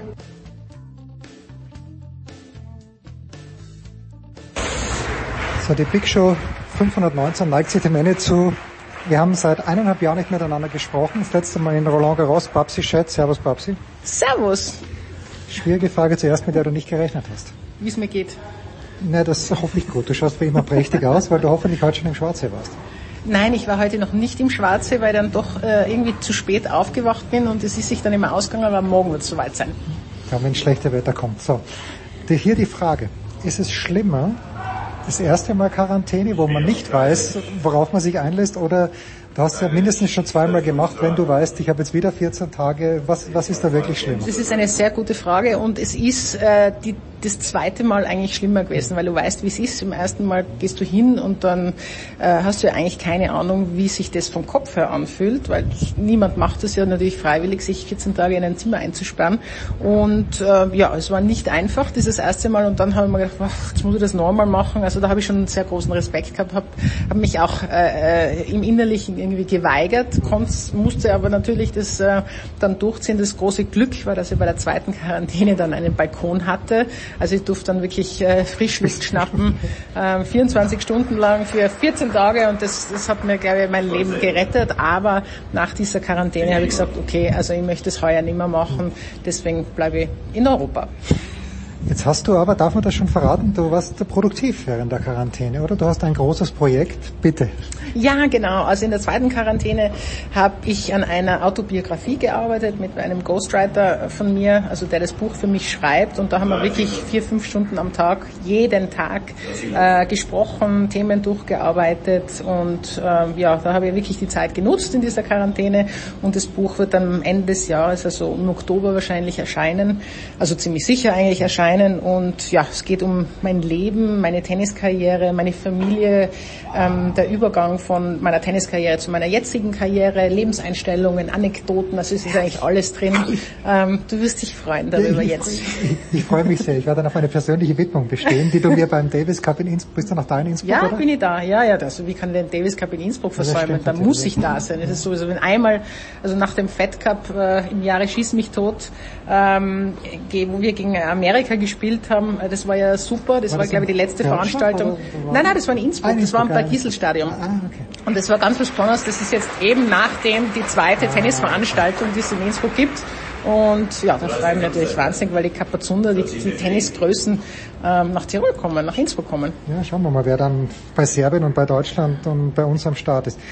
Ähm, jetzt äh, die, die die Frage, die ich an dich habe als Australierin, du kennst ja, also als Wahlaustralierin, du kennst Ashley Barty wahrscheinlich schon seit sie ein Kind ist. Dein Mann ist aber im australischen Tennisverband, da gibt es sicher Beziehungen. Wie wichtig ist so, also natürlich ist der Wimbledon-Sieg immer wichtig, aber für die australische Tennisnation und für jemanden wie Barty, die so ein geiles Spiel hat, wie wichtig? Es ist irrsinnig wichtig natürlich, äh, dass Australien wieder einen Grand Slam-Sieger hat. Wir wissen die, oder wir kennen die Geschichte von, von den Australien im Tennissport. Es gibt so viele Größen. Die letzte eben Dame, die Wimbledon gewonnen hat, war Yvonne Goolagong und es war irrsinnig stimmig, dass Ash Barty, ähm, die äh, auch äh, ein bisschen so Aboriginal in sich hat, dann auch äh, die Wimbledon gewinnen konnte und sie war ähm, überglücklich und sie war sehr emotional, ähm, dass sie das geschafft hat, was sie Van Gulabong geschafft hat und das war in Australien natürlich die Hölle los. Also das war äh, ein Wahnsinn, das haben irrsinnig viele ihr Match angeschaut. Ähm, es ist nur schade, dass sie nicht nach Hause fliegen konnte. Sie ist ja im März äh, von Australien weggeflogen und wird wahrscheinlich nicht bis Oktober November wieder nach Australien kommen. Und von dem her ist es ein bisschen schade, aber für den australischen Tennissport ist es ganz, ganz ein wichtiger Sieg gewesen. Äh, ich persönlich habe mich auch gefreut, ich habe vor zwölf Jahren mit ihr mal eine Woche trainiert in Nusa, wo mit mehreren anderen Mädchen und da war sie dabei und da hat man damals eigentlich wirklich schon gesehen, puh, die ist äh, speziell. So spielt, also mit ja, ja, also die hat damals schon Slice gespielt, Stops gespielt, die ist ans Netz gegangen und die anderen haben halt nur von hinten drauf, drauf gehauen sozusagen. Also da hat man schon gesehen, dass sie anders ist.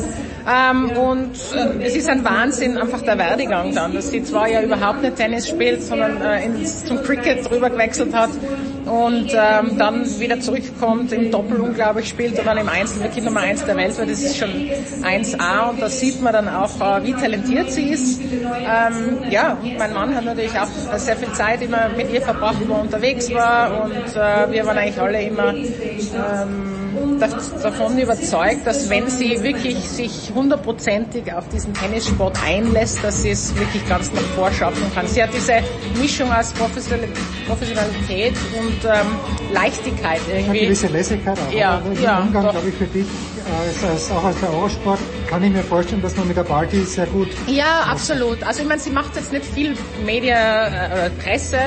Ähm, da haltet sie sich eigentlich eher zurück. Wichtig ist für sie, was mir auch total taugt, äh, wie sie als Mensch ist. Und sie ist eigentlich immer gleich geblieben. Die hat sich nicht verändert mit diesem Ruhm, mit diesen äh, Preisgeldern, die sie verdienen, mit diesen Verträgen, die sie hat. Sie macht eigentlich ähm, ganz, ganz wenig, ähm, gerade so, so Pressegeschichten, nur die sie machen muss. Und sonst ist es ihr einfach wichtig, zu Hause zu sein, Golf zu spielen, ähm, auf die Hunde aufzupassen, die sie hat und äh, Cricket zu spielen, Sport zu schauen. Also sie lebt eigentlich ein ganz einfaches Leben und ähm, dieser Ruhm und dieser Erfolg hat sie überhaupt nicht verändert und das ist ganz, ganz toll und das ist ihr auch sehr, sehr wichtig. Jetzt ist sie in der ersten Runde von Olympia ausgeschieden. Ähm, die Gegnerin, die mir jetzt gerade nicht einfällt, hat, glaube ich, 77 Punkte gemacht und davon waren 55 unerzwungene Fehler von der Party. Sie ist im Doppel heute ausgeschieden. Ähm, jetzt spielt sie gerade Mixed, da hat sie, glaube ich, gewonnen mit den Peers. Olympia und Tennis, nur mal grundsätzlich abgesehen von deiner Geschichte, zu der wir vielleicht ganz kurz noch kommen, aber Olympia und Tennis passt das für dich? Naja, es ist natürlich für Tennisspieler jetzt nicht das große Highlight, ne? eine olympische Medaille außer zu gewinnen. Außer für Djokovic, der will ja den Golden Slam gewinnen, das ist nochmal was anderes. Ich, mein, ich glaube schon, dass, es, dass sie alle Tennisspieler eine Medaille gewinnen wollen, aber wenn man sie fragt, willst du jetzt lieber Wimbledon gewinnen oder Grand Slam gewinnen, dann sagen sie alle ja Grand Slam Titel. Das wäre mir eigentlich wichtiger.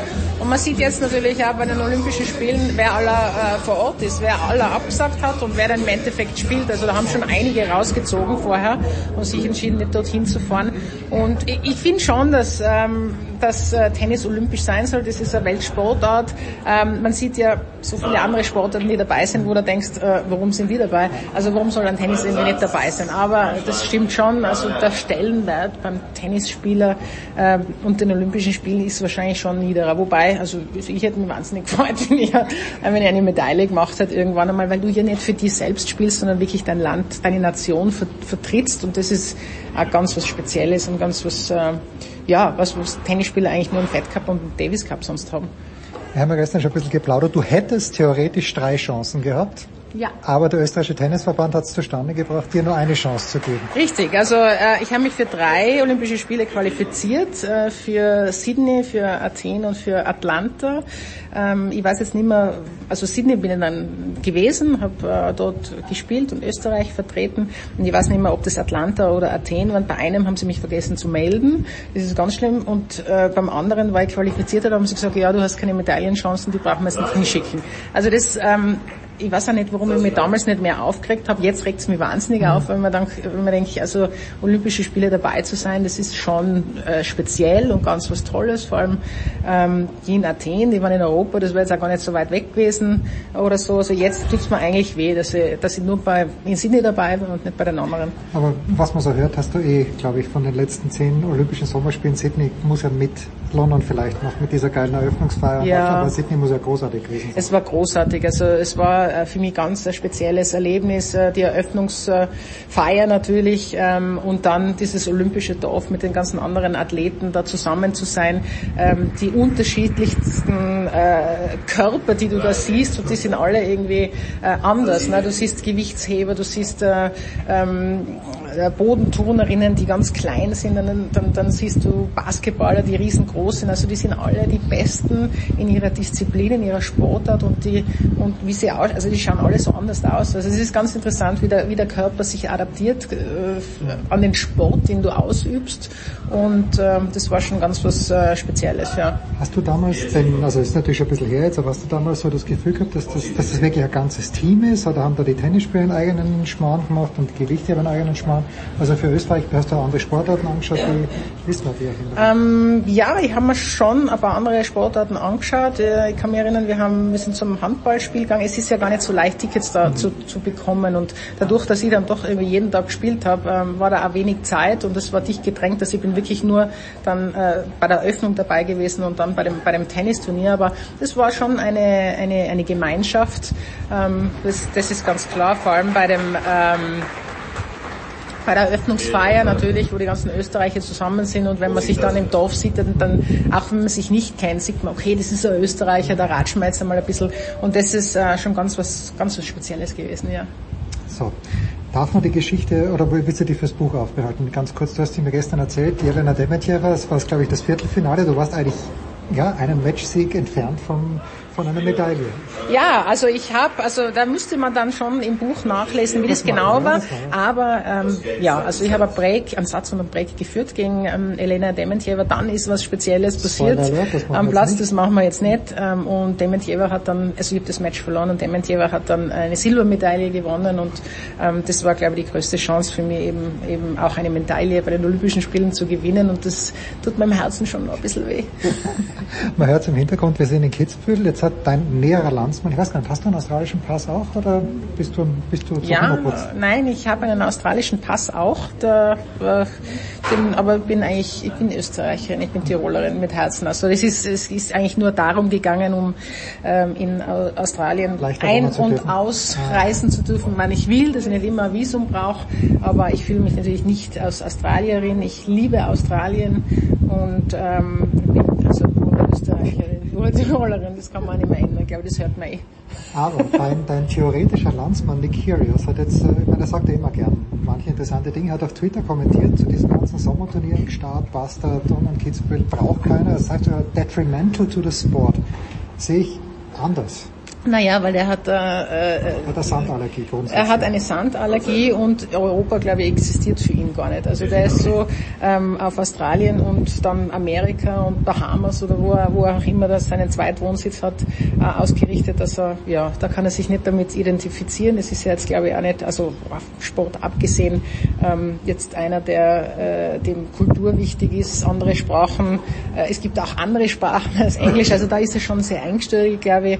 Und ja, er macht viele Aussagen, wenn das Jahr lang ist. Also da äh, muss man muss man nicht immer hinhören. Ist da noch wichtig, glaubst du, für einen Tennissport? Weil ja. es kommen so viele junge Leute nach, die ja auch spannend sind. Ja, nein, das sind äh, viele spannende junge Spieler, aber Nick Curious äh, verkauft Tickets. Also da weißt du, da ist immer was los am Platz, ob man das mag oder nicht, ähm, ob er einen Schläger zerhackt, ob er, ob er, ob er unglaubliches Tennis spielt oder ob er sich gar nicht ähm, danach fühlt, gutes Tennis zu spielen und einfach einmal das Match laufen lässt. Also es ist immer was los. Er hat Charisma, er hat äh, seine Persönlichkeit, ob man die mag oder nicht, und es ist immer was los. Und das weiß er auch, deswegen übertreibt er auch manchmal, glaube ich, bei seinen Matches, aber er ist sicher einer, der Tickets verkauft und äh, jeder Veranstalter ist froh, wenn er dabei ist, auch wenn er oft ein bisschen schwierig ist. Spielt die Woche in Atlanta. Abschließende Frage, so schließt sich der Kreis jetzt. Wir haben mit der Quarantäne begonnen.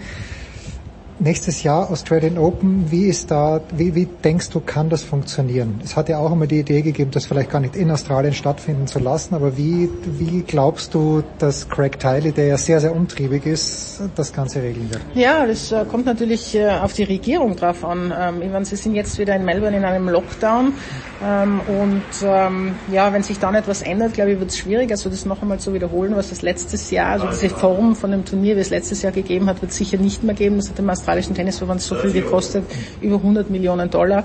Ähm, das können sie sich gar nicht mehr leisten. Ähm, ich weiß, dass sie fünf Jahre jetzt ein normales Turnier ausrichten, so wie in der Vergangenheit, damit sie diese Schulden zurückzahlen können. Also das wird gar nicht mehr gehen. Ich glaube, dass die Spieler auch nicht mitziehen würden mehr, wenn sie jetzt zwei Wochen in einem Hotelzimmer äh, bleiben müssten. Also ähm, ich bin mir sicher, dass der Craig Tiley nach einer Lösung sucht. Ich habe mal gehört, dass es, äh, wenn es in Australien stattfinden wird, dass sie vielleicht so ein Ressort mieten, wo alle Spieler dann eben diese Quarantäne machen können. Ähm, es gibt ja jetzt auch ähm, schon äh, so solche Trials in, in, in ähm, Western Australia, also in Perth, wo man die Quarantäne zu Hause 14 Tage machen kann, wenn man ähm, eine Impfung hat, also voll geimpft ist. Und es wird auch interessant, was da rauskommt, aber es kann einfach noch so viel passieren. Und Australien hat einfach eine andere Angehensweise, mit diesem Virus umzugehen. Ähm, und wir in Europa schütteln natürlich den Kopf. Die in Australien denke ich sich, das ist der richtige Weg. Äh, dort, wo wir leben in Nusa, haben wir zum Beispiel nie irgendwelche Fälle gehabt oder mhm. haben immer ein normales Leben. Also da hat es diesen Lockdown eigentlich nie gegeben. Ähm, von dem her ist es super gewesen. Aber ja, man muss abwarten, aber ähm, ich glaube, in ein paar Monaten muss auch eine Entscheidung her, wie die Australian Open ablaufen werden. Aber ich glaube, Craig Tyler wird alles daran setzen, daran setzen, dass es in Australien stattfindet. Das ist doch ähm, ganz, ganz wichtig und äh, so bequem wie möglich natürlich auch für die Spieler und äh, die Zuschauer. Aber ich glaube, dass sich 2022 etwas ändert mit dieser Regelung der Ein- und Ausreise. Das hoffen wir auch für dich, wenn du wieder zurückfährst. Danke. And there you have it. Babsi Chat, Big Show 519, das war's. Bis nächste Woche. Danke. Ich danke dir, da hinten wartet schon. Warten Sie schon.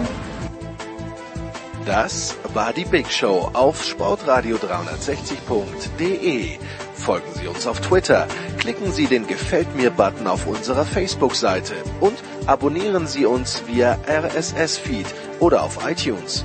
Die nächste Ausgabe der Big Show gibt es am kommenden Donnerstag. Bis dahin sollten Sie die Zeit nutzen und die weiteren Angebote auf sportradio360.de wahrnehmen. Play Ball! Da ist gar nichts toll!